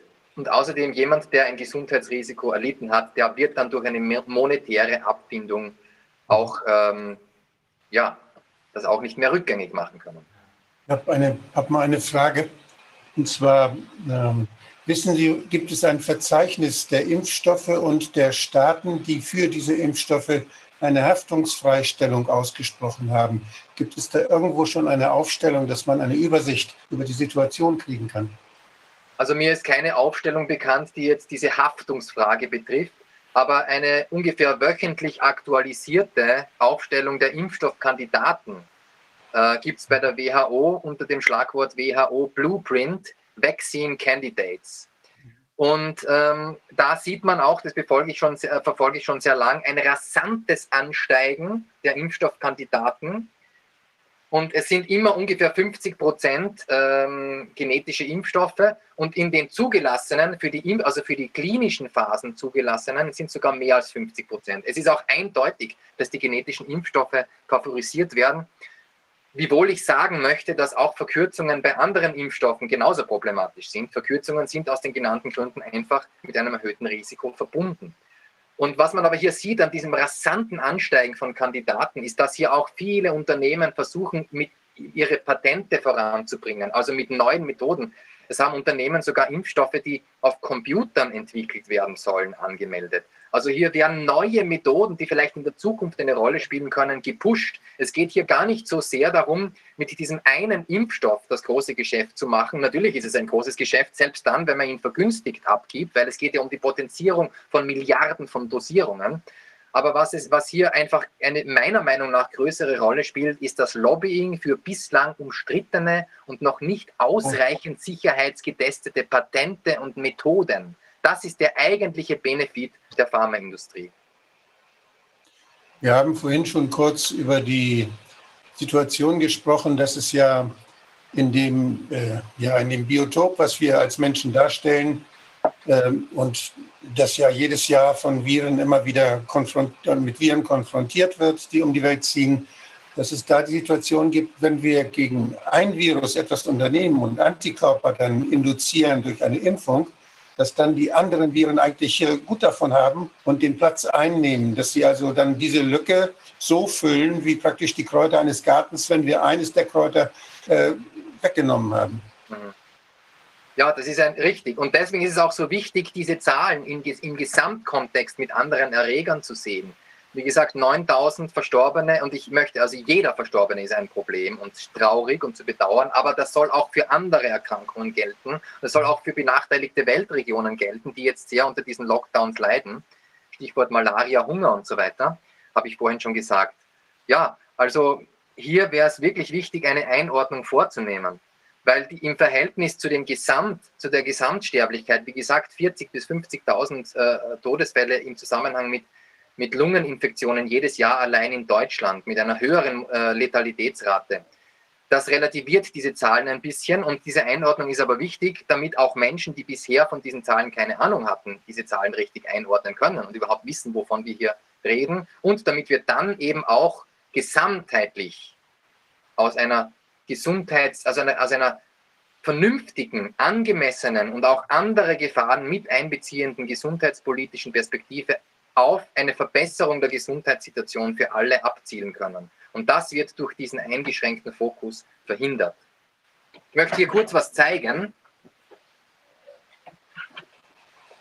In diesem Buch von äh, der Oxford University Press, ein Fachgebiet, mit, mit dem ich mich sehr auseinandersetzt. Evolution in Health and Disease, das ist eines der führenden Fachbücher für die evolutionäre Medizin, die also von Medizinern und Biologen gemeinsam betrieben wird und wo Mutationen im Hinblick auf Gesundheitsbedrohungen eine, untersucht werden. Und da ist ein Kapitel drinnen, wo steht, natürlich, keiner von denen ist ein Impfgegner, aber wo steht, ähm, dass man vorsichtig sein muss mit einer übertriebenen Impfung. Man soll nur dann impfen, wenn die Impfung wirklich effizient ist und notwendig ist und auch sicher natürlich. Denn ähnlich wie bei Antibiotika kann es ja wohl zu Problemen kommen mit Resistenzbildungen, die natürlich über ganz andere Mechanismen laufen. Aber Viren können sich immunbiologische Nischen suchen und sich dann zu gefährlich. Man könnte also die Entwicklung zu einem gefährlicheren Virus mit einem nicht ausreichend geeigneten und unnötigen Impfstoff äh, befördern. Und das ist ja, muss ja auch abgebildet werden. Das ist ja Wissenschaft, die, äh, die evolutionäre Medizin. Das, sind, das wurde in Science publiziert. Das muss doch abgebildet werden, bitte. Aber das ist das Geschäftsmodell, beruht darauf, der Influenza-Impfung. Wir wissen doch, dass jedes Jahr die Viren sich anpassen, dass sie immer Tricks finden, wie sie sich doch wieder vermehren können, obwohl ja. die Welt gegen Influenza geimpft wird. Und dass sie, dann, dass sie dann einfach sich verändern ein wenig, sodass wir sie nicht mehr erkennen. Und dass wir dann den Impfstoff jeweils immer anpassen und erst hinterher immer sehen können, ob er was gebracht hat oder nicht. Das sagt aber nichts aus für die nächste Saison. Der Impfstoff, der gewirkt hat, der sagt nichts aus über den Impfstoff des nächsten Jahres, ob der dann auch irgendwas bringen wird. Das heißt, das ist ein Geschäftsmodell, was natürlich perpetuiert werden kann, was sehr viel Geld bringt, aber was ganz stark hinterfragt werden muss. Ja, ja, absolut. Ähm, ja, also hierzu äh, muss man auch sagen, das wird ja auch von, von renommierten Wissenschaftlern hinterfragt, nur die kommen dann nicht vor. Also, also William, äh, William Hasseltine habe ich vorhin schon erwähnt. Zur, zur Influenza-Impfung noch, ganz kurz, das ist mir auch wichtig. Ähm, 15 bis maximal 40 Prozent, also ist die Wirksamkeit. In, in 2017, 18 hatten wir eine Wirksamkeit von nur 15 Prozent. Also man darf sich nicht auf diese Influenza-Impfung äh, verlassen. 15 Prozent ist extrem gering. Also die Wahrscheinlichkeit wurde um 15 Prozent verringert für die Geimpften, dass sie sich ähm, infizieren. Und der absolute Höchstwert war 2019 mit un ungefähr 40 Prozent, je nach Studie 35 bis 40 Prozent. Berücksichtigt das die, die, äh, ja, die anderen Viren, die dann möglicherweise trotzdem zu Atemwegserkrankungen führen? Ich hatte vorhin eine Grafik gezeigt, als Sie noch nicht dabei waren, einer holländischen Untersuchung, die zeigt, dass die Zahl der Atemwegserkrankungen sich nicht veränderte, obwohl die Zahl der Influenza-Infektionen bei den Geimpften geringer war. Also die, die Geimpften kriegten keine Influenza, dafür aber andere offenbar Atemwegserkrankungen. Und das, ich weiß nicht, ob das da bei den 15 oder 40 Prozent schon berücksichtigt wurde. Glaube ich nicht. Ich glaube, das ist wirklich die reine Zahl. Das müsste man ja zusätzlich berücksichtigen. Ja, ja. Deswegen sind diese umfassenden Betrachtungen ja so wichtig. Das müsste man zusätzlich noch berücksichtigen. Aber allein beim Influenza-Erreger haben wir also mit einer teilweise bis, bis zu nur 15-prozentigen Wirksamkeit zu tun. Und dieser Höchstwert von 40 Prozent ist auch nicht besonders. Das war in ein Jahr, wo, wo er diesen ja. Höchstwert erreicht hat, der Impfstoff. Das ist auch nicht besonders gut. Meistens bleibt es unter 30 Prozent. Ja? Also das sind halt keine besonders, und sich deswegen sicher zu fühlen und, und vielleicht sogar auch zu glauben, man kann jetzt äh, keine Influenza bekommen oder niemanden anstecken, das ist eigentlich nicht gerechtfertigt. Aber wie Sie richtig sagen, dieses, es ist ja wie ein Abonnement, wie ein Impfabonnement, das Sie jedes Jahr auffrischen. Und das ja, ist natürlich ein ganz großes Geschäft. Deswegen wenden sich ja? Studie im Pentagon, äh, wo man jetzt in großem Maße dann Leute untersucht hat, Soldaten und Angestellte untersucht hat, die gegen Grippe geimpft waren und dann nachgeguckt hat, wie häufig kamen da, wurden da Coronaviren nachgewiesen die hat gezeigt, dass bei denjenigen, die geimpft waren gegen äh, Grippe, sehr viel häufiger Coronaviren nachgewiesen wurden. Das war ein signifikantes Ergebnis. Das spricht ja auch für diese Theorie. Das heißt, auch, ja, ja, auch jetzt. Es gibt eine Studie, ähm, die an 15 oder noch mehr äh, Kliniken in Europa durchgeführt wurde, wo man also Hunderte, in dem Fall Jugendliche, untersucht hat, virologisch, die äh, an Covid erkrankt waren und die klinische äh, also ambulant oder stationäre Behandlung brauchten. Und da hat sich, und da hat man erstmals auch auf andere Erreger untersucht. Und da hat ja. sich tatsächlich gezeigt, dass die, die Verläufe hatten, die dann stationär behandelt werden mussten, auch Influenza-Erreger dabei hatten. Ja. Das heißt, wir lassen ja vollkommen außer Acht, dass nur weil ein positiver Test auf Corona ja, vorliegt, das noch nicht heißt, dass dieses Coronavirus schuld an diesem Verlauf ist. Vielmehr muss man aufgrund der Datenlage davon ausgehen, dass da noch ein anderer Erreger dabei war. Es ist indiskutabel, diese Verzerrung weiter zu betreiben. Ja, das, das ist bekannt seit vielen Jahren. Da gibt es Studien in der Pädiatrie, die auch in Afrika durchgeführt wurden äh, und die nachgewiesen haben, dass wenn Coronaviren nachgew nachgewiesen wurden, dass in 50 Prozent sogar der Fälle, wo Coronaviren nachgewiesen zweite Viren bei der Infektion ebenfalls nachgewiesen wird, dass ja. sie also nicht alleine kommen. Von daher ist diese Verengung des Blickwinkels, dieses Fokussieren auf Corona, geht am Problem völlig vorbei. Deswegen kann es sein, dass diese äh, Corona-Mortalität, die wir in Deutschland jetzt haben und in Österreich und in der Schweiz, eigentlich im Nachhinein sich zeigen wird als enthalten in diesen üblichen 40.000 bis 50.000 Todesfällen, die sich durch ähm, Lungeninfektionen zeigen jedes Jahr wo auch Coronaviren eben ja auch eine Rolle gespielt ja. haben und viele ja, andere Erreger bis hin zu Pilzen übrigens. Ja. ja. Um, das ja umso mehr, Herr Avrei, als äh, diese Tests ja eben nicht sagen, ob jemand tatsächlich mit Covid infiziert ist oder nicht. Das ist ja aus meiner Sicht jedenfalls eine ganz wesentliche Erkenntnis. Ähm, so ist es, ja. Ich habe hier drei äh, Punkte mir aufgeschrieben ähm, im Rahmen dieses Themenkomplexes Gefährlichkeit des Virus ähm, einerseits und Impfung andererseits. Diese Teleskopierung ähm, der äh, Testphasen, äh, das ist ja nur ein Labeling. Ne? Also man sagt ja immer nur, wo Nutella draufsteht, ist auch Nutella drin, aber im Grunde heißt es ja nichts anderes als eine massive Verkürzung der Testphasen. Und da muss auch jeder Laie eigentlich, wenn er seinen gesunden Menschenverstand einsetzt, so wie es Lloyd Sumption fordert, dann muss auch jeder Laie, äh, wenn er das hört und dann sieht, andererseits versucht man die Gefährlichkeit der Nebenwirkungen von neuen Impfstoffen dadurch zu reduzieren, dass man regelmäßig sehr lange testet. Also äh, ich war immer von sieben bis acht Jahren ausgegangen, aber sie liegen auch so etwa in dem Bereich vielleicht ein bisschen mehr ähm, dass man die Gefährlichkeit äh, dieser Nebenwirkungen dadurch versucht, weitgehend auszuschließen, dass man eben all diese Phasen lange äh, durchzieht, anstatt wie hier zu verkürzen. Ist mir also ein völliges Das nennt man übrigens, Verzeihung, das nennt man Follow-up-Phasen. Ja. Also man verfolgt diese Sache, diese Entwicklung und das wäre jetzt, ich habe vorhin das Beispiel aus Oxford genannt, von diesem Patent, patentierten Impfstoff, der sich jetzt in dieser extrem verkürzten letzten klinischen, also ersten und zweiten klinischen Phase eben gezeigt hat, dass er eine signifikante Häufung von Nebenwirkungen hat. Ja. Grippeähnlichen Nebenwirkungen bis hin zu Fieber, die signifikant häufiger als beim zugelassenen äh, Vergleichsimpfstoff auftreten. Jetzt, anstatt jetzt ohne Endauswertung überhaupt dieses äh, Versuchs jetzt schon in die letzte klinische Phase zu gehen und hunderttausend, ah, zig, äh, Tausende oder zigtausende Menschen dann im Laufe der Zeit damit zu impfen,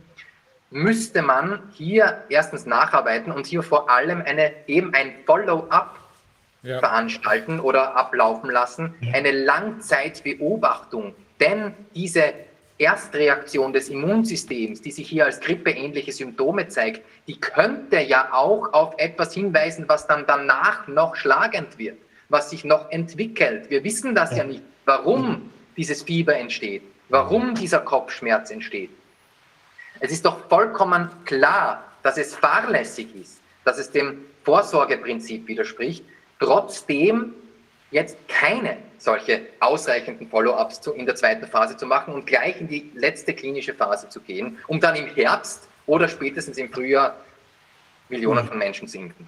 Für die Juristen, das ist grob fahrlässig. Das ist nicht nur fahrlässig, sondern es ist wieder besser, besseren Wissens, ist das eine Fahrlässigkeit, die Menschenleben gefährdet in sehr, sehr großem Ausmaß. Deswegen frage ich so danach. Deswegen frage ich so Verzeihung, da danach. muss ich ganz kurz was dazu sagen.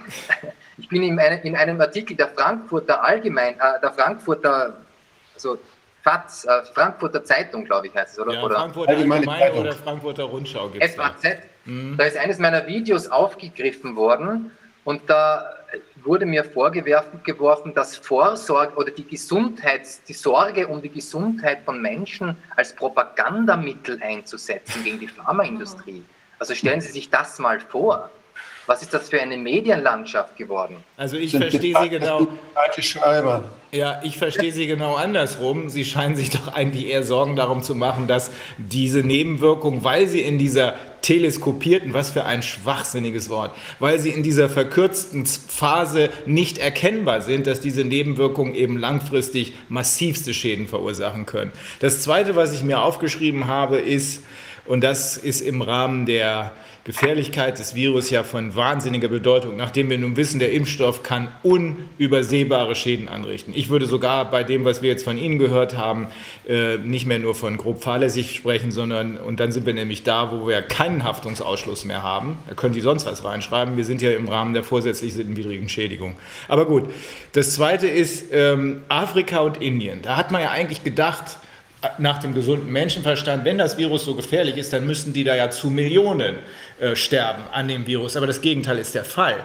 Wir haben inzwischen von Zuschriften von Leuten, die ein Engländer, der uns sehr hilft, gerade äh, von Leuten, die viel Zeit in Indien verbracht haben und da enge Kontakte haben, gehört, dass in Indien so gut wie gar nichts los ist was äh, Corona angeht. Und wir haben gehört, eben auch von Ihnen nochmal bestätigt, dass auch in Afrika so gut wie gar nichts los ist. Dass allerdings die Kollateralschäden aufgrund der Maßnahmen äh, zu wahrscheinlich erhöhten Mortalitäten führen. Aber das hat ja nichts mit Covid zu tun, sondern es hat was damit zu tun, dass hier offenbar tödliche, tödliche Maßnahmen ergriffen werden. Das ist vollkommen richtig, da möchte ich auch noch was dazu sagen. Hier ist auch die Medienberichterstattung auf dem Holzweg, weil man liest immer wieder Schlagzeilen, in denen steht, die Corona-Krise trifft Afrika hart. Ja. Und dann wird erwähnt, dass es eben jetzt eine massive Übersterblichkeit bei Hunger gibt und bei Malaria, wobei das Malaria oft sogar unter den Tisch fall- gefallen gelassen wird, obwohl es 18.000 Kinder allein in Afrika betrifft, zusätzlich.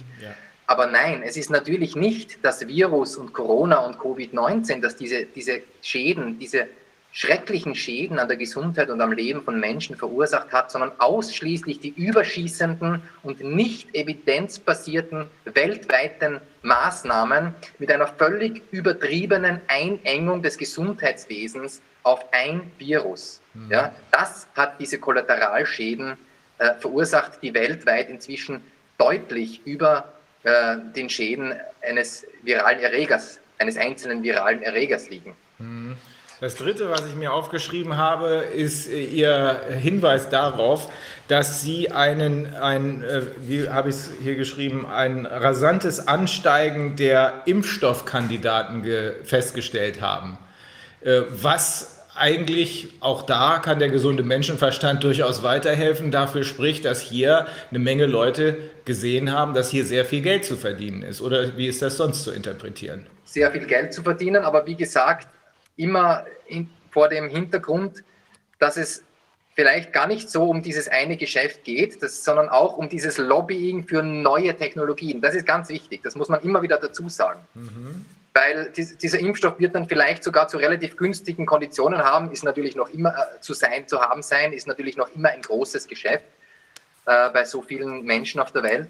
Aber es geht meiner Meinung nach wirklich da, darum, dass da Leute versuchen, Unternehmen versuchen, ihre Patente, ihre zukunftsträchtigen Patente schneller vorwärts zu bringen, als es ihnen bis jetzt möglich war, aufgrund von Sicherheitsbedenken mhm. und aufgrund von Widerspruch. Mhm. Und gestern, oder nein, nicht gestern, sondern in den letzten Tagen kam es zu einem sehr besorgniserregenden, zu einer sehr besorgniserregenden Entwicklung in Österreich. Die Ethikkommission des österreichischen Bundeskanzleramtes hat nämlich jetzt eingeräumt, dass sie eine Impfpflicht doch für möglich hält. Und zwar dann, wenn nicht genügend Menschen sich freiwillig impfen lassen. Jetzt muss man natürlich das in Kontext setzen mit den zuvor beschriebenen Risiken dieser Verkürzungen, die wir durchaus als fahrlässig oder zumindest als Verstoß gegen das Vorsorgeprinzip bezeichnen können. Und man kann doch nicht sowas zulassen und dann Menschen verpflichten, sich impfen zu lassen, weil sie sich nicht freiwillig impfen lassen. Das ist doch vollkommen inakzeptabel. Und das ist eine aktuelle Entwicklung in Österreich. Wie es in Deutschland sich äh, derzeit verhält, weiß ich nicht. Aber das macht mir in Österreich gerade sehr große Sorgen. Ja, das mit da müsste man eigentlich mal die Ärztekammer in Österreich fragen, was sie dann davon der hält. Ärzte, der Ärztekammerpräsident ist für die Impfpflicht. Ja, auch und für, die, für das Verlassen des Vorsorgeprinzips. Das gehört da eigentlich dazu, ja. Das widerspricht allen ärztlichen Pflichten. So ist es, so ist es. Das ist inakzeptabel. Das ist unfassbar. Also wenn ich das äh, in der Gesamtschau sehe, dann ergibt sich aus diesem Teleskopieren, also ich will dieses unsinnige Wort nicht, äh, Wort nicht benutzen, aus dieser Verkürzung der Prüfphasen eine enorme Gefahr, ein gewaltiges Risiko, was wir überhaupt nicht überschauen können. Insbesondere deshalb, weil ja hier eben keine normale Impfung, sondern äh, ein genetischer Eingriff vorgenommen wird. Zweitens, der Blick auf Afrika und Indien zeigt, dass das Virus selbst praktisch bedeutungslos ist. Was nicht heißt, dass es ungefährlich ist, aber bedeutungslos im Zusammenhang mit anderen äh, äh, vergleichbaren Viren. Und drittens, irgendwie versucht hier äh, ein, ein Teil der pharmazeutischen Industrie natürlich sehr viel Geld damit zu verdienen. Oder, wie Sie sagen, gleichzeitig überhaupt äh, für neue Technologien, die man jetzt ohne die äh, wegen der pa Panik ohne die erforderlichen Vorsichtsmaßnahmen einführen kann. Also unterm Strich würde ich sagen, das beste Mittel gegen äh, die Panik und gegen das Coronavirus ist nicht eine Impfung, äh, sondern wahrscheinlich ein Corona-Bier. Ne? Das hat dann weniger Risiken und Nebenwirkungen.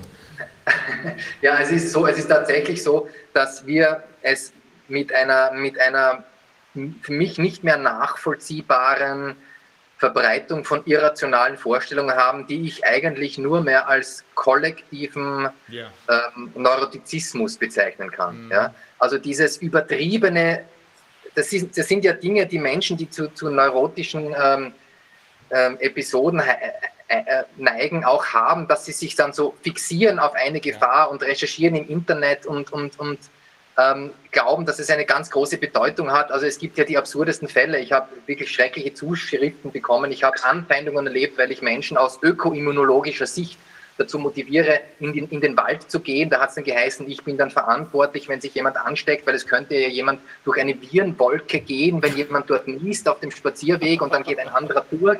Oder äh, jemand kann auf den Baum niesen und dann greift jemand anderer dorthin. Es gibt Menschen, das weiß ich, weil ich es aus meinem weiteren Bekanntenkreis erfahren habe und kenne, die jetzt irgendwie ihre Autolüftungen verklebt haben, damit das Coronavirus nicht aus der Stadtluft eingesaugt wird. Also ich habe die absurdesten Zuschriften bekommen und das ist wirklich, das ist ja ein Schaden am Wohlbefinden der Menschheit, der da verursacht wird. Das heißt, wir haben es eben nicht nur mit einem biologischen Virus zu tun, sondern auch mit einem Kopfvirus. Ja, ja. Und das ist auch ein ganz ein großes Problem und wir können nicht mal die besten Evidenzen können das offensichtlich mehr korrigieren.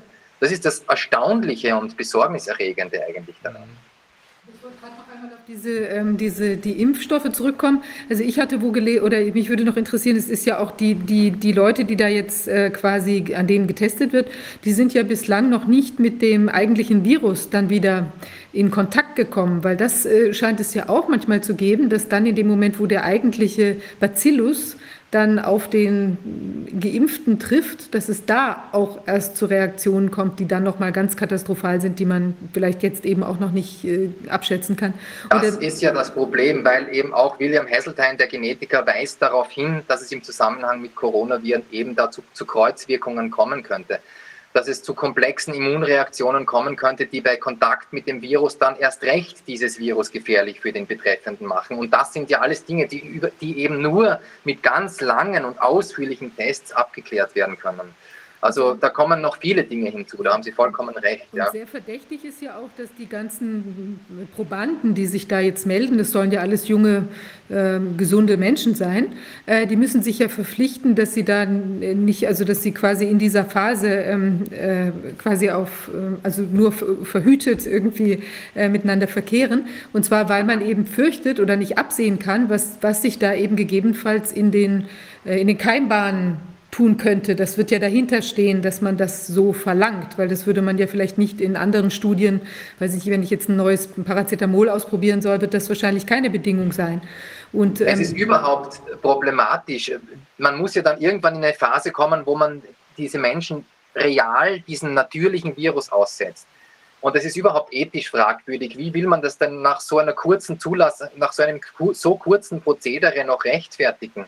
Und dann kommt ja hinzu, dass wir inzwischen wissen, dass bei Corona die Hintergrund- und Kreuzimmunität eine signifikante Rolle für eine Immunität der Bevölkerung spielen. Das wird immer klarer durch zahlreiche Studien. Es gibt eine äh, in Science, ah, in Nature publizierte Studie, die sogar zeigt, dass man Blutkon Blutkonserven genutzt hat, die Jahre alt sind, wo es noch gar kein neues Coronavirus wahrscheinlich gab und dass diese Blutkonserven eine Immunreaktion, eine ausreichende aufgrund der T-Zellen gezeigt haben auf das neue Coronavirus, was auf eine Kreuz-, Kreuz und Hintergrundimmunität, die weit verbreitet ist, hindeutet. Das heißt, wir wissen ja dann gar nicht, ob die Immunität wirklich von der Impfung kommt, wenn wir das an einer ausgewählten Probandengruppe untersuchen, weil eben es sich immer mehr zeigt, dass viel mehr Menschen immun gegen dieses Virus sind, als wir gedacht haben. Und auch das ist leider unterrepräsentiert in den Medien. Aber das zeigt ja, weil auch, dass das ja das, das eine, das, was kontrolliert wird, ist ja die Antikörperproduktion und die T-Zell, äh, die durch T-Zell äh, hergestellte Immunität, die wird ja gar nicht angeguckt, die wird ja gar nicht dokumentiert. Und ja, also ich weiß nicht genau, wie Sie das gemacht haben, aber angeblich sei in Oxford, in diesem, äh, bei diesem Kandidat aus Oxford mit, einer mit einem Anstieg der T-Zellenimmunität zu rechnen. Das ist allerdings eine, eine heikle Angelegenheit. Mhm. Eben weil diese T-Zellenimmunität ohnehin so weit verbreitet ist in der Bevölkerung. Die Tübinger Studie sagt, glaube ich, 81 Prozent der Blutkonserven hatten T-Zellimmunität. Afrika die Hintergrundimmunität höher ist als in Europa.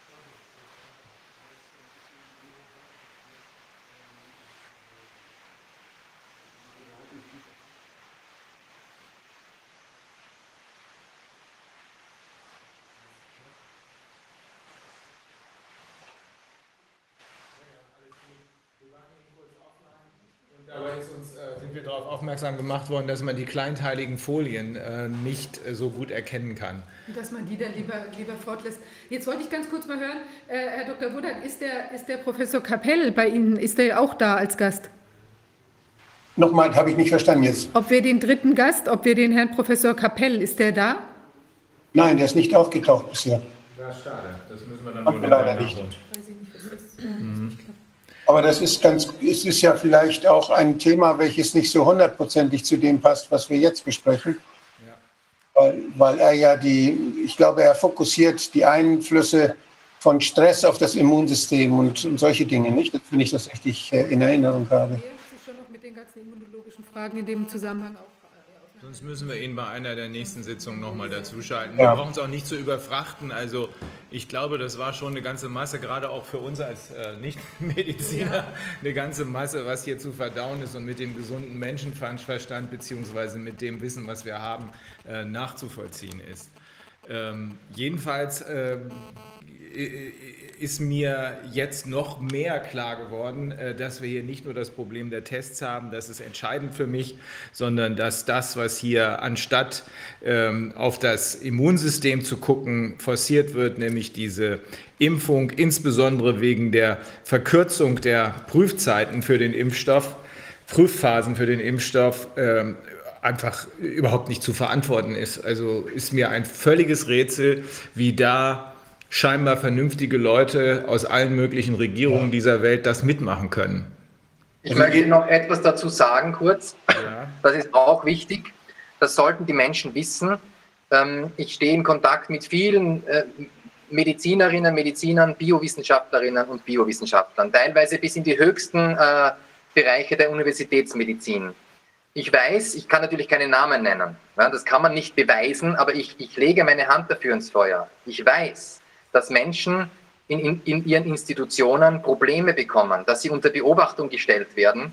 Ich weiß, dass Universitätsmitarbeiter, kenne ich persönlich einzelne Fälle, ein Sprechverbot bekommen haben und Angst um ihren Platz, um ihren Arbeitsplatz haben. So weit sind wir gekommen. Ja. Und das muss, also das ist wirklich nicht akzeptabel, ja. Das haben wir gestern auch als. Kapell ist eben zu uns gestoßen. Herzlich willkommen. Tschüss. Grüß Gott. Hallo. Sehen können wir Sie noch nicht, aber ich glaube, das wird sich gleich ändern. Sie müssten noch Da, Frage jetzt können wir Sie sehen. Wunderbar. Können Sie uns auch sehen? Ja, ja, ich sehe. Ähm, äh, mein Name ist äh, Pierre Capel äh, und ich bin Immunolog und arbeite nur für 45 Jahre in diesen Gegend. So, ich weiß etwas von Fraktionsimmunität und so weiter und auch von Viren und eben von Corona.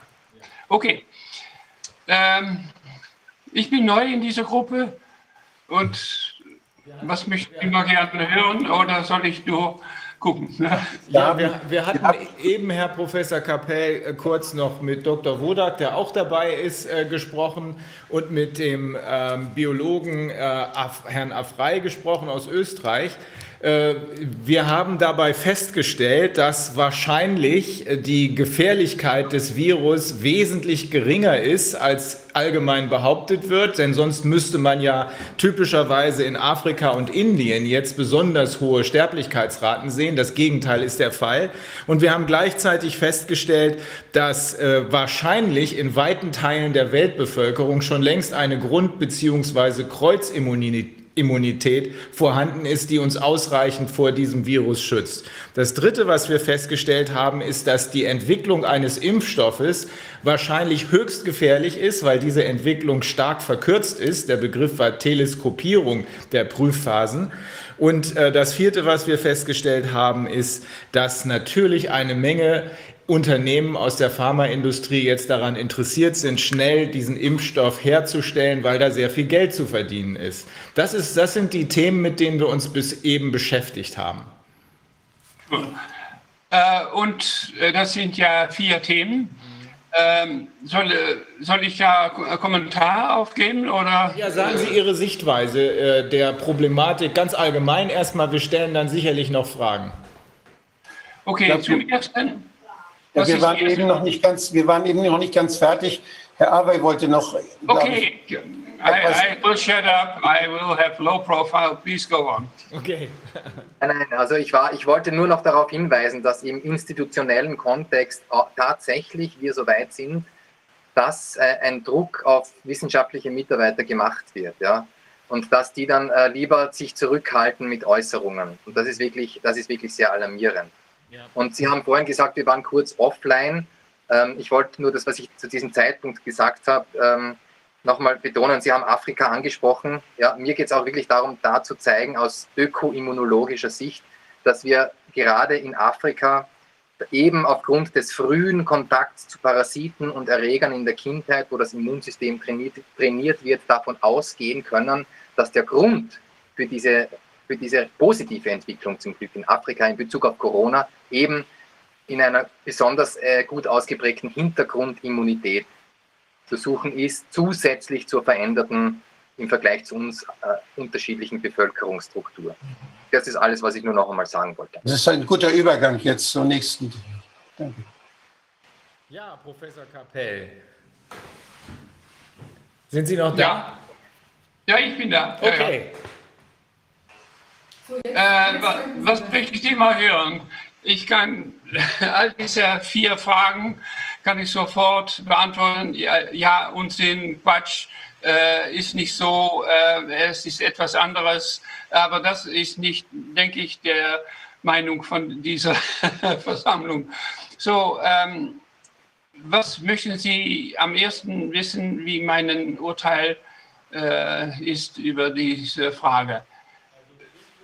Gerne wissen, nachdem wir hier sehr überzeugend von zwei Immunologieprofessoren, nämlich Professor Kämmerer aus Würzburg und Professor Cahill, Dolores Cahill aus äh, Dublin, nachdem wir von den beiden gehört haben, dass diese PCR-Tests in keiner Weise geeignet sind, eine, Infiz eine Infektion festzustellen, äh, würde ich würde ich Sie fragen, ist das auch aus Ihrer Sicht so? Und zweitens, äh, wie schätzen Sie... Ja, ja, äh, erstens, jetzt, ich möchte mal gerne mal antworten. Ja, ja. Äh, der PCR-Test ist ähm, wahnsinnig sensitiv äh, und ist eine sehr schöne Sache.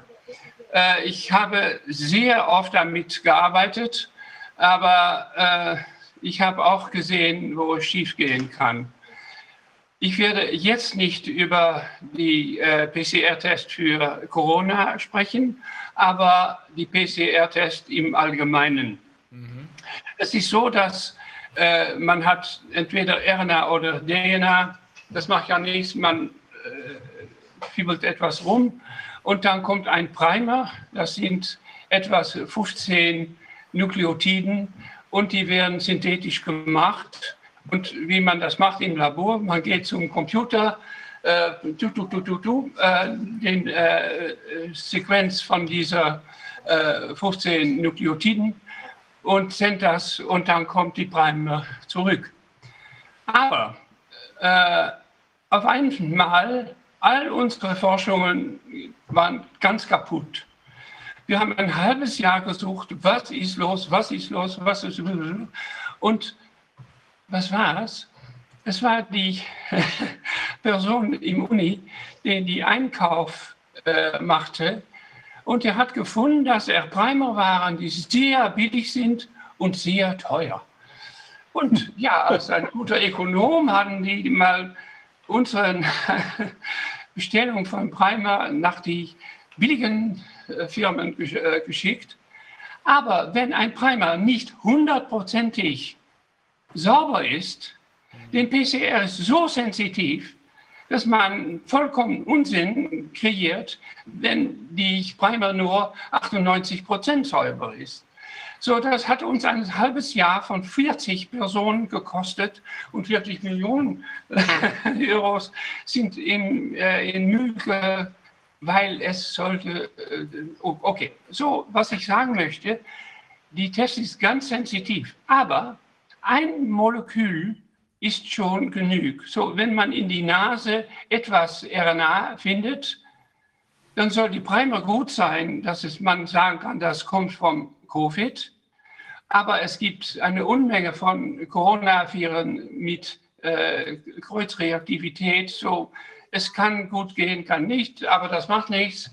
Aber ein Molekül RNA ist nicht infektiös und das braucht auch nicht ein ganz intaktes Virus äh, zu sein. Es ist nur ein Unterteil von einem Virus. Was man sieht, äh, wenn man einen positiven PCR-Test hat und das alles klappt, die Primer sind gut, dann findet man einen Molekül RNA in die Nase. Das ist nicht eine Erkrankung. Man muss Millionen Viren haben vor, äh, und das soll dann wirklich äh, so stark sein, dass man auch infektiös wird und anderen Personen äh, damit Probleme geben kann. Und es ist auch noch sehr wichtig, äh, die Unterschied zwischen das Virus zu bekommen und krank zu werden. So, die PCR-Test sieht nur ein Molekül oder zwei oder drei vom Viren, aber, aber was ganz einfach ist, ihr habt äh, den Robert-Koch-Institut, wir haben das RIVM, die haben alle Techniken da, dass wenn man eine positive Person testet und 20 Jahre alt, äh, dann nimmt man eine Probe, äh, macht dann eine Viruskultur, analysiert das und folgt das in Zeit. Und dann kann man innerhalb zwei Wochen, weiß man genau, wie diese Person äh, damit umgeht, ob er krank wird, ist er infektiös. So, alle Daten sind sehr einfach zu bekommen. Und ihren Instituten sind wirklich komplett äh, ausgerüstet, dass innerhalb oder zwei Wochen alle Probleme äh, zu äh, untersuchen und mit einer guten äh, ähm, Ant äh, Antwort zu kommen. Aber das PCR-Test, nur die PCR macht ja gar nichts. Äh, ich möchte jetzt mal nach Screen Sharing, so einen Moment. Mhm. Udupa disabled. Can you activate that I can do the um, screen sharing? Uh, das soll einer der Techniker von Ihren Gruppe sein. Oh. Now it should go. Now it should function. Now, oh yeah, okay, there we go. Uh, share, and then uh, okay, blom, blom, yeah. blom. Uh, this one. Yeah, we can see. Uh, well, well, okay. This is Germany till August 13. So that is yeah. Oh, oh, so do you mind if I do this in uh, in English or? No problem. Okay. Um, here, since uh, here are the real cases, and Germany is doing extremely well if compared with Holland. We in total uh, are doing a little bit the same, but you are a, much bigger country. What you see that these dots you see here are people who are ill. So that are the real cases, that are the corona infections, and the red curve is the people who died. Mm-hmm. What I want to say is that the scale of this one is totally different from this one, and this is just to have a good overview. Mm-hmm. However, up till this date, the end of June, we talked about real cases. But the number of real cases were going to zero and would remain zero, but they are not collected anymore.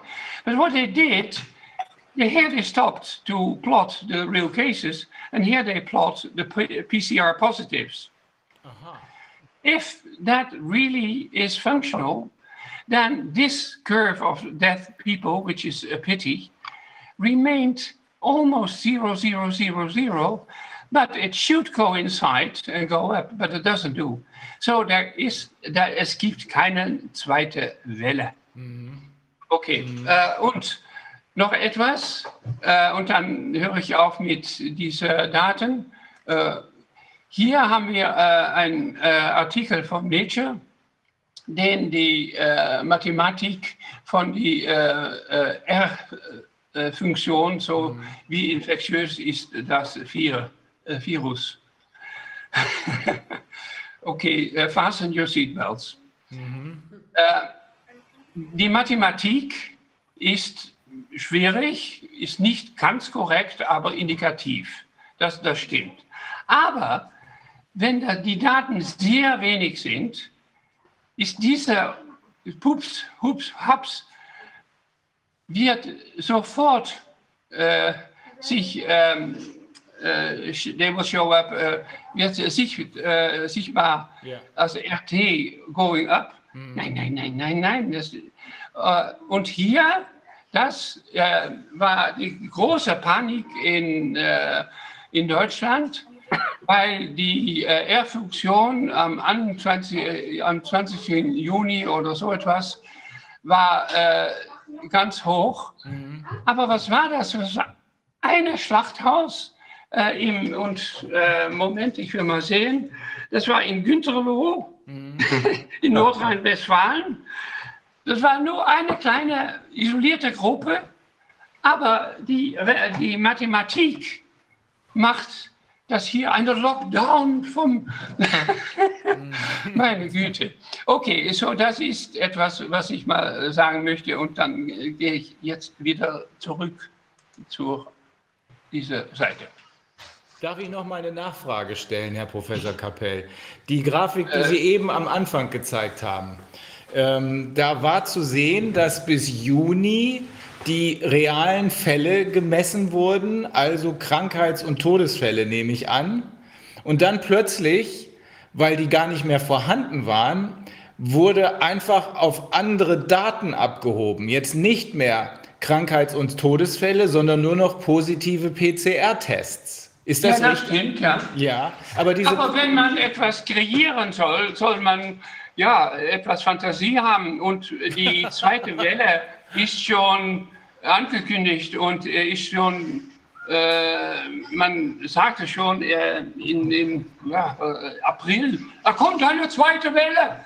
Das ist vollkommen Blödsinn. Aber wenn man eine zweite Welle haben möchte, dann kreiert man das. Und das geht so, das geht ganz gut. Aber es gibt keine zweite Welle. Aber ja, tja, tja, tja. Tja. Also, hat, also, also hätte eigentlich die Meldung sein müssen, es ist alles vorbei, äh, die Welle ist vorbei, aber stattdessen hat man plötzlich die, die positiven PCR-Tests genommen, von denen wir jetzt wissen, dass sie keine Aussagekraft über Infektionen haben und hat Aha. gesagt, oh, guck mal, wie gefährlich, das ist die zweite Welle. Ist das so zu interpretieren? Äh, ja, das ist, äh, was, was jetzt passiert. Was man tun sollte, ist, nimm ein Corona-Pilz und trink darauf, dass die ganze Sache vorüber ist. Corona schmeckt gut. Das habe ich auch gerade gesagt. Darf ich kurz, darf ich kurz als einwerfen? Ja. Eine kleine Anekdote. Und zwar äh, das äh, deutsche Redaktionsnetzwerk hat dazu einen, äh, ein Interview mit äh, Henrik Streeck geführt, der auch sagt, die zweite Welle, das ist ein falscher Begriff. Ja? Und er hat auch genau ausgeführt, dass das Coronavirus hier endemisch, also heimisch wird. Endemisch klingt so schrecklich, das heißt, es ist heimisch. Ähm, und dass, wir, dass er eine zweite Welle in dem Sinn nicht für wahrscheinlich hält und hat es recht gut erklärt. Und im nächsten Absatz lautet die Überschrift dann, was tun gegen eine zweite Welle? Ja, ja. Also man zitiert einen Experten, der das genauso wie Sie vorhin jetzt erklärt, dass man nicht von einer zweiten Welle sprechen kann und macht dann im nächsten Absatz weiter und fragt, was tun wir gegen die zweite Welle? Es ist ja, ich meine, die Frage ist, wann dringen diese Dinge durch? Das ist für mich die, auch die große Frage. Aber ich bin schon wieder still, ich wollte nur diese kleine Anekdote noch einstreuen. Ja. Ähm, Professor Kapell, wie ist das denn in Holland? Ist denn da angedacht, so wie in Österreich, äh, dass da vielleicht auch eine Zwangsimpfung kommen soll? Ist das, wird, ist das ein Thema? Sorry, was, was in Österreich, ich habe es nicht ganz gehört. Ja, in Holland. Also wir hatten jetzt gerade gehört, dass es in Österreich sich zumindest jetzt von Politikerseite dahingehend geäußert wird, dass eine zweite Welle, äh, eine, eine Zwangsimpfung durchaus vorstellbar sei. Und wie ist denn da die Stimmungslage in, in Holland? Wird das da erzählt, dass man eine Zwangsimpfung, dass die durchaus nützlich sein kann, wenn die Leute nicht genug freiwillig mitmachen wollen? Genau, in Holland, äh, die sind auch ganz verrückt. Äh, Die Regierung, die war am Urlaub und sind äh, gestern oder vorgestern zurückgekommen, weil die zweite Welle da ist und dann soll bu, bu, bu, all die Maßnahmen. Es gibt keine zweite Welle und äh, ja, es ist, es ist äh, ja, schwierig zu sagen, äh, aber es ist etwas Typisches. Ich möchte mal einen ganz anderen äh, Blick auf diesen, diesen Situation geben. Wenn das, äh, ist das möglich, äh, dass ich etwas anderes sage? Ähm, das ist, dass ähm, wir sprechen mit Logika, Logik, wie heißt das auf Deutsch? Äh, Logik, Logik, Logik, Ja. äh, logisch. So, äh, ich, ich äh, habe Data präsentiert und wissenschaftlich, dass er keine zweite Welle ist und so weiter. Aber das ist wirklich vollkommen zwecklos. Ähm, ich bin sehr oft als ähm, Visiting Professor in verschiedenen Universitäten in die Welt, äh, habe ich da äh, gearbeitet. Und ich möchte mal etwas erzählen, meine Erfahrungen in Bangkok. Die Universität von Bangkok ist super. Die medische Fakultät ist klasse. Aber wenn man im Spital kommt, vorne steht das Spirit House. Das ist ein luxuriöses kleines äh, Dings mit Goldblätter, mit Blumen und drei oder vier äh, Mal pro Tag wird da ganz äh, nette Speisen und Früchte und Coca-Cola gebracht. Warum? Das ist das Haus vom Geisten und die äh, negative Einfluss der geistlichen Welt, die, die erschrecklichen, den angstproduzierenden geistlichen Welt, soll nicht ins Spital kommen, aber gehen nach dem Spirit House. Und überall in Thailand sind Spirit House, äh, äh, nach Hotels und so weiter. Okay.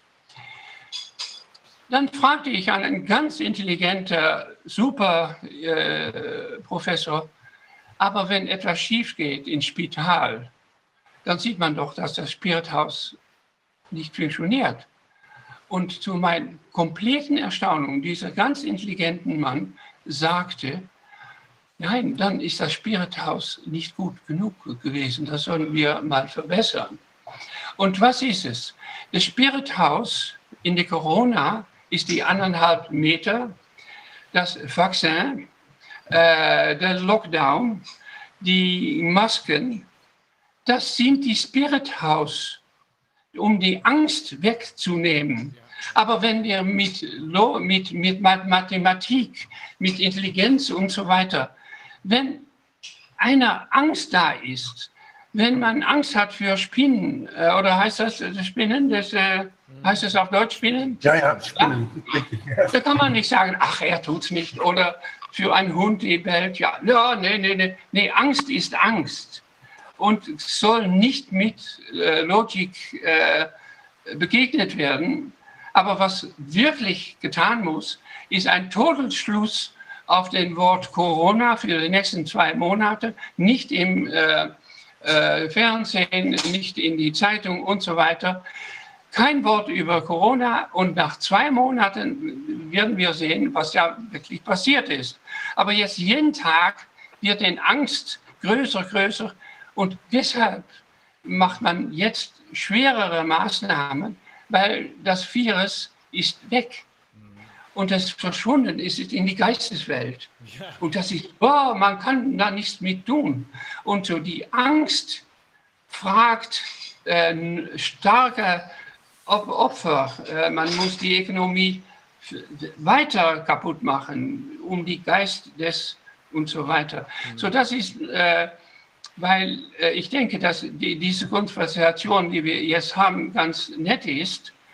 Äh, und für die Gruppe Leute, denen die das folgen, die verstehen das komplett. Aber das hat nichts zu tun mit Angst und Maßnahmen.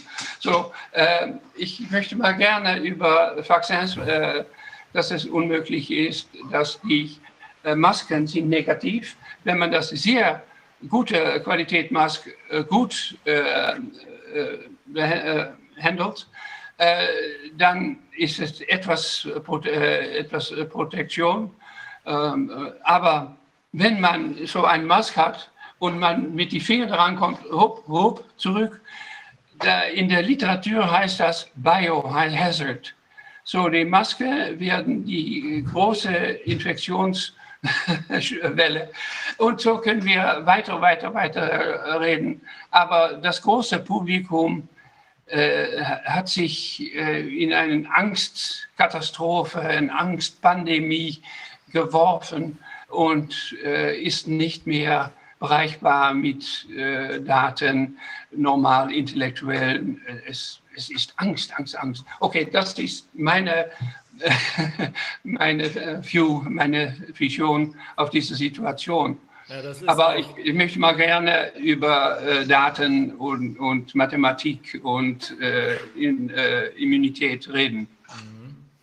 Äh, das ist eigentlich auch das, was wir immer deutlicher erkennen hier, wenn wir auch noch so rational und mit noch so viel Logik Menschen mit uns reden hören, dann verstehen wir das natürlich. Aber wir müssen jetzt gar nicht mehr überzeugt werden, weil wir ja diesen ganzen Ausschuss nur deshalb begonnen haben, weil wir von Anfang an Zweifel hatten.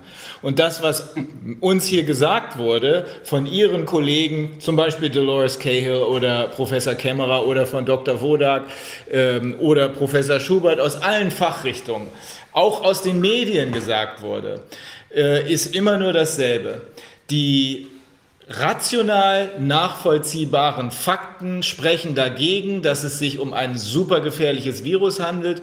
Äh, die Tests taugen nichts zur Feststellung von Infektionen. Und wahrscheinlich, vielleicht können Sie dazu noch was sagen, ist die Impfung gefährlicher als das, was mit der Impfung bekämpft werden soll. Nein, das ist nicht ganz wahr. Wenn man als Impfstoff nach Lourdes geht und das Lourdeswasser etwas mit Salz physiologisch macht, dann hat man das beste Impfmittel ohne Problem. Aber wenn man modifizierten Viren nimmt, äh, ohne normalerweise ähm, Airway-Infections, äh, Luftweginfektionen sind sehr schwierig, ein Vakzin zu machen. Äh, und wenn man zum Beispiel das ähm, RNA vom Covid in einen anderen äh, Virusträger macht. Jetzt wird auch am Chimpansee-Viren gedacht. Äh, aber das ist sehr schwierig. Ähm, zum Beispiel in der Open Reading Frame, das ist ein Teil der äh, RNA-Information. Open Reading Frame Nummer 6 äh, kodiert äh, für ein Eiweiß, was die äh, ganze Immunität am falschen äh, Richtung äh, schiebt. Das äh, ist eine Hemmung von Interferonsynthese und deshalb geht die ganze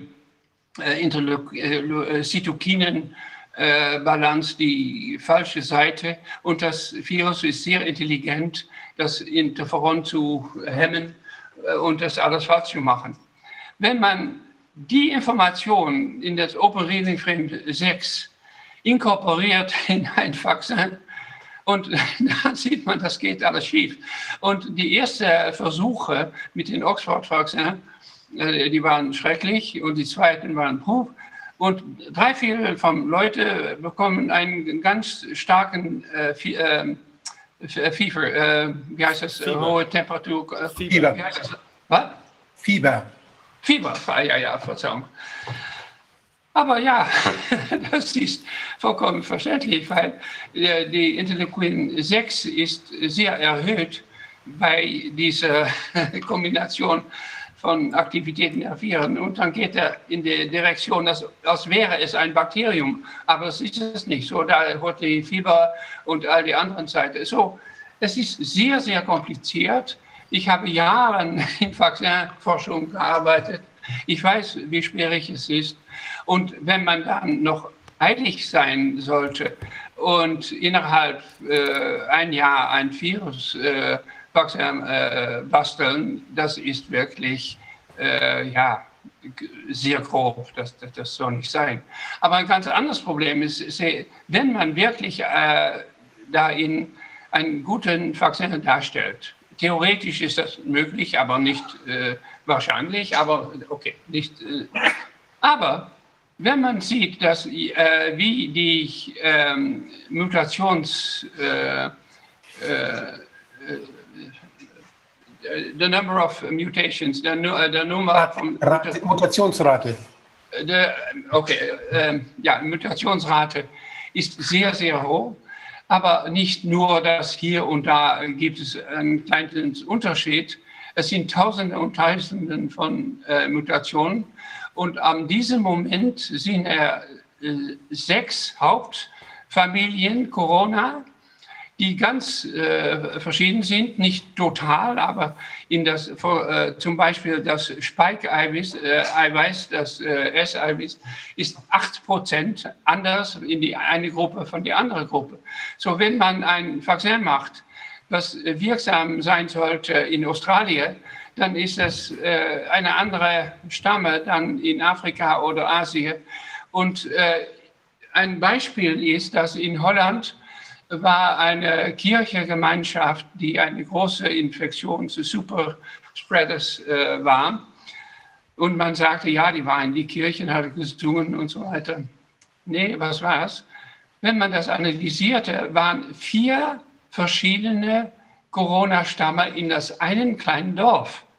Und jede Infektion hat nicht stattgefunden in Kirche, aber irgendwo anders. Aber das Einzige, was die Leute vereinigt in dem äh, Situation war, die allen gehen zur Kirche.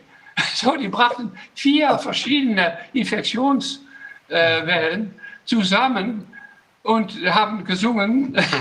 und ja, meine, Güte, das ist in ein Dorf schon, vier verschiedene Viren. So. Das kann ja auch in, in Wuhan so gewesen sein. Da waren sie nicht alle in der gleichen Kirche, aber im gleichen Krankenhaus. Ja, das ist, ist auch. Äh, ja, ja, ja, ja. Ah, aber so, ähm, die Impfstoff kommt nicht nah. Äh, und das hele, ähm, in dieser Situation, ich bin absolut nicht ein Conspiracy äh, Person, aber ähm, die äh, Ausdruck Follow the Money äh, ist nicht so schlecht.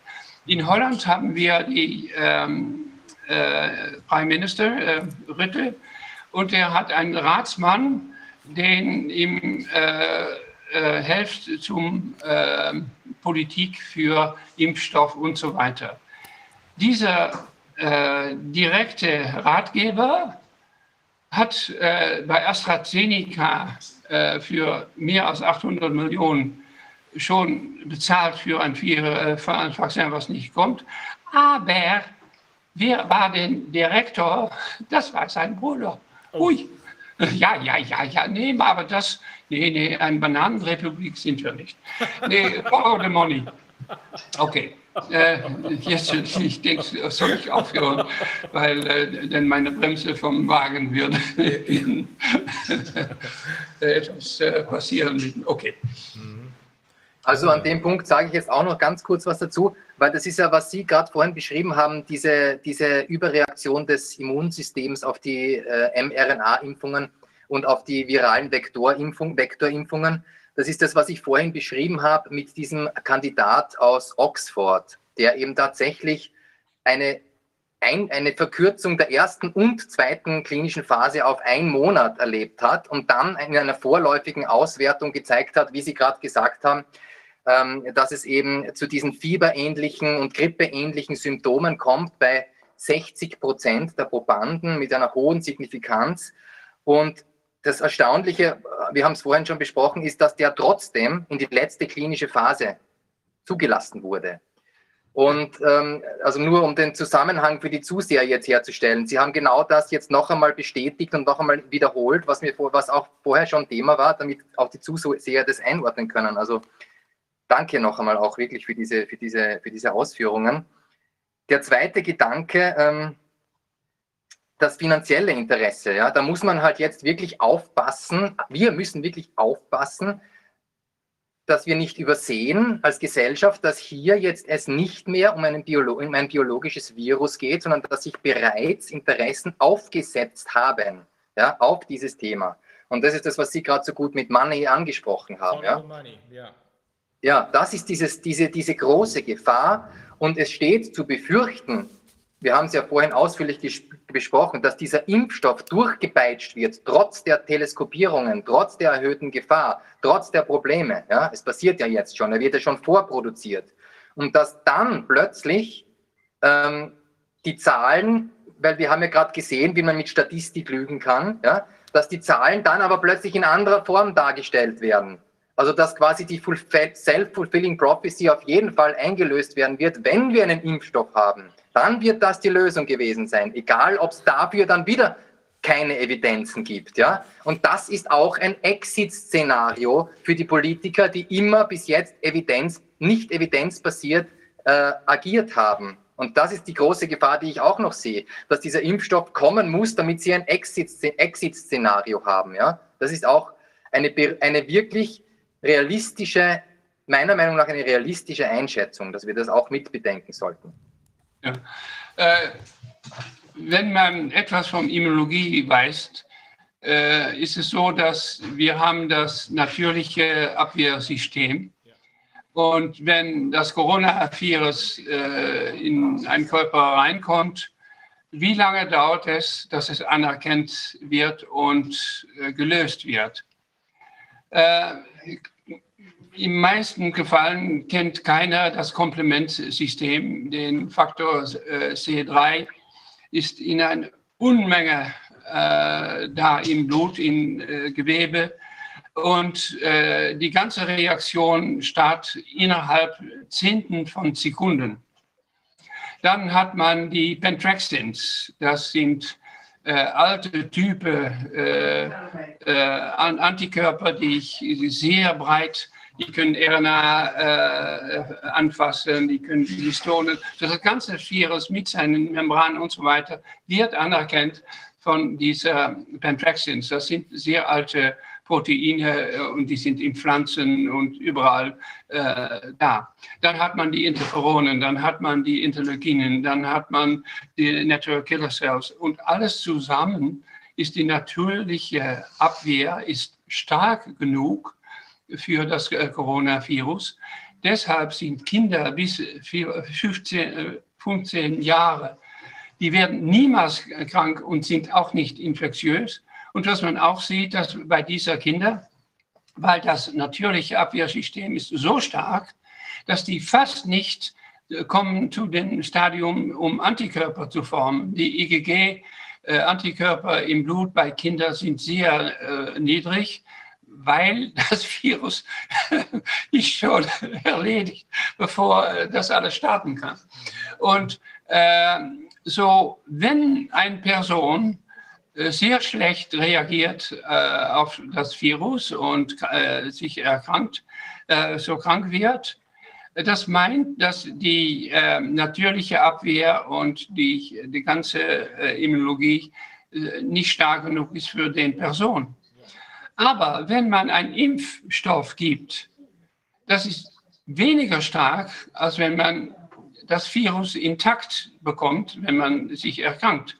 So, wenn eine Person krank wird, heißt das, dass die Impfung ist schlechter als der Kontakt mit Virus. So, für die Gruppe, wo es wichtig ist, ist es nicht funktionell. Und auch ist es nicht funktionell, weil man es nicht machen kann. Uns nicht funktionell, weil äh, das, die Viererstamme der falsche ist und so weiter und so weiter und so weiter. Aber wir brauchen kein Vaccin. Äh, die Sterbe ist, ist, ist ja, sehr, sehr, sehr niedrig. Und wenn man das wirklich analysiert, das einzige Gruppe, äh, denen wirklich Probleme haben, sind die Leute, die schon im Prozess vom Sterben sind.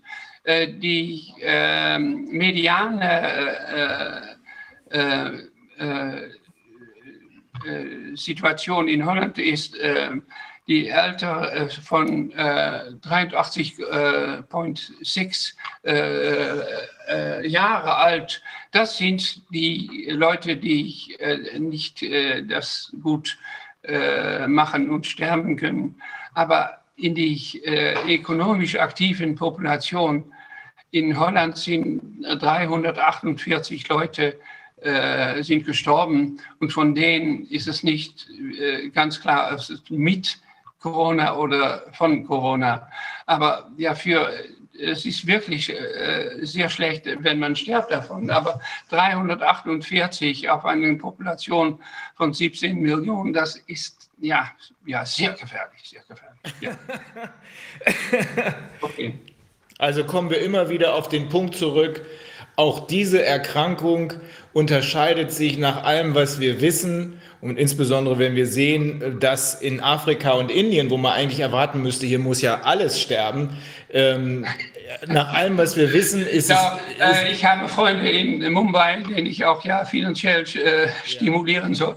Äh, und die Situation ist, ist dramatisch. Ein Lockdown äh, in Mumbai, es gibt eine Unmenge von Leuten, die haben kein Haus. Mhm. Und wenn die ein Haus haben, äh, haben die mit 30 Personen äh, ein Zimmer. Mhm. Und ja, es ist wirklich unwahrscheinlich. Ja. Aber die, äh, wenn man die Situation analysiert, ist äh, speziell in dieser ähm, Slum Areas, es gibt keine Erkrankungen, ja, genau. weil die Leute, ja, die, die können das handeln, ob das im, äh, Kreuzimmunität ist oder ein starkes äh, natürliches Immunsystem, weil wenn man in India in die Straße lebt, soll man nicht schwach sein in seinem Immunitätssystem, ja. sonst wird man äh, morgens früh in den Ganges geworfen, weil man nicht mehr bewegt, das heißt tot. Ja. Und äh, ja,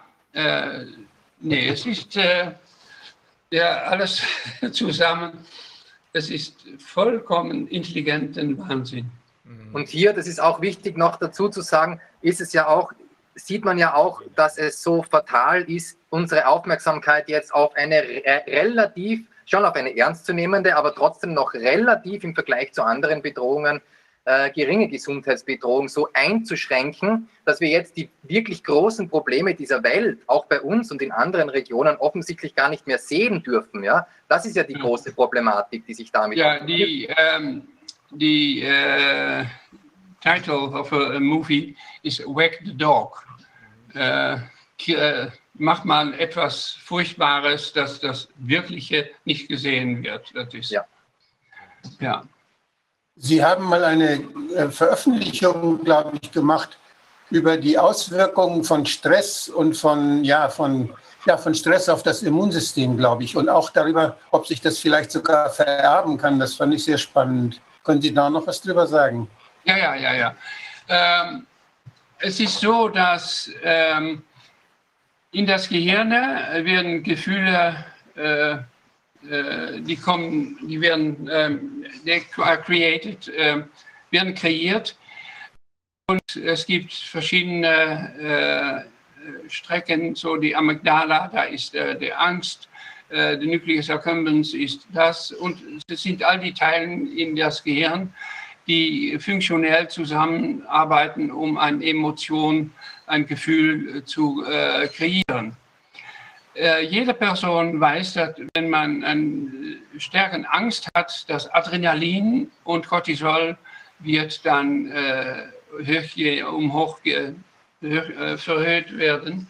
Und das findet man ganz normal. So die Emotion von, uh, und dann Adrenalin, aber jede äh, Emotion hat seinen Hormonbalance, den äh, Vasopressine, Oxytocine und so weiter und so weiter. Aber das geht weiter, dann nicht nur äh, etwas Adrenalin, aber in jeder Zelle ist die ganz gleiche Information dargestellt in DNA. Ähm, von einer Zelle kann alles äh, gemacht werden, aber äh, in die äh, Nieren äh, sind, sind andere Genen aktiv als in Leber oder äh, wenn man Haare auf dem Kopf hat, dann äh, man kann auch ja überall Haaren oder Enzymen machen, aber das ist alles sehr gut verteilt. Das heißt, dass in jeder Zelle wird selektiv ein Gen, äh, eine Informationsgruppe äh, angestellt oder ausgestellt. Aber äh, das, die, äh, das Mechanismus, das heißt, äh, das ist sehr komplex, aber ein Unterteil davon sind die Transcription Factors. Das sind Proteine, die sich äh, binden an eine definierte Strecke ne, nach ähm, einer Gengruppe und wenn die binden und dann aktivieren sie das biologische System oder wenn sie das nicht machen, dann wird es abgeschaltet. Es ist so, dass ein von diesen Faktoren, so zum Transcription Factor, äh, im Allgemeinen etwa 200 bis 300 äh, Gen funktionell äh, steuern. So, wenn man Angst hat, ist es nicht nur Adrenalin, ist es nicht nur Cortisol, aber passiert viel mehr. Ist eine wahnsinnige Studie gemacht von äh, Personen, die einsam sind, das Gefühl Einsamheit, was in die Lockdown auch ja viel äh, äh, vorkommt. Äh, wenn man dann analysiert in pro Zelle, äh, pro, in jeder Zelle, äh, welche Faktoren sind aktiv und welches genetisches Material wird gebraucht oder nicht gebraucht, dann ist das Unterschied äh, für Leute, die einsam sein oder sozial integriert, ist mehr als 200, 200 äh, sehr essentielle Lebensfunktionen. um zu sagen, äh, wie stark ist das, dann geht man nach einer Rattensituation und dann hat man eine Rattenstamm, die sensitiv ist für äh, die, äh, wenn die äh, Ratten in normalen Situationen leben, haben 20 Prozent äh, von den äh, Weibchen haben einen kleinen Tumor, aber das ist es. Aber wenn man sie äh, isolieren und das soziale Kontakt verbrecht, dann wird die 20 Prozent wird 80 Prozent. Die Tumor ist 50 bis 80 Mal größer und metastasiert und geht äh, durch das ganze äh, Körper hin. Wenn, äh, wenn die nicht einsam waren, wird das nicht passieren. Das sagt man ja mal, wie kann das? Äh, weshalb ist die Tumor 50 mal größer? Ganz einfach, in die 200 Genen ist ein äh, Epidermal Growth Factor, das ist eine Wachstumfaktor-Hormonart für ähm, äh, Blutfässer. So, äh, die äh, Einsamheit kreiert eine andere Durchblutung im äh, Krebs, weil äh, deshalb äh, kommt mehr Sauerstoff, mehr Nährungsmittel und die wird größer. Aber wie ist es möglich, dass es metastasiert, dass es durch ganz, das ist einen anderen von den 200 äh, Genfunktionen. Das ist, das, äh, das ist ein Ankermolekül, ein Adhesion-Molekül. Und das ist notwendig, um vom eine Gewebe in das andere zu kommen und da äh, wirklich äh, stabil, stabil zu, zu, ähm, äh, zu entwickeln die normalen Brustkrebs die Rattestamm hat nicht so ein Ankermolekül. Aber wenn die einsam sind, wird das zum Expression gebracht und dann wird die äh, Tumor äh, kann sich äh, wirklich durch das ganze Körper hin äh, bewegen. So, das ist ein Beispiel im Tierexperiment, das hunderte von Funktionen Zusammenhang mit einer Emotion. Wenn man verliebt ist, wenn man eine Person äh, mag, dann geht das äh, System von Oxytocin, Vasopressine und viele andere Sachen geht um hoch. Wenn man äh, eine Person findet, dann macht man das total nicht. Und äh, man sieht dann auch äh, sehr viele äh, unterschiedliche äh, körperliche Funktionen relatiert ähm, Emotionen. So, wenn man in den totalen Stress äh, in die Corona-Zeit geht, äh, ist das auf DNA-Niveau. Der DNA selber wird nicht geändert, äh, aber das Gebrauch äh, wird total anders. Aber wenn die Angst sehr groß ist, wird das DNA äh, geändert in der Art und Weise, dass ähm, auf äh, speziellen Genen wird ein Methylierungsprozess gestartet. Dabei, äh, dabei wird dann das Gen für das ganze Leben blockiert und das hier heißt Epigenetics und eine ganz große Angsterfahrung äh, kann äh, für das ganze Leben einen Einfluss haben, aber es ist eben, eben schwieriger. Es geht bis drei Generationen das durchgegeben. Das ist Epigenetics. Aber die normalen Angst ist nicht so stark, dass die ganze Bevölkerung äh, nach 100 Jahren noch davon zittert. Aber äh, diese Situation von einer Angstemotion äh, so, äh, hat eine Unmenge von körperlicher äh, Reaktionen. Vielen Dank. Ich glaube, das ist sehr wichtig, auch um die Nebeneffekte des Lockdown ein bisschen besser zu verstehen. Und das, was mit alten Menschen passiert, das ist vielleicht nicht nur psychisch, das ist nicht nur die Depression, sondern es ist auch eine körperliche Schwäche, die dadurch entsteht. Das ist nicht nur, das ist sicher nicht nur, das ist auch körperlich, biochemisch, äh, hormonal, Genfunktion, äh, äh, Durchblutung, äh, Sie nennen es. Es ist sehr, sehr wichtig, aber keiner äh, gibt, äh, ja, denkt darüber nach. Es ist wirklich schrecklich, die ganze Situation. Verzeihung, meine Damen und Herren, ich muss zu einem Termin. Ich bedanke mich sehr herzlich für die Einladung. War sehr interessant und sehr spannend und wünsche noch einen schönen weiteren Gesprächsverlauf. Mein Termin wartet. Vielen Danke. Dank. Alles Gute. Tschüss. Tschüss. Ich denke, dass ich meinen Anteil äh, so getan haben, oder? Das war, das war insbesondere das letzte jetzt ist sehr wichtig, weil Sie haben recht. Darüber hat bisher noch niemand wirklich gesprochen, dass das, aber ist ja viel schlimmer als gedacht. Das hat nicht nur unmittelbare Auswirkungen auf die Menschen, die jetzt einsam sind und unter Druck stehen, sondern das kann, wenn es offenbar, wenn es lange genug dauert und intensiv genug ist, also so ein zweiter Lockdown ist die Garantie, schätze ich mal, das kann auch genetisch in die nächste Generation getragen werden. Ja, so die, die Genen selber werden nicht geändert, aber die werden blockiert. Und ja. das heißt Epigenet, äh, Epigenetics. Ja. Und die Blockade wieder zu entfernen, ist schwierig. Ja. ja. Das ist möglich, aber nicht einfach. Aha. Junge, Junge. Wahnsinn, das sind ja immer neue Aspekte. Also können okay. wir davon ausgehen, dass wir äh, durch den ersten Lockdown und äh, die Maßnahmen, die in Pflegeheimen ergriffen wurden, nämlich Kontaktsperren und äh, keine Therapien, höchstwahrscheinlich einige getötet haben. Ja. Ähm, also, wir werden es so machen, Herr Professor Kapell. Ich jedenfalls trinke nachher erstmal ein, zwei Flaschen Corona-Bier. Das ist eine gute Idee. Herzlichen Dank und wiederhören. Ja, danke schön. Ja, Tschüss. Vielen Dank auch. Tschüss. Wiederhören. Ja, ich glaube, dann würden wir auch jetzt. Dann haben wir, dann haben wir zwar schon wieder eine Schocktherapie hinter uns, aber, aber man muss das wissen, denn nur wenn man Informationen hat, kann man auch basierend auf den Informationen die richtigen Entscheidungen treffen.